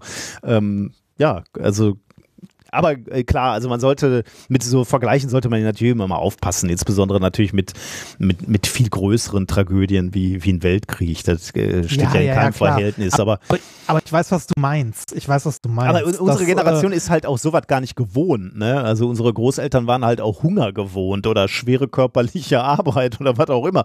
Äh, diese, diese völlig degenerierte äh, Gesellschaft, in der wir leben, ja, man muss halt vorsichtig sein, aber ähm, für die ist das halt wirklich mal auf einmal wieder so der Moment, wo wir waren ja Kriege, äh, sind wir ja gar nicht mehr gewohnt. Also, da, dass eine Gesellschaft verwundbar ist und das ist sie ja jetzt in dem Moment, ist ja für uns gar nicht mehr, war ja gar nicht mehr zu erwarten irgendwie so. Oder damit haben wir gar nicht mehr gerechnet, dass in unserer Lebenszeit mal so sehr an, an allem gerüttelt wird, äh, was wir als stabil empfunden haben. Ja. Wobei ich, also ja, würde würd ich auch so sagen, wobei ich glaube, dass das bei jeder Krise, auch jetzt bei der Corona-Krise, ähm, stark, äh, st- also es ist zwar ein globales Ereignis, aber ich glaube, wie das empfunden wird und wie das im Nachhinein bewertet wird, sehr stark auch von deiner persönlichen, äh, von deiner persönlichen äh, Lage äh, abhängt. Weil ähm, wir haben ja schon große Sachen erlebt in der Zeit, in der wir, in der wir groß geworden sind. Zugegebenerweise waren wir da noch sehr jung, äh, aber so eine Generation, die einen Ticken älter war als wir, hat ähm, den Kalten Krieg noch volle Kanne miterlebt. Das war auch ein globales Ding, ne? Die Fronten zwischen Ost und West und äh, die, die Wiedervereinigung äh, von Deutschland. Ähm, und äh, auch äh, das ist bei, äh, bei manchen Leuten hat das härtere Spuren hinterlassen als jetzt bei uns. Also zum Beispiel jemand, der irgendwie, ähm, weiß nicht, so Mitte 20 war, als irgendwie, ähm, als Deutschland wiedervereinigt wurde und irgendwie im Osten groß geworden ist, wird die Zeit, glaube ich, komplett anders bewerten. Also, ne, ähm, wie, wie sehr das geprägt hat oder wie sehr das ähm, äh, ja im Nachhinein jetzt Auswirkungen hat oder äh, wie auch dazu im Vergleich, sagen wir mal, diese Corona-Krise jetzt zu bewerten ist. Aber ja, ich glaube, also ich glaube trotzdem, dass du recht hast, dass das was ist, was äh, so im kollektiven Gedächtnis bleibt, wo wir irgendwann mal den, äh, ne, den Kindern vom Klopapierkrieg erzählen. Genau, da kommen wir zurück zu deinem Thema. ja. So, jetzt muss ich mal gucken, die Einleitung, die ich mir hier aufgeschrieben habe, ist jetzt wahrscheinlich. Mal komplett in die Tonne kloppen. Ja, ich wollte, also ne, die, äh, wie wir schon gesagt haben, die äh, Pandemie hatte halt Auswirkungen auf unser aller Leben, ne? Ähm, äh, äh, hauptsächlich eher nicht so positiv, aber hier und da vielleicht auch positiv, weiß ich nicht. Äh, aber es ist auf jeden Fall, wie du ja auch schon gesagt hast, ein globales Ereignis, das in vielen äh, Ländern zwar unterschiedlich gehandhabt wird, aber trotzdem äh, lassen sich ähm, mal in der Realität tatsächlich globale Phänomene beobachten. Und äh, das ist ein Punkt, äh, wo es für Wissenschaftlerinnen natürlich interessant wird, weil das eine Ausnahmesituation ist. Also wie, wie wir in dem Thema vorher auch schon gesagt haben, äh, es ist immer dann interessant, wenn man von der Norm abweicht und irgendwie ein Extremer abrutscht. Und das ist ja jetzt so ein globales Extrem würde ich mal sagen. Äh, ne, die, äh, also es gibt äh, nicht zwingend Ausgangssperren, aber viele, also nicht überall, aber viele Leute sind zu Hause. Ähm, das Verhalten der Menschen hat sich geändert und das global. Ne, also überall, wirklich. Ja. Und eine Sache, die sich zum Beispiel in der Pandemie global massiv geändert hat, ist das Konsumverhalten der Menschen. Oh, da und das ich merke ich bei- auch am eigenen Leib. Echt? Da ich ich äh, Ja. überlege gerade, was, was ich glauben würde, wie sich das geändert hat. Also Konsumverhalten, Ja. Also es ist nicht zwingend so, dass es mehr oder weniger geworden ist, sondern, sondern verlagert. Ne? Also du, du gehst zum Beispiel nicht mehr essen, auf jeden Fall. Ne? Also das heißt, äh, das Geld steht für andere Dinge zur Verfügung und du kaufst Dinge, die du jetzt zu Hause nutzen kannst. Also du kaufst dir wahrscheinlich auch weniger Surfbretter. Sagen wir mal, weil nicht, ja, weil du nicht wahrscheinlich. äh, rauskommst. Äh, Theaterkarten. Theaterkarten mit Sicherheit, ja. ja. Ja. Also, ne, ähm, äh, du würdest auch sagen, das Konsumverhalten der Menschen hat sich geändert, oder? Würde ich schwer von ausgehen, ja. Das hat es auch. Ähm, und das Schöne oder das für die Wissenschaftlerinnen hier Interessante oder Schöne ist, erstens global, also wirklich überall, nicht nur irgendwie in einer Stadt oder so, sondern wirklich in der Weltwirtschaft hat sich das Konsumverhalten geändert. Ähm, und über mittlerweile einen relativ langen Zeitraum Hm. mit mehreren Abschnitten. Also Ah, es ist ja, ja nicht so, ne, es ist ja nicht so, dass einfach nur irgendwann was, was passiert ist, sondern wir haben das Ganze jetzt seit einem Jahr und es gab Ereignisse in diesem Jahr, die halt das Verhalten wieder geändert Mhm. haben, beziehungsweise das Verhalten am Anfang war ein anderes als am Ende und so und das macht es interessant. Ja, kann ich mir Also vorstellen, eine, ja. eine, eine längere äh, Messerei. Wie sich das Verhalten geändert hat, äh, also in welcher Form sich das ähm, Konsumverhalten geändert hat, habe ich mal beispielhaft rausgesucht, äh, kann man sehen am Aktienmarkt. Mhm. Ich habe da mal drei Aktien rausgesucht, wo ich mir den Kurs seit Beginn der Pandemie mal angeguckt habe. Amazon? Ja, genau. Amazon, äh, DHL und UPS. habe ich mir angeguckt. Ich, ich sag mal ganz vorsichtig, drei äh, Krisengewinner wirst du sicherlich uns hier vorstellen. Ja, kann man so sagen. Ähm, also Amazon ist äh, seit Mitte März, also vom 13. März, ist die Aktie von 1500 Euro auf 2500 Euro Wow. gestiegen. Also krass. Ne? Das Schlimme an sowas ist, ne, äh, de, ähm, da muss man ja eigentlich kein Genie sein, ne, um zu erkennen, äh, in dem Moment, wo du sagst, okay, jetzt äh, läuft hier eine Pandemie durch und es äh, besteht die Gefahr, dass wir keinen äh, ähm, kein, äh, dass wir draußen nicht mehr einkaufen können, dass dann so Versandhandel gewinnen, da muss man ja kein Genie für sein, ne? Aber Nee, ich bin einfach richtig. nicht so gepolt, dass ich in der Krise sofort denke, wie kann ich daraus Geld machen? Weil Ja, manchmal genau. sitze ich jetzt so zu Hause und denke, sag mal, warum hast du eigentlich keine Aktien gekauft? Das, das ist doch ganz offensichtlich. Aber das ist einfach nicht meine erste Reaktion. Ähm, Ja, und, und, wahrscheinlich, äh, selbst selbst, wenn, wenn ich drauf komme, äh, du, du, vielleicht kannst du uns auch noch sagen, wann die Aktie hochgeknallt ist. Wahrscheinlich zu einem Zeitpunkt, wo ich noch äh, hier im Podcast behauptet hat, das wird uns nicht treffen. Richtig. Mitte März. Mitte März hat es angefangen. ja, genau. Also ne, direkt, also tatsächlich am Anfang der Pandemie ging das steil nach oben. Ähm, also, aber selbst wenn du dran denkst, ne, selbst wenn du sagst, oh, wie kann ich daraus äh, Profit schlagen, äh, ist es ja immer noch ein Wetten ne, auf die, äh, Ja, auf die klar. Zukunft, wie die sich entwickelt. Ne? Aber ähm, Amazon von 1500 auf 2500, DH, also jetzt alles der gleiche Zeitraum, halt seit Beginn der Pandemie, so Mitte, Mitte, Anfang März letzten Jahres äh, DHL von 22 auf 45 Euro, mehr, also mehr als verdoppelt. Ne? Und äh, UPS von 85 auf 135 Euro. Also, Ich meine, Ja. äh, irgendwie erdet uns ja auch, dass wir nicht sofort aus der Krise Gewinn schlagen wollen, so wie die CDU. nee, Aber ein bisschen ärgert es einen, ne? weil man so denkt, da hättest du auch selber drauf kommen können. da hätte man, da hätte man drauf kommen können, ja.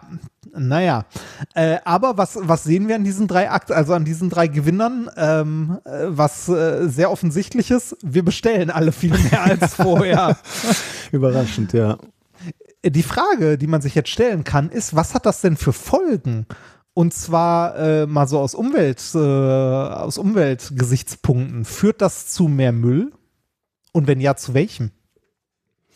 Also, Also- wie, dass wir mehr zu Hause bleiben. Das habe ich natürlich auch gedacht, als ich mal wieder was bestellt hatte und dann, dann schickt Amazon wieder alles in sechs Kisten. Ja, Ähm, ja, gute Frage. Ich war, wir hatten ja mal so ein, äh, so ein Klimathema, wo wir uns das auch angeguckt haben und ich hatte ja schon immer ein schlechtes Gewissen, äh, Dinge zu bestellen, aber ähm, stellte sich ja raus, das Bestellen an sich ist nicht das Problem, ne? Also wenn es um CO2 geht, ähm, weil es besser ist, es fährt ein DHL-Wagen hier durch die Straße und verteilt die ganzen Kisten, als äh, wenn alle Leute in die Stadt fahren, um sich da Zeug zu kaufen. Aber ähm, Papiermüll ist natürlich dann nochmal eine ganz andere Geschichte, äh, was damit passiert. Aber ich bin gespannt. Ja, darum geht es da in dem äh, Paper, was du vorstellst. Genau, da, da, darum geht's. Und zwar ähm, haben sich den Aspekt ein paar Forscherinnen angeguckt, ähm, wie hat sich äh, da der Müll entwickelt. Und äh, die haben daraus ein Paper gemacht. Das ist erschienen in Science of the Total Environment am 20.02. Äh, und das trägt den Titel COVID-19 and Waste Production in Households, a Trend äh, Analysis. Also, ne, wie, wie ist der, die, äh, der Abfalloutput der äh, durchschnittlichen Haushalte? Und jetzt nicht nur Menge, sondern auch was für ein Abfall produzieren wir. Dazu haben sie Umfragen gemacht in, äh, in verschiedenen äh, Ländern. Also der, ähm, das Paper hat auch ganz viele äh, Autoren und Autorinnen aus äh, Großbritannien, Deutschland, Brasilien, Portugal und so weiter und so weiter. Also viele. Insgesamt wurden 200 Probanden aus 23 Ländern befragt zu ihrem Konsumverhalten. Okay. Das, äh, also da muss ich sagen, finde ich, ist eine anständige Anzahl, 200 Leute. Allerdings ist dann wieder so der Punkt aus 23 Ländern. Ne, das heißt keine, also keine 10, also so im Schnitt keine 10 aus einem Land. Und daraus dann hochzurechnen auf das komplette Land, Ja, finde ich ja. schon wieder ein bisschen hart. Ne? Aber einen Trend kann man trotzdem sehen. Äh, befragt wurden Leute aus Portugal, Brasilien, Kanada, Bangladesch, Neuseeland, Vietnam und noch weitere. Also wie gesagt, 23 Länder insgesamt. Zumal das ja wahrscheinlich auch stark vom von der Aus ökonomischen Ausgangslage ausgeht. Na, jemand, der gerade Genau. bankrott, ba- bankrott geht, weil er seinen Laden nicht mehr aufsperren kann, der wird wahrscheinlich nicht jetzt äh, fröhlich mehr konsumieren oder anders konsumieren, sondern vielleicht gar nicht mehr oder sich stark einschränken. Ja, das, ich, ich hätte mir auch gewünscht, dass da die Stichprobe größer Mhm, ist, aber ja. sei es drum. Ja, ne? ja, okay. Ja. Äh, trotzdem, trotzdem konnten sie, äh, konnten sie hier ein paar, ein paar Dinge sehen, die sich halt äh, über Ländergrenzen hinweg ähm, als globaler Trend abgezeichnet haben. Ähm, einer äh, ist, dass 45 Prozent äh, aller Befragten äh, angegeben haben, mehr verpackte Lebensmittel zu kaufen und häufiger äh, sich Essen liefern zu lassen. Mhm. Ist Okay. jetzt auch nicht so verwunderlich, Ja. aber 45 Prozent finde ich schon hart. Und jetzt kommen die interessanten Punkte. Und zwar ähm, haben die sich das auch zu unterschiedlichen Zeiten angeguckt. Und zwar zu Beginn der Pandemie, in der ersten Welle, konnte man sehen, ähm, dass vor allem haltbare Lebensmittel gekauft wurden. Prepping. Ja, genau, wir, wir erinnern uns an die leeren Nudelregale, ne?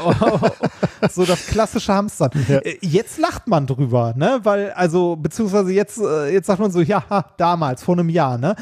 Äh, Die Situation an sich hat sich ja eigentlich kaum geändert in dem Jahr. Ja, nur unsere also jetzt, Bewertung äh, wahrscheinlich der Situation ist eine andere Richtig. geworden. Ne?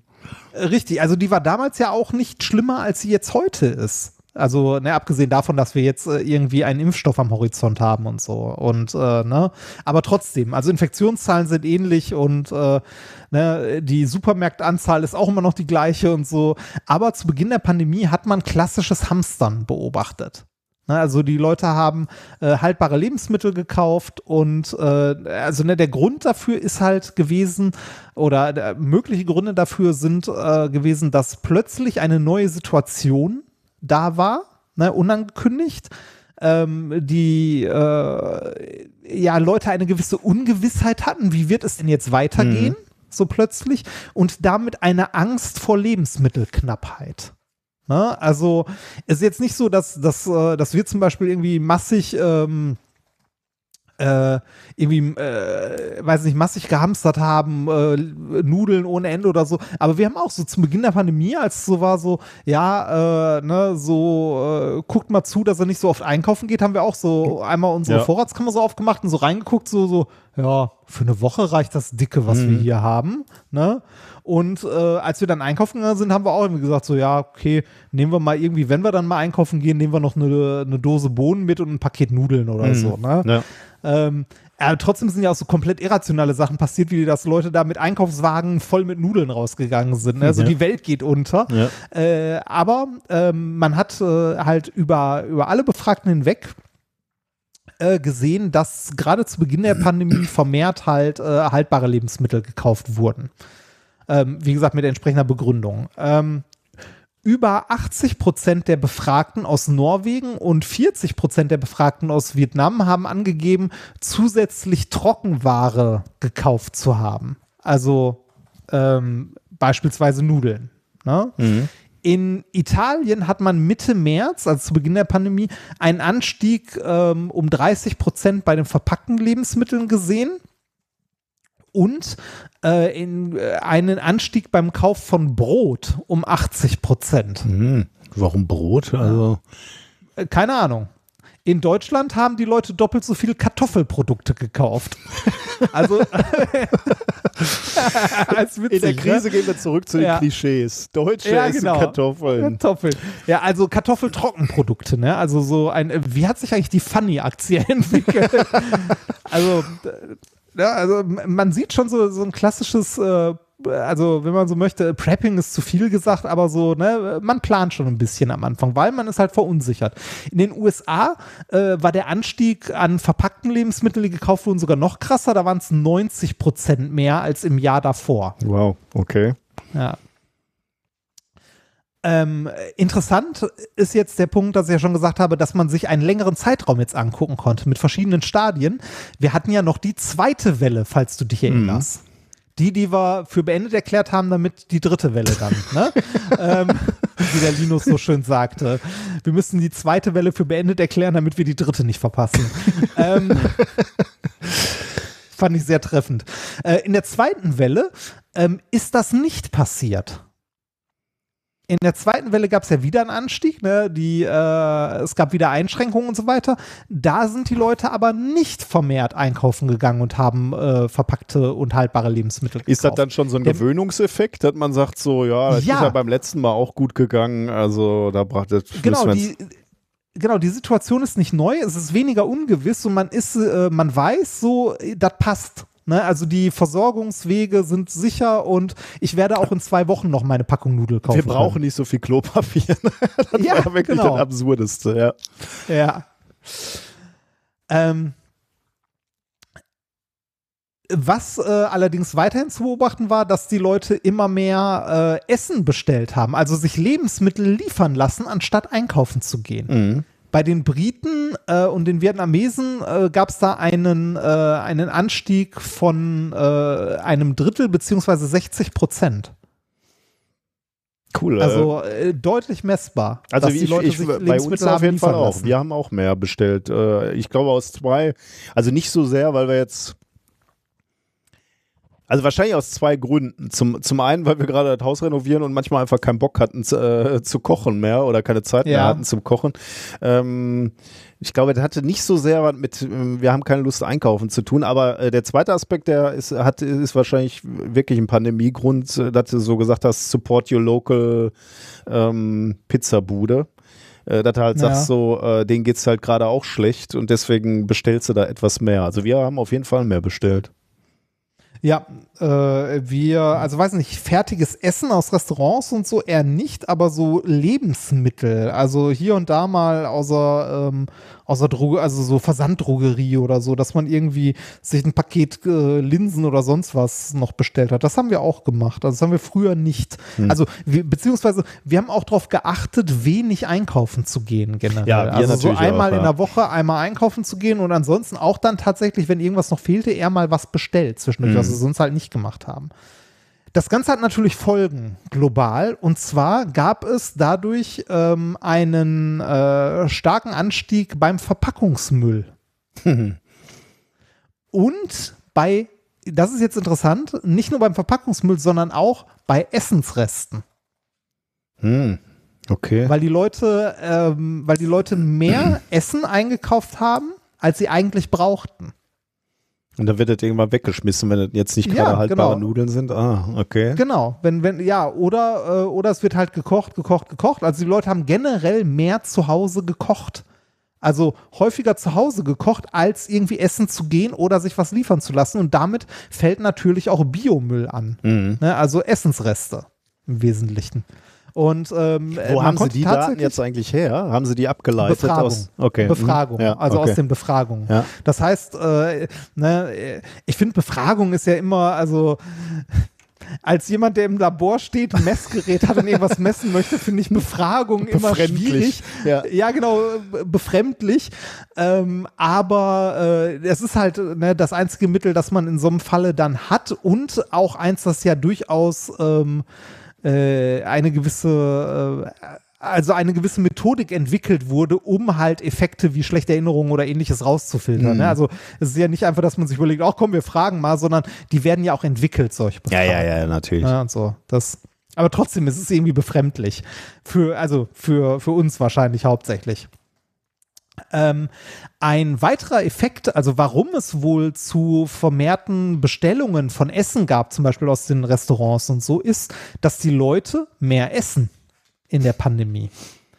Äh, die Menschen leiden nämlich psychisch an der Pandemie, halt an mangelnden sozialen Kontakten. Das hat ähm, also hat gut die Hälfte hat angegeben, dass sie aufgrund der mangelnden äh, sozialen Kontakte äh, mehr gegessen hat und mehr als die Hälfte glaubt zugenommen zu haben. Hm. Und in Großbritannien konnte man auch sehen, dass ein Drittel, also das, äh, oder zumindest hat es ein Drittel angegeben, dass sie aufgrund der mangelnden sozialen Kontakte mehr Chips und Alkohol gekauft haben. also häufiger, häufiger halt abends bei einer Serie vom Fernseher versackt, dabei ein Bier und eine Tüte Chips. Ne? Ja, das glaube ich auf so jeden Fall. abwegig. Klar, muss morgens nicht Ja. früh raus, kommt noch dazu. Genau. Äh, kriegt im Homeoffice keiner mit, ob du da leicht ein verkatert äh, am Schreibtisch sitzt. Ja, auf jeden Fall, klar. Also die, äh, die, die Pandemie hat, äh, hat unmittelbare Folgen, ähm, also auf den Konsum, der hat sich geändert und dadurch ähm, auf den Abfall, den wir produzieren. Es ist mehr Abfall in gewissen Kategorien, wie Verpackung und Essensreste. Und das äh, zu sehen, dass man das jetzt wirklich messbar hat, ist interessant für, ähm, für die Abfallentsorgung generell in Städten und Kommunen und so. Weil das ist ja nicht einfach nur deine Tonne, die du rausstellst, sondern das ist ja was, was man auch planen muss. Ne? Weil äh, so ein Müllwagen hat nur eine gewisse Kapazität. So eine Müllverbrennungsanlage oder Deponie hat auch nur eine gewisse Kapazität. Und wenn sich jetzt global, also ne, äh, wie, wie es hier so schön, äh, wie man hier so schön sagen kann, der kleine Haushalt macht auch Mist. Äh, wenn halt viele, viele Haushalte ein bisschen mehr Mist machen, kann das bei, der, bei den Entsorgungsabläufen irgendwann zu Engpässen führen, und ein Problem werden. Und damit war die Pandemie äh, für, zumindest für diesen Zweig, so ein bisschen so ein Test, also wie so ein Belastungstest. Aber äh, nebenbei, du, du, äh, doch auch für die andere Seite der äh, Verwertungskette, also äh, da, wo der Einkauf stattgefunden hat. Also aus so einem Supermarkt musst du erstmal lernen, äh, zu reagieren auf die ge äh, geänderten Wünsche, oder? Also wenn, wenn die Ja. jetzt feststellen, Ja, also ja. wir brauchen viel mehr Nudeln äh, oder die Nudelhersteller sogar, ne? wenn, wenn die jetzt sehen, okay, äh, da kommt so eine Gesundheitskrise. Ja gut, also das scheint, scheint sich ja beim zweiten Mal nicht mehr so durchgesetzt zu haben. Genau. Dann, dann äh, für die erle erledigt sich das natürlich jetzt erstmal, aber ähm, Aber das ist planbar. Ne? Also Mhm. Ja. äh, im schlimmsten Fall hast du halt nicht genug Ware da und verkaufst halt nichts, ne? machst keinen Gewinn Ah, oder okay. so. Ja, ja, okay. Bei, bei dem stimmt. Abfall, der ist einfach irgendwann da. Ne? Ist, das stimmt, ja. ja. Das, das ist halt ein Problem. Also ähm, äh, ich finde es super interessant, dass man äh, so eine, also das, das sind so Auswirkungen, über die ich mir nie Gedanken gemacht hätte, dass man, äh, dass so eine globale Krise für manche Zweige unseres gesellschaftlichen Lebens äh, dann, also an die man nicht denkt, ne, sowas wie Abfallentsorgung, äh, sowas wie ein Stresstest ist. Das er, er hat mich so ein bisschen erinnert an, ähm, an Wasserversorgung in den USA beim Super Bowl, wenn alle in der Pause pinkeln gehen. ja, ja. Ja, das äh, war äh, Thema Nummer vier. Die Folgen der Klopapierkriege. Gut, dann äh, sind wir durch eigentlich mit den regulären Themen. Äh, können wir uns nochmal zurückblicken und uns fragen, was wir gelernt haben? Ähm, wir haben gelernt, dass äh, wir das Leben auf der Erde nicht nur Meteoriten, sondern auch Blitzen zu verdanken haben, denn die haben den Phosphor auf die Erde gebracht. Das stimmt. Ähm, du hast uns gezeigt, wie, ähm, wie genau wir mittlerweile die Anziehungskraft messen können und hast uns äh, damit überrascht. Ja, das, äh, jetzt wollte ich sagen, dass es gar nicht mal so genau ist oder dass es, dass es gar nicht mal so einfach ist, so sollte man es wahrscheinlich sagen. Äh, dann haben wir noch gelernt, dass äh, es äh, Testosteron äh, zum, äh, zum Auftragen gibt und uns das zu egoistischeren Menschen macht. Das ist Also, wahrscheinlich, m- das ist wahrscheinlich, mehr- äh, das ist Mehr wahrscheinlich, Testosteron, mehr egoistisch, oder? das stimmt, ja. Kann man das so zusammenfassen? Das ist rezeptpflichtig, das Testosteron, oder? ah, okay. Ja, ja, wahrscheinlich. Ja, gehe ich mal Nee, weil ich aus, mich gerade mal fragen wollte, also da, da hätte ich schon wieder fast Bock auf einen Selbsttest. Also mal hier so meine, meine klassischen Berge, äh, also ich habe ja hier im Ruhrgebiet habe ich ja keine Berge, aber ich habe Halden, die Mhm. relativ steil sind und wo ich dann so Bestzeiten habe. Ich würde ja gerne mal probieren, mir da so ein, so ein Gel auf die Beine zu schmieren und dann zu gucken, ob ich die Dinger schneller hochfahren kann. Aber Wahrscheinlich kommst du dann oben auf dem, auf dem Berg an, aber mit einem Vollbart. Vollbart und Glatze, ne? Oder? Also Ja, ja, das ist ja, so, genau. da ist auch irgendwie die Haare fallen aus. Ja, wahrscheinlich. Ähm, und in Thema Nummer vier hast du uns die Folgen der Klopapierkriege äh, aufgezeigt, nämlich das veränderte Konsumverhalten, was wir Menschen an den Tag legen, wenn so eine Krise auf uns zukommt. Gut. Ja. Dann haben wir äh, noch einen kurzen äh, Schwurbel, den wir erwäh- erwähnen müssen. Äh, gefühlt wisst ihr das alles schon, weil äh, ihr uns ungefähr 400 E-Mails und äh, ähm, Nachrichten auf Twitter, Instagram, überall geschickt habt äh, zu dem Thema, weil das ein wenig rumging. Es ist aber allerdings auch ein sehr äh, netter Schwurbel, muss ich sagen, und ein äh, insbesondere ein interessanter für uns. Es geht um den Wasservitalisierer des, äh, des, der Schweizer Wassermatrix AG. Ähm, Ah. Und das ist ein, ein, ein toller Schwurbel aus zwei Gründen. Erstens haben wir beide, Heini und ich, relativ früh von den aktuellen Entwicklungen zu diesem Gerät ähm, äh, mitbekommen, weil äh, Hörer, ich glaube, es waren tatsächlich Hörer aus der aus der Amateurfunker-Szene uns darauf aufmerksam gemacht haben, dass es dieses Gerät gibt, dass das in einem Frequenzband sendet, was den Funkamateuren überhaupt nicht gefällt und dass die äh, eine Klage anstreben. Also das haben die uns vor, ich habe versucht, die E-Mail nochmal rauszufinden, aber ich äh, habe es in, in diesen Mengen, die, die wir mittlerweile kriegen, leider nicht mehr gefunden. Aber das ist bestimmt ein Jahr her oder vielleicht auch ein halbes Jahr oder so. Ähm, aber seitdem war ich gespannt, was daraus wohl wird. Ähm, also deswegen war schon mal diese Schw diese Schwurbel sehr interessant für uns. Und zweitens, äh, weil es zeigt, wie erfolgreich Schwurbel vom Markt geklagt wurde. Leider äh, nicht aus Gründen, die wir immer so anprangern, äh, dass das Schwurbel halt So Abzocke. Abzocke ist, sondern in dem Fall ging es halt äh, lediglich um die technischen Details dieses äh, Wasservitalisierers. Ähm, also, worum geht's? Schauen wir uns das mal an. Also, wenn man sich die Homepage anguckt, dann äh, ist da wieder das volle Bullshit-Brett ähm, zu, zu lesen auf der Wasserwelt. Ähm, äh, oder der, äh, äh, der Wasserwelt, so das Bullshit-Brett der Wasserwelt, ähm, was die, diese Wassermatrix AG da abfeuert. Also, wofür ähm, ist das gut? Also, du hast irgendwie so eine Handsonde und mit dieser Handsonde kannst du Wasser energetisieren und damit Achtung, Bingo-Spieler, haltet euch bereit, die Selbstheilungskräfte des Körpers stärken. Und Ja. wie geht das? Natürlich, indem das Wasser hexagonal strukturiert wird. Bingo! Wie Also auch sonst. der, der, der Scheiß, der immer da ist. Warum? Wer, warum wer, wer, äh, ich wollte gerade sagen, wer kennt sie nicht? Die Hax, äh, hexagonal dichteste Wasserform. ne? Ich musste nochmal nachgucken, weil ich hatte schon wieder vergessen, was, was war nochmal hexagonales Wasser?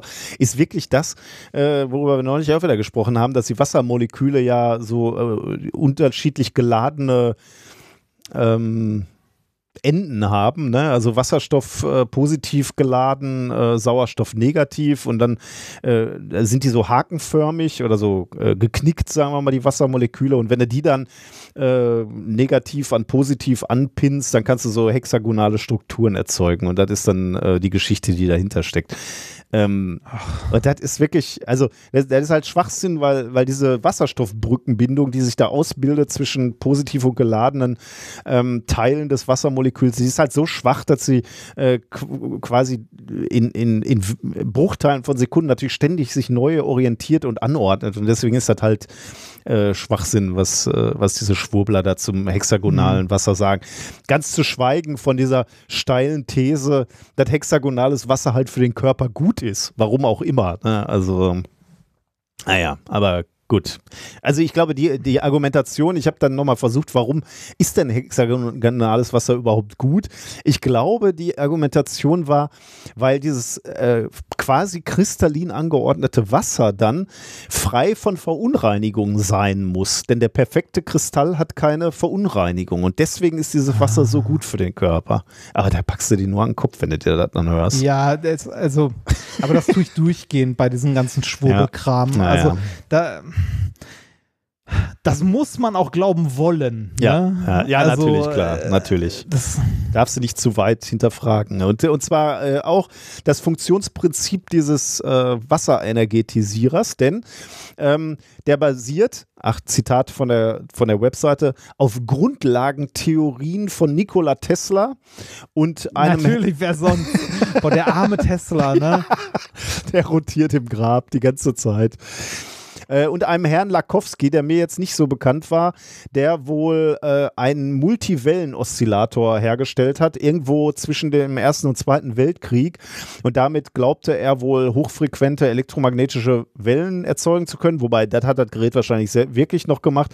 Aber was er behauptet hat, äh, war, dass er damit alle möglichen Krankheiten besiegen konnte, weil er irgendwelche intrazellulären Prozesse anstoßen konnte. Und damit konnte er dann auch, also hat er behauptet, Krebs bekämpfen und alles Mögliche. Äh, das wurde aber natürlich nie nachgewiesen äh, und gezeigt. Das sind also alles nur heillose Behauptungen. Aber zurück zum Gerät. Das Gerät ba basiert jetzt genau, also diese zwei schwurbeligen Theorien, das ist immer schön, ne? die, die packst du einfach zusammen. Also Lakowski mit seinem elektromagnetischen Schwingung und ich habe mal irgendwas über äh, hexagonales Wasser gehört. Dann nehmen wir doch einfach so eine Sonde, packen die in Wasser und strukturieren Wasser um. Also warum auch immer diese elektromagnetischen Wellen das tun sollten, aber ist auch egal. Und genau da hat ähm, hat diese äh, Wassermatrix AG in die Scheiße gegriffen, weil ähm, sie Ärger gekriegt haben von der Bundesnetzagentur. Die haben sich nämlich das Gerät mal angeguckt und haben es geprüft und äh, gemessen und äh, die, die Bundesnetzagentur ist ja unter anderem dafür zuständig, dass Geräte, die auf den deutschen Markt kommen, ähm, die Frequenzen, die bestehenden Frequenzen nicht stören, denn du willst ja äh, Frequenzen haben, auf denen beispielsweise die Polizei funkt oder Funkamateure funken oder was, wofür auch wir immer diese, diese sauberen Netze brauchen. Und da kann halt nicht jeder kommen und sagen, ich habe hier ein Gerät, äh, das auch Wellen aussendet, sondern dann wird erstmal geprüft und das haben die auch gemacht und haben dann halt festgestellt, dass dieses Gerät, dieser Wasservitalisierer, eine fehlerhafte Konformitätserklärung besitzt. Stör Aussendungen erzeugt und damit für den deutschen Markt, so wie es verkauft wird, gar nicht zugelassen ist. Ähm, jetzt habe ich mal nachgeguckt, ähm, was das überhaupt bedeutet, also was, welche Konsequenz jetzt diese Firma gezogen hat. Die haben jetzt offensichtlich nur lediglich ähm, die die Bedienungsanleitung angepasst und ihre Webseite angepasst und, und da steht genau. jetzt, auf dem deutschen Markt darfst du das Ding so nicht betreiben, nicht ab, also du musst es abschirmen. Das heißt, äh, und du als Kunde darfst dir dann Gedanken machen, wie du, wie du dieses Ding dann abschirmst, äh, damit, Ja, äh, damit du verdammt. Das heißt, sie verkaufen das genauso weiter und niemand kümmert sich drum am Ende. Man, man könnte irgendwie ein bisschen hoffen, dass die Leute da ein bisschen abgeschreckt sind, wenn da sowas noch steht. Und, und Abschirmung klingt ja auch schon irgendwie so un, unangenehm. Also, aber wahrscheinlich, äh, wahrscheinlich ist das der Punkt, die werden das weiterverkaufen. Und das ist eigentlich das Erschreckendste oder erstmal das Erfreuliche an so einer Klage ist, die Leute müssen, glaube ich, dann auch mal offenlegen, wie viel von diesen Geräten haben sie eigentlich in Deutschland verkauft. Das ist mal hochinteressant, Ah. weil man da mal Zahlen kriegt. Aber leider ist das auch genau das Erschreckende an dieser, an dieser Geschichte. Dieses Gerät kostet. sind's? Erstmal muss dieses Gerät kostet 8000 Euro. Das ist, das ist eine Elektrode, die du in Wasser reinhältst und die dann irgendeine elektromagnetische Schwingung erzeugt. Ne, das kannst du für, keine Ahnung, 100 Euro wahrscheinlich, ich weiß nicht, was da drin ist, aber 50 Euro kannst du das Ding bauen. weniger. Wahrscheinlich noch viel weniger. Ja, ich weiß nicht, was da drin ist, deswegen behaupte ich das jetzt, ohne, ohne da jemals reingeguckt zu haben. Dieses Scheißgerät kostet 8000 Euro und das wurde in Deutschland 2400 Mal verkauft. Jetzt kannst du 2400 mal 8000 rechnen und kommst auf eine Summe, die ist erschreckend. Wie, wie oft wurde das verkauft? 2400 Mal, 8000 Euro bis zu bei 19 Millionen Euro, die diese Firma umgesetzt hat mit dem Geld. Wahnsinn. Alter, wa warum? Wa wa wieso kann man mit so einer Scheiße so viel Geld machen und mit ehrlicher Arbeit nicht? Und das ist halt, Wenn äh, ich- ja. wenn ich was Ehrliches produziere, ne, irgendwas, also wirklich was Ehrliches im Sinne von, äh, irgendwas, ne? Sei es, ich, ich baue, äh, was weiß ich jetzt, ich baue Gameboys um, ich baue Beamer oder produziere Podcasts oder so. Da, da werde ich nie, also äh, ich muss sehr, sehr lange sprechen und basteln, bevor ich in die Nähe dieses Betrags komme. Und die schrauben dir da einen Schwachsinn zusammen, der noch nicht mal funktioniert, nicht mal ansatzweise funktioniert, der nicht mal Wirknachweise hat, ähm, sondern nur Erfahrungsberichte von irgendwelchen Kunden, die damit zufrieden sind. Und die verdienen da Millionen mit. Und das ist, ähm, äh, das nochmal wirklich als Botschaft an die Leute, die uns manchmal sagen, lasst die Leute doch, es schadet ja nichts. Das sind 19 ja. Millionen Euro, die von verzweifelten Menschen genommen wurden, die äh, sich irgendwelche Hoffnungen machen für Therapien, äh, die sie befürchten, woanders nicht mehr zu bekommen. Also die, die wirklich Angst und Verzweiflung empfinden wegen ihrer Krankheit, während ihr, wegen ihrem Leiden. Und die dann dieser Firma da in ihrer Verzweiflung so viel Geld zu werfen. Das ist schon, finde ich, wirklich moralisch hoch verwerflich. Mehr als 2400 Mal vom Verbrauch. Nur in Deutschland. Nur in ne? Deutschland, ja. Und das ist gar Nur keine deutsche Firma. Ne? Also kannst du davon ausgehen, dass sie in, äh, in Österreich und der Schweiz auch noch, also, weil wahrscheinlich ist der Kernmarkt schon Deutschland, äh, weil da einfach äh, mehr Leute sitzen. sitzen aber die, die sitzen in der Schweiz. In der Schweiz, okay. Aber wer weiß, vielleicht verkaufen die auch weltweit. Also scheint ja zu funktionieren. Wie, wie hieß die Firma? Äh, Wassermat weißt du ne, Wassermatrix AG. Wasser äh, in, in den Shownotes habe ich, glaube ich, auch die Webseite. Ah, ne, habe ich nicht. Ich wollte. Wassermatrix CH, ja, ja, aber das kann man ja, in der Wassermatrix AG kann man sich auch merken. Äh, Braucht man den, aber auch nicht. Das, nee, das äh, Wahnsinn. Es ist schon also, echt schon übel, ne? Also äh, ist ja schön, dass jetzt das Gerät so wird, ist nicht mehr. Also verkaufen dürfen sie es immer noch in Deutschland, du darfst es nur nicht verwenden, aber ähm, naja. Ja, das, also das ist so wie viele andere Sachen, die man in Deutschland kaufen, aber nicht verwenden darf. Ne? So ja. wie Blitzerwarner. Ja, genau, und, ja. ja, also ja, sch ach. schlimm, ne? Gut. Ja, ist es. Die, die, machen übrigens auch Tagesseminare und sowas. Ich weiß, ja, ich habe mir die Webseite natürlich ganz begeistert angeguckt, weil ich Alter. so, so äh, begeistert bin von, von, dem, äh, von den Leuten. Rechtliche Hinweise. Gut, ja. sind wir durch, oder? Ja, ja. Ach so, Hausmeisterei haben wir noch ein bisschen, ne? Du hattest ähm, wir haben doch zwei Sachen in der Hausmeisterei.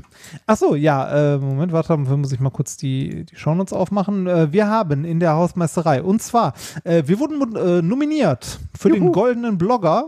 Äh, das haben wir auch schon äh, vertwittert. Ich weiß nicht, wie, wie das ist, ob das eine, du sagst, das ist eine Zuschau, also eine Online-Abstimmung nee, Ich hatte nur gesehen, in manchen tragen, Kategorien oder? steht auf der Webseite, in manchen ah. Kategorien gibt es eine, eine, ja, eine, wie, wie heißt das? Ähm, ja, äh, Endverbraucherabstimmung, so heißt es nicht, aber ihr wisst, was ich meine. Ähm, und in manchen Kategorien nicht. Also ich weiß jetzt nicht, in Ach welcher so, Kategorie wir sind und ob wir euch als Minkorrekt Army nochmal losschicken müssen. wir würden so gerne einfach mal einen Preis gewinnen. wir, äh, wir sind in der Kategorie Bestes Wissenschaftsblog. Tja, guck an. Und ja. Ja, also äh, wir schauen mal, was, was da kommt. Irgendwie die Preisverleihung ist irgendwie Ende, Ende April. Ähm, es wäre natürlich äh, für uns sehr schön, wenn wir da mal was gewinnen. Ähm, ich würde mich sehr freuen. Ich mich auch. Ich würde mich auch super freuen. Ähm, wir, äh, also wenn, wenn wir nochmal verzweifelt an euch appellieren müssen, verzeiht es uns. würde ich gerne mal was gewinnen. Genau. Wobei äh, ich, ich, muss, ich, ich muss ja sagen, ich finde so, äh, also bei, bei, bei Preisen generell, also bei sowas finde ich ähm, äh, Jurypreise sinnvoller als äh, Publikumsabstimmungspreise. Weil letzteres ist am Ende ein Beliebtheitswettbewerb, wer die größere Community ja, ja. Äh, mobilisieren kann. Ähm, bei einer Jury ist aber, also eigentlich ist es immer, also hier und da auch problematisch, weil bei einer Jury stellst du dir ja die Frage, wer ist denn in der Jury? Ja, natürlich. Ne? Klar. Also, Ach, alles, äh, Alles alles, egal. egal. Wir Also- wollen gewinnen. genau, erstens wollen wir gewinnen. Und zweitens könnte man aber auch versöhnlicher, könnte man auch sagen, im Prinzip können wir uns auch schon freuen, dass wir auf dieser Shortlist sind. Ne, Da sind ja jetzt drei Ja. Leute äh, Ja. nominiert und wir freuen uns darüber, ob, ob das jetzt gewinnt oder nicht, ist auch egal. Aber mit dieser äh, Loser-Haltung haben wir auch noch nie was gewonnen. ja, stimmt. Das, ein renommierter Preis. das äh, Den wollen wir mal haben, ja. Wär, wäre schön. So, äh, die andere Sache, ähm, jetzt, jetzt, wo wir, jetzt, wo wir Fame sind, äh, schrauben wir natürlich unser Angebot zurück. Nein, so ist es nicht. Ähm, dank euren äh, vielen Zuschauern, also dank den vielen Zuschauern und so weiter, haben wir es ja geschafft, äh, mit unseren Livestreams bei Twitch endlich den Affiliate-Status zu erreichen, was ähm, dazu führt, dass wir mehr Möglichkeiten haben, mit euch zu interagieren, ähm, dass äh, ihr uns dort unterstützen könnt, wenn ihr möchtet, dass wir ähm, äh, euch äh, Emojis, genau, wir wollten immer noch Emojis ähm, basteln, da haben wir noch nicht so wirklich viel Feedback zu bekommen. Äh, aber das führt auch dazu, dass wir ähm, den Livestream in Zukunft äh, nur noch auf Twitch streamen, nicht mehr auf YouTube parallel, sondern die Aufzeichnung des Streams parallel, äh, die Aufzeichnung des Streams 24 Stunden später auf YouTube veröffentlicht wird. Allerdings äh, wird, äh, wie gesagt, der Livestream nur noch auf Twitch sein. Und falls jetzt irgendjemand sagt, aber ich habe kein Twitch, Twitch ist eine Website. Man muss es nur anklicken und das war's. Ja, und wer jetzt auch darauf keinen Bock hat, der kann es dann ja nach, bei YouTube nachgucken. Aber Ja, das war für uns genau. äh, sowieso, wir konnten bei YouTube nicht mehr live in den Chat gucken äh, und da Fragen beantworten. Wir haben eh nur noch bei Twitch äh, in den Chat geguckt. Ähm, Genau. Das machte alles für uns etwas einfacher. Und wie gesagt, als Affiliate bei Twitch darf man auch gar nicht mehr ähm, parallel auf anderen Parallel Plattformen. Äh, Ja. äh, deswegen äh, müssen wir uns da eh entscheiden. Genau. Ja. Jetzt ist mir gerade noch irgendwas eingefallen. Ach so, apropos äh, Stream. Nicht nächsten Montag, sondern wir verschieben auf nächsten Mittwoch oder so, ne? Oder? Du hattest doch irgendwie. Ah nee, das war die nächste Sendung. Äh, die nächste, nächster Podcast, Chaos. ne? Scheiße. Jetzt. Ähm, warte Also. mal, nee, der nächste Livestream geht noch. Danach, genau, am, Oster, am Ostermontag. Die nächste Minkorrekt-Folge wird später erscheinen, weil äh, am äh, über Ostern äh, gehe ich äh, dank Schnelltests äh, Teile meiner Familie besuchen, weil sich da äh, auch noch der Todestag meiner Mutter jährt. Und daher äh, verschiebt sich die Folge ein bisschen. Ich hoffe, ihr habt dafür alle Verständnis. Aber ich gehe fest davon aus, weil das haben eigentlich immer alle. Osterdienstag er will eh kein Mensch eine Folge hören. Richtig. Frühestens genau. Mittwoch hört man dann die Folge. Aber wir nehmen sie wahrscheinlich dann erst Mittwoch auf und machen das dann Donnerstag oder so, ne? Aber ihr werdet es ja. Ja. merken. Fällt ja in euren Podcatcher. Richtig. Das war Minkorrekt Folge 187 vom 23.03.2021 und wir gehen raus mit einem Musikstück ähm, Totally Fixed Where We Are, eine Parodie oder ein, ein Coversong von Total Eclipse of the Heart. Ähm, genau. Äh, wieder wieder Corona-themed, aber das passt ja. An was anderes können wir ja kaum, kaum Ja, noch denken hier. Macht's gut, bis bald. Tschüss. Third lockdown. 2021 and it's a little bit lonely, no one's ever coming round. Third lockdown. 2021, we bet we'd all be outside, but I'm still listening to the sound of Let's Third lockdown. Every day I'm treated like I offer room service, but they mess it in the blink of an eye. Third eye. lockdown. Every now and then we get a little bit terrified of when we think she's gonna let fly. Third lockdown, the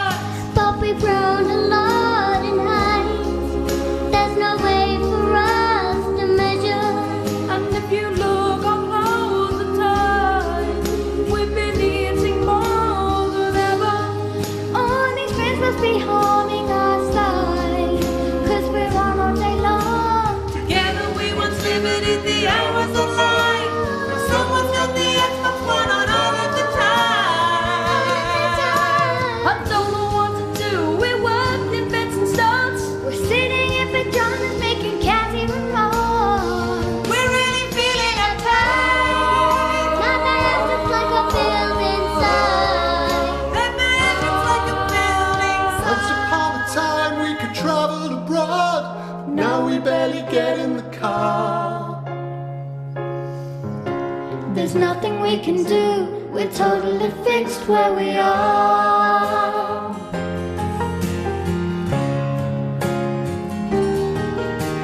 Once upon a time we went hiking for miles, now we can't be asked with the park.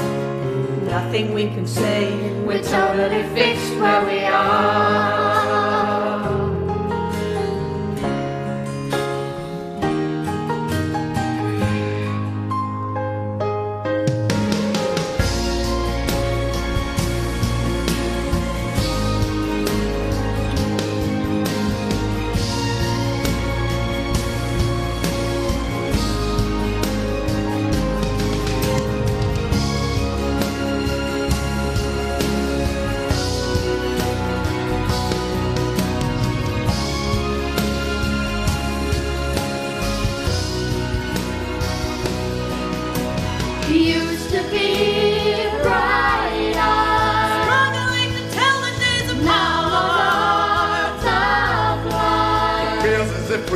like the stars.